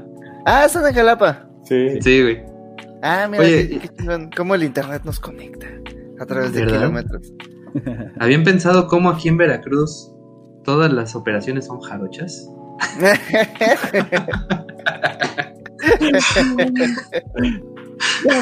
Dice el mismo Iván Atzab Osimandias. ¿Han pensado que Neo podría ser parte de la Matrix? Algo así como una segunda fase de la Matrix misma. Hablen del solipsismo. Saludos. Pues sí, hace rato que se mencionó que así es como un plug para poder hacer que las máquinas ganen de nuevo. Sí, exactamente. Y, y tal vez todo eso que nos muestran eh, no es nada real, ¿no? Sino que simplemente nos la- la- los creadores de la simulación estarían este diciéndonos todo lo que quieren que creamos. ¿no? Y Jerus donó 50 varitos y dice que qué buena charla. Ah, pues gracias, la neta. Muchas gracias. La neta, eh, fíjate que estuvimos un buen rato así como pensando, güey, que sí queríamos invitar al Hobbit, no lo habíamos hecho abiertamente, obviamente, porque Todavía no teníamos el tema así específico. Y este, y luego de pensarlo un chingo dijimos, oye, pues este, este tema sí está como para el Hobbit. Y Ah, ya, se nos ocurrió hacer tu dibujito de Hobbit. Ciencia ficción, pachecadas. Me late, me late. A huevo. Este, pues echémosle unos ojitos, un ojito a chats de por acá, ¿no? A ver, A ver, a ver. Por ¿qué cierto, para quien, para quien no nos esté oyendo o viendo en YouTube, este, y nos esté oyendo en podcast, eh, pues está divertido luego vernos en YouTube porque vamos poniendo ahí así la, pues algunos mensajes cagadillos o interesantes que nos manden, aunque no los mencionemos, pues ahí está, ¿no? Entonces. Como este de César Guamaní Palomino que dice ya dejen de hablar de la muerte, porfa, que me está dando miedo. No, pues ya no nos escuchas, vete a dormir, pero Estamos, este estamos- estamos programando un podcastito ahí de la muerte, pero yo creo que va a tomar tiempo para poder desglosarlo bien todo. Pero para todos ellos que están diciendo que ya les dio miedo morir, antes de que se vayan a dormir, piensen que solo hay de dos sopas, una de dos. O la conciencia O es despiertas una... vivo o despiertas muerto. No, ya no puedes despertar muerto. Pero bueno, sí. sí. si la conciencia no es una propiedad eh, emergente de los sistemas complejos, si la conciencia no es una fuerza fundamental del universo que compartimos todos, entonces es un proceso que emerge de tu cuerpo únicamente. como el fuego de un, de, de un combustible, ¿no? Eso significa que cada vez que la el proceso consciente se apaga, tiene que volver a iniciar. Eso significa que cada vez que te vas a dormir mueres y en tu cuerpo despierta a la mañana siguiente otro ente con tus memorias y tu identidad. Entonces, este, pues buenas noches amigos, que duerman bien. Me dice los infartos son lo más cercano que podemos acercarnos a una experiencia similar a la muerte. No te ves tan extremo, piensa en la anestesia general, si has tenido una operación mayor, este, cuando te anestesia en general, pues eh, se corta un poquito de la actividad cerebral y sobre todo la conexión con el, este, con el cuerpo. Y, y si has tenido, te das cuenta que lo que pasa es que de repente cierras los ojos y cuando los abres pasó todo el tiempo de la operación y ya estás en tu cama, ¿no? Entonces, este, A la verga. lo más seguro es que no existencia sea, sea la muerte y cuando te mueras, pues deja de existir tu conciencia. Entonces, Como el final de los, de los soprano. ah, ajá, sí. A ver, espérate. Díganlo, no lo quiero oír ahorita. Ah, Vale. un Ah, momento estás escuchando Don't Stop Believe It", y se va negro. Ahorita que se conecte lo dices. Sí, no mames, y entonces se muere Tony Soprano. De mi madre, ya lo oí. Dice, hola Santo, hola David, mándenle saludos a mi novia con voz del triple R. ya vamos a invitar al triple R también. Sí, hay que hacer uno cagado. Quizá A ver si al. llevamos en vivo. Oye, nada más para el guiño, que este se llama Raimundo Ramírez. Ándale, vamos a hacer a Raimundo Ramírez. Este, ¿Como cuánto tiempo llevamos en vivo? 3 horas 48 minutos. 48 Verga, yo les dije que íbamos a llegar a cuatro. Sí, tenemos mames, sí es cierto, cuatro, Así que ahí se- ojalá que se les ocurra algo. No, no es cierto, no hemos ni dado conclusiones. Tenemos que aguantar hasta No, las güey. 4. Güey, entro a las 6 de la mañana a trabajar. No, las cuatro horas, güey. Ah, Dice Lenny Max, al final solo somos matices del ser. Eh, sí. Este. hay Sí. tantas capas de todo eso. Como los ogros. Tienen capas.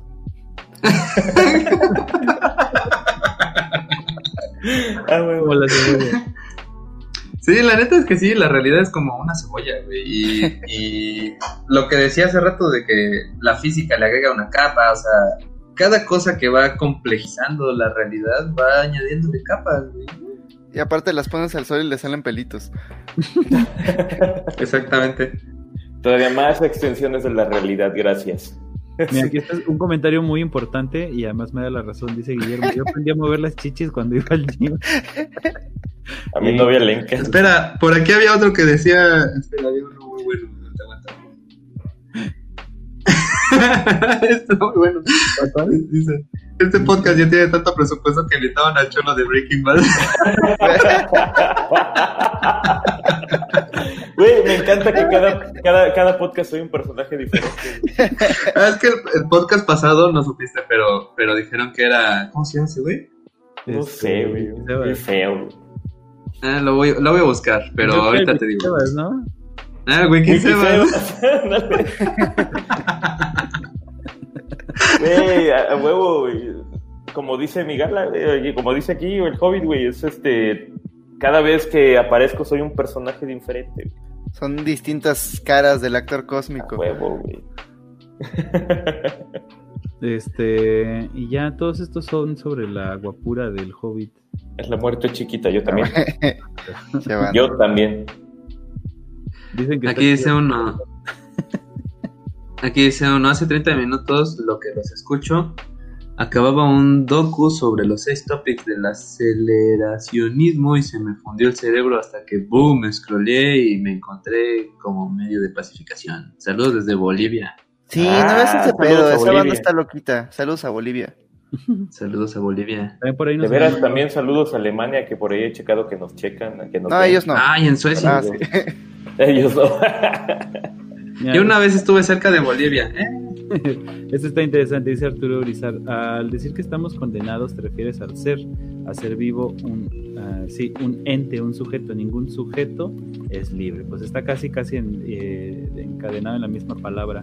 Pero sí, o sea, el, el ser sería como eh, a través de las determinantes. Entonces, para tú poder ser, ya estás siendo determinado. Entonces, no puedes ser absolutamente libre. Tendrías, que existir fuera de la, de la percepción o la determinante para poder eh, tener libertad absoluta o alcanzar la libertad absoluta. Pero no se puede. Normalmente no le tenía miedo a la muerte porque creí que era algo natural. Ahora me dieron razones para tener ese miedo y ahora tengo miedo de dormir. no, fíjate que hasta eso que dijo Hobbit, así de que cada célula puede percibir su algún tipo distinto de muerte, hasta me gustaría saber qué pedo pasa en cada una. Es curiosidad más que nada. En las simulaciones tal vez podrías, este... Eso estaría muy chido. Podrías comprar, este, experiencias de muerte, ¿no? Ándale. Hay un tema interesante, como que si tú pudieras comprar experiencias con el Neuralink y, y te dieran la opción, o sea, de que en el momento en el que tú estás eh, corriendo la simulación de la experiencia, percibir todo el dolor, con la promesa de que cuando despiertes no te vas a acordar de cómo se sentía ese dolor, ¿no? O sea, este... Sí, nada más como... La simulación de la, o sea, de la Segunda Guerra Mundial y entonces recibes un balazo y, te duele o te quemas o eso, pero tú tienes la promesa que te vas a despertar y no vas a recordar ese dolor. Eh, ¿Lo harían? ¿Pero recordarías la vivencia? La vivencia sí, el dolor no. Sí. Yo aunque recordar el dolor, no mames. Sí, incluso aunque recordarle el dolor, sabría que estoy en la vida real. es que es, lo bonito de vivir, ¿no? El, sentir las experiencias. sí, el sentir cada una de las cosas que te están pasando y que están a tu alrededor. es raro que hay en esa botella. Nadie se La semana pasada que hicimos, digo, la quincena pasada que hicimos super chats como super shots, eh, no mames, no puedes hacer buches, tantos Es al, es al revés la pronunciación. Sí, no se puede. Ah, a menos que tengas práctica. Super. Luego. los dos deditos. Mira, dice Carlos Abraham. Intenté ligar con una chava en mi facultad hablándome del Hobbit. Me mandaron a la verga. No, pues ¿qué esperabas? Háblale del espacio. ¿Qué pedo, morra? Y dice que se terminó enamorando del Hobbit. a huevo. Este, y ya, ¿no? Este, ya, ya no me puedo quitar el y ya del santo. Y ya, el y ya del santo. y ya, muchachos. Ya. Y ya. Este, pues, ya. No ¿conclusiones? ¿Conclusiones ya? O... Sí, sí, sí, ya, ¿no? Ya, a ver, conclusiones y recomendaciones para indagar más de nuestro querido Hobbit. Ah, está del otro lado. Déjenme mandarles un link. Ajá. Se llama The Matrix Another Interpretation, se llamaba. Qué suerte que podamos hacer esto frente a nuestros. A Different Perspective, The Matrix, de el canal Now You See It. Es donde, con palabras de las mismas Wachowski. Ah, no, pero este no era el. El. Bueno, ahorita se los. Este. Es una interpretación más acerca de la Matrix, que habla acerca de que en una de esas y una película hecha por dos mujeres transexuales pues trata acerca de cómo separarse de la realidad binaria de de ah, la primera parte al menos no este pero sí creo que es una obra de arte tan buena que admite distintas interpretaciones y por eso ha sido utilizada por muchas por muchos grupos sociales a lo largo del mundo como, como su propio estandarte de liberación de una ficción social. Pero al mismo tiempo, creo que no existe la vida fuera de la ficción social. Creo que la mejor eh, esperanza que tenemos es que... creo que nuestra mejor esperanza es construir una ficción social que funcione para la mayoría una en la que todos estemos de acuerdo y que sea igual de benéfica para todos. Fíjate que ya no. Pero está bien difícil, ¿no? Esto que es, es, se dice fácil, ¿no? Este, está interesante porque a final de cuentas, o, o por lo cual yo, no, no, sé, es que yo de alguna forma siento que aplicaron un poquito ahí como la de Hideki Anno y le dijeron, no, ¿y la película significa esto? Sí. Sí. porque este este porque de pronto como que este después hicieron Sense8 que sí es una película específicamente este enfocada en la idea como de la, de la intersexualidad y de todo esto. Sí, pero eso ya es propaganda. y exactamente y ya es muy obvia muy muy muy obvia no que además es- bueno a mí me gusta mucho vean pero este pero entonces yo digo si si esto sí fue así de obvio y esta no fue tanto pues probablemente fue, fue como una El viejo truco. como una reinterpretación a posteriori, ¿no? Así como, digo, pues como Hideki Anno de, oye, el final de Evangelion significa esto. Ah, pues, mm, Simón. Así No, como, pues soy chingón, yo creo que sí. ¿no? Como que el güey va eligiendo las, las teorías que más le gustan y las vuelve canon. Oye, por cierto, este, antes de, de que comentaras lo de tu video de, de final de, eh, de la interpretación de Evangelion y eso para los Patreon, nosotros también queríamos hacerlo, así que vale verga, ya no lo vamos a poder hacer. Sí. Hasta ¿Por qué no? ¿Qué tal que me equivoco? No, pues que más bien es que tal que te hacemos ver mal y como ya pagaron esos güeyes. Nah, todavía están lejos, todavía están lejos. Yo dije Ah, cuando bueno. lleguemos a los mil Patreons, ellos son 300. Ay, vale madre, porque ah, bueno, también te entonces queríamos me da tiempo para ver eso. Evangelion. Sí, de hecho, al, principio pensamos en invitarte para ese y ya luego vimos que lo quería hacer para los Patreons. Ah, está bien, yo, yo puedo hablar de Evangelion todo el día. Uh, chavo. Ah, ¿verdad? Está increíble. Ya que salga la nueva chingada madre. Ah, madre, Sí. tengo que verla. Este, bueno, Es- entonces ya estábamos cerrando, pero... Perdón. ¿Esa es la conclusión, Hobbit? ¿O vas a decir, o concluir algo más? Este, sí, esa es mi, mi conclusión, que la... No se puede salir de la Matrix, solo podemos aspirar a una mejor. A huevo. Hasta chingón. Este. René, Beto. a ver. Yo opino que, bueno, prácticamente si estamos en un universo simulado o no, pues trata de disfrutarlo, cabrón, no vas a encontrar otra cosa que no sea esto a menos de que llegue Morfeo a despertarte, pero no creo, ¿verdad? Así que disfrútalo lo más que puedas. Y aparte de todo esto, bueno, las Wazowski también, eh, aquí más que nada entra un punto extra, o como recomendación más que nada, y como trivia. Eh, las Wazowskis le dijeron a Lawrence Fishburne, Morpheus, que basara su actuación en el Sandman, del, que es el personaje de Neil Gaiman. Léanse la novela gráfica, está muy buena, una chulada y de verdad sí es muy específica. Sí, es Y otra cosa que también utilizaron para la película, según, es el libro de Simulacra and Simulation. Pueden leerlo, está muy bueno. Casi no lo usan en la película. Bueno, sí lo usan, pero no. Es otro rollo, pero De hecho, bueno, el libro este, bueno. sale en la, entre, en la biblioteca de, de Neo. de Neo. Ajá. Todavía está en su departamento. Él levanta el libro y es el de Simulacron Simulation. Exactamente.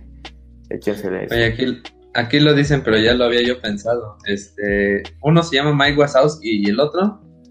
La- Mike Wachowski. bueno, este, son este, A ver, son- una es Lana, ¿no? Wachowski. una es, pero es Andy y Lana, ¿no? Este, No me acuerdo de los nombres. Uno es Mike y el otro es Uli. no sé. Estoy seguro de que una, de que una es Lana Wachowski. Este, Sí, a huevo, yo también. Este, de ahí yo, pues, conclusión. mm, pues, creo que. No lo sé. No, fíjate que yo creo que antes de, de pues, este podcast, hace mucho tiempo, me pregunté un poco eso de si estábamos en una, en una simulación y luego lo olvidé y ahorita, eh, pues, mm, sí, la vida es muy simulada, definitivamente, pero el que nos encontremos en, en una simulación computacional está, eh, pues no, no estoy muy seguro, aunque lo que mencionaron hace rato y lo que decía el cuate este, que si hubiera una civilización que hizo una simulación y de ahí hubo muchas simulaciones, pues estadísticamente estamos en una simulación, eh, pues es bastante abrumador, ¿no? Eh, entonces, pues como dice el Beto, ¿no? Disfruten de la simulación y no me quiero enterar de la realidad porque seguro va a estar bien culera. ¿Quién sabe, güey? Digo, ¿quién, ¿quién nos dice que no son máquinas, güey? ¿Quién sabe si son humanos o extraterrestres, güey? Aunque Kale no cree en ellos. sí, yo sí, sí, sí. ¿Quién dice, que no, ¿no? ¿Quién dice que no nada más somos programas y ¿Quién dice que no somos pinches babosas, güey? Ahí que nada, o, caracoles, güey, que nomás no nos estamos moviendo, güey. Y todo está lejos y aburrido y frío. No, mejor me quedo en la. Ajá, es que ha de ser muy lenta, porque piensa en el Gran Tefauto. Todo ocurre más rápido, la acción es más inmediata, todo es más veloz porque tiene que ser más rápido. Comparado con el Gran Tefauto, la realidad es lenta y aburrida. Pero en el Gran Tefauto ya alguien te dice qué tienes que hacer. Ajá, pero. También aquí. Ajá, ese, ese, es, ese es el punto. Si esta es la real, eh, si esta es la simulación, la realidad tiene todavía menos sentido y es todavía más lenta y es todavía más aburrida. Sí, yo creo que para, para acumular tantos bytes en procesamiento, yo creo que sí. Debe de ser lenta. Está la, idea de que tal vez sí estamos en una simulación, pero además no sabemos en qué capa de simulación estamos. Porque, por ejemplo, también simulamos el mundo de los Sims o de Minecraft, ¿no? Hace poquito me estaba contando eh, un alumno de secundaria que este que asistió a una boda en este en Roblox. Ah, sí. qué padre. Este, organizaron todo y eso y ah y que también eh, hacen están haciendo sus fiestas de cumpleaños en, Roblox güey. Entonces pues el, el, grito del 15 de septiembre en alguna ciudad de Monterrey recrearon el centro de la ciudad en Minecraft e hicieron el grito ah sí luego lo quemaron. Qué chingón. Imagínate, si eso este va más allá, ¿no? Y dentro de Minecraft pudieran correr otra simulación, ¿no? Sí, hay, de hecho dentro de Minecraft puedes, puedes crear minijuegos y puedes crear computadoras. Un güey creó una computadora una computadora que juegue Doom, porque no sé por qué a la gente le encanta meter Doom en todo. Yo creo que era muy sencillo, ¿no? Y es muy viejo. Es lo básico. Tal vez sea eso. Este, algo que algo que como habitante de la Matrix le diría al, al diseñador es no seas cabrón, pues déjame participar siendo varios NPCs, ¿no? Cuando menos tener ahí otras experiencias de otras épocas y de, y de otras personas. Y algo interesante también que me encontré por ahí, no me acuerdo si lo había dicho Nick Bostrom o algún otro don nadie de quien no me acuerdo, este, era que, que si alguna civilización avanzada tuviera la posibilidad de hacer este, simulaciones, pues tal vez las haría con la intención de, ver cómo se comportaba la gente del pasado, o sea, como para revivir la historia y de, y de esta historia ver, ver cómo era la gente, cómo se comportaba, que comían, que hacían todo esto, ¿no? Entonces también estaría interesante eso, el poder, el poder regresar a aquellas historias, a aquellas épocas por medio de esta simulación. Oye, cabrón, ahí tu programador, haznos el paro. Pero está interesante eso porque como dice el Hobbit, o sea, si estamos en una simulación, dentro de una simulación, dentro de una simulación así, pues tal vez el tiempo fuera de la, de la simulación total, si pudiera haber una, una realidad absoluta, pues probablemente sería incluso inconcebible para nosotros lo lento de, este tiempo. Más despacio, cerebrito. ¿Me estás diciendo que la, la, realidad y las simulaciones son completamente al contrario que en la película esta de Inception? Sí, sí, sí. No, es exactamente lo mismo porque este eh, al contrario, de entre más profundo entran ellos. Ah, sí, cierto, entre más dentro era más, más rápido el tiempo, ¿verdad? para ellos, o sea, ellos avanzan más rápido en el tiempo que en las capas externas, ¿no? Por eso pasa todo este pedo mientras ellos van cayendo en la camioneta. Así que es la misma idea. Tenemos este super chat que cayó este, de Ricardo Valdés. Eh, nos donó 50 pesotes. Gracias, Ricardo. Y dice: ¿Creen en los errores de la en la realidad? ¿Han tenido alguna experiencia con eso? Son como estos glitches y como los de Abus, ¿no?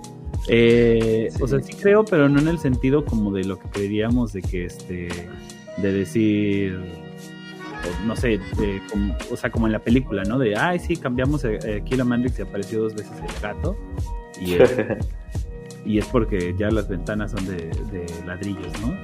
Este, curioso que no pudieran nada más como cambiar y, no sé, que se mueran todos a la verga ya, ¿no?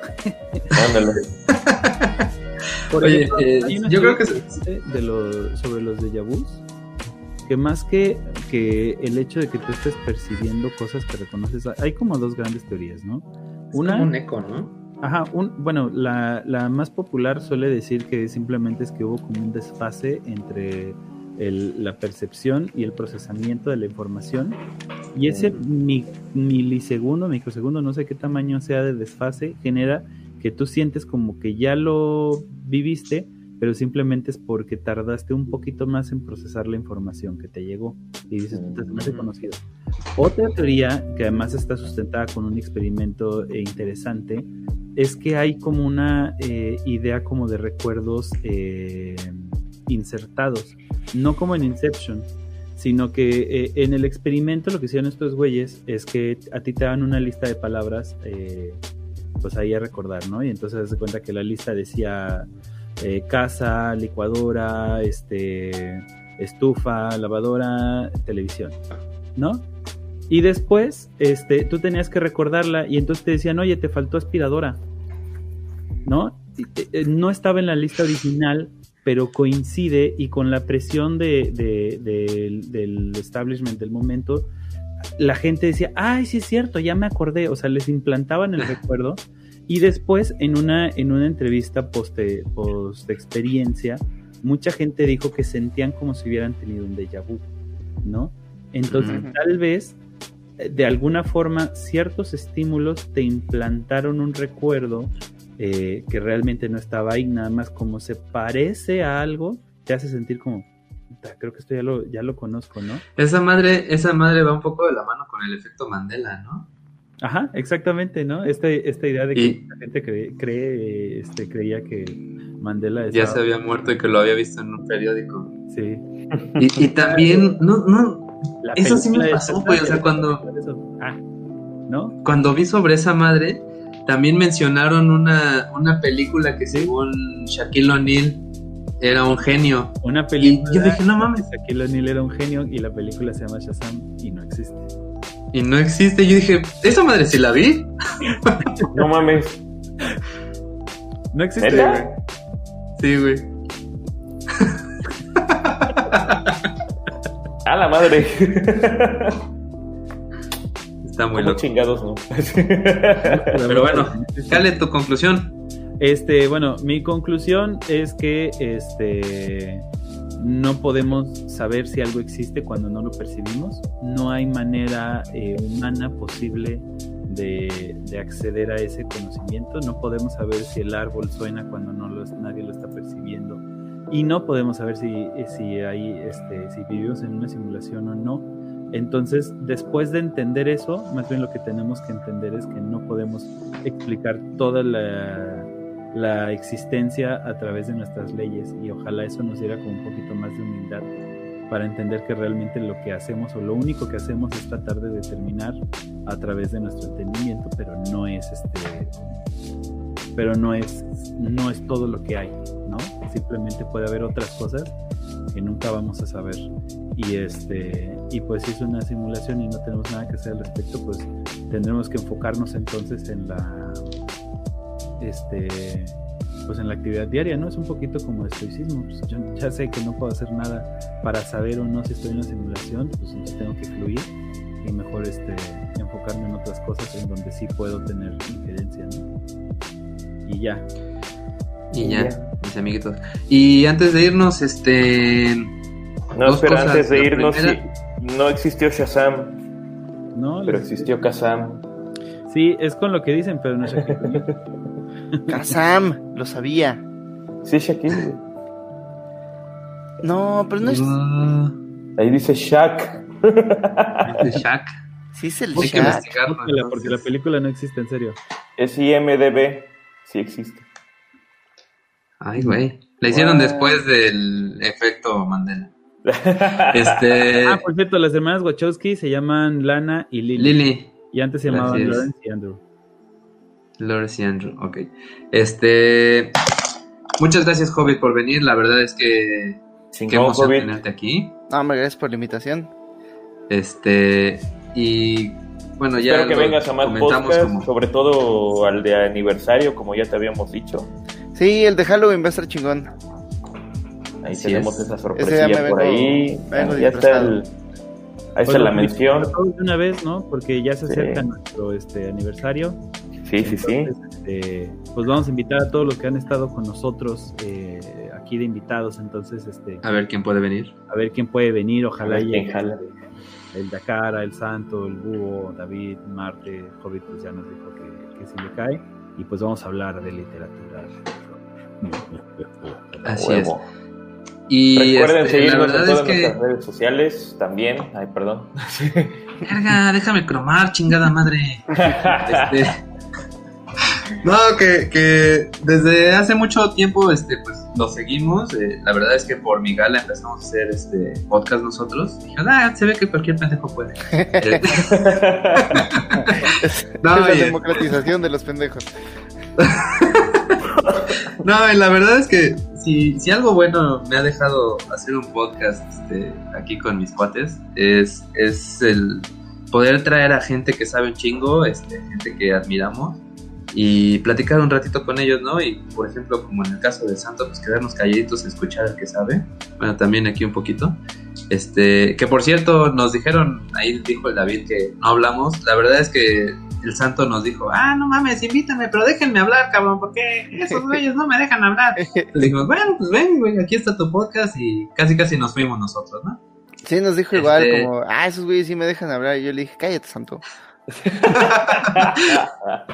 No, pero este, la verdad es que qué bonito, güey, tenerte por acá, hablar de estos temas tan interesantes y pues nada, muchísimas gracias, cabrón, por, por estar aquí. y- Ah, güey, muchas gracias cuando, cuando quieran. Estoy siendo amable porque cuando quieran no siempre voy a, pero, pero cuando quieran invítenme, yo les aviso cuando pueda. A huevo. Oye, por cierto, qué desmadres localizarte, cabrón, con eso de que cerraste redes sociales. No, mames. Cada vez es más difícil, ¿verdad? Me siento. Si, si el SAT tiene la mitad de problemas que ustedes para encontrarme, misión cumplida.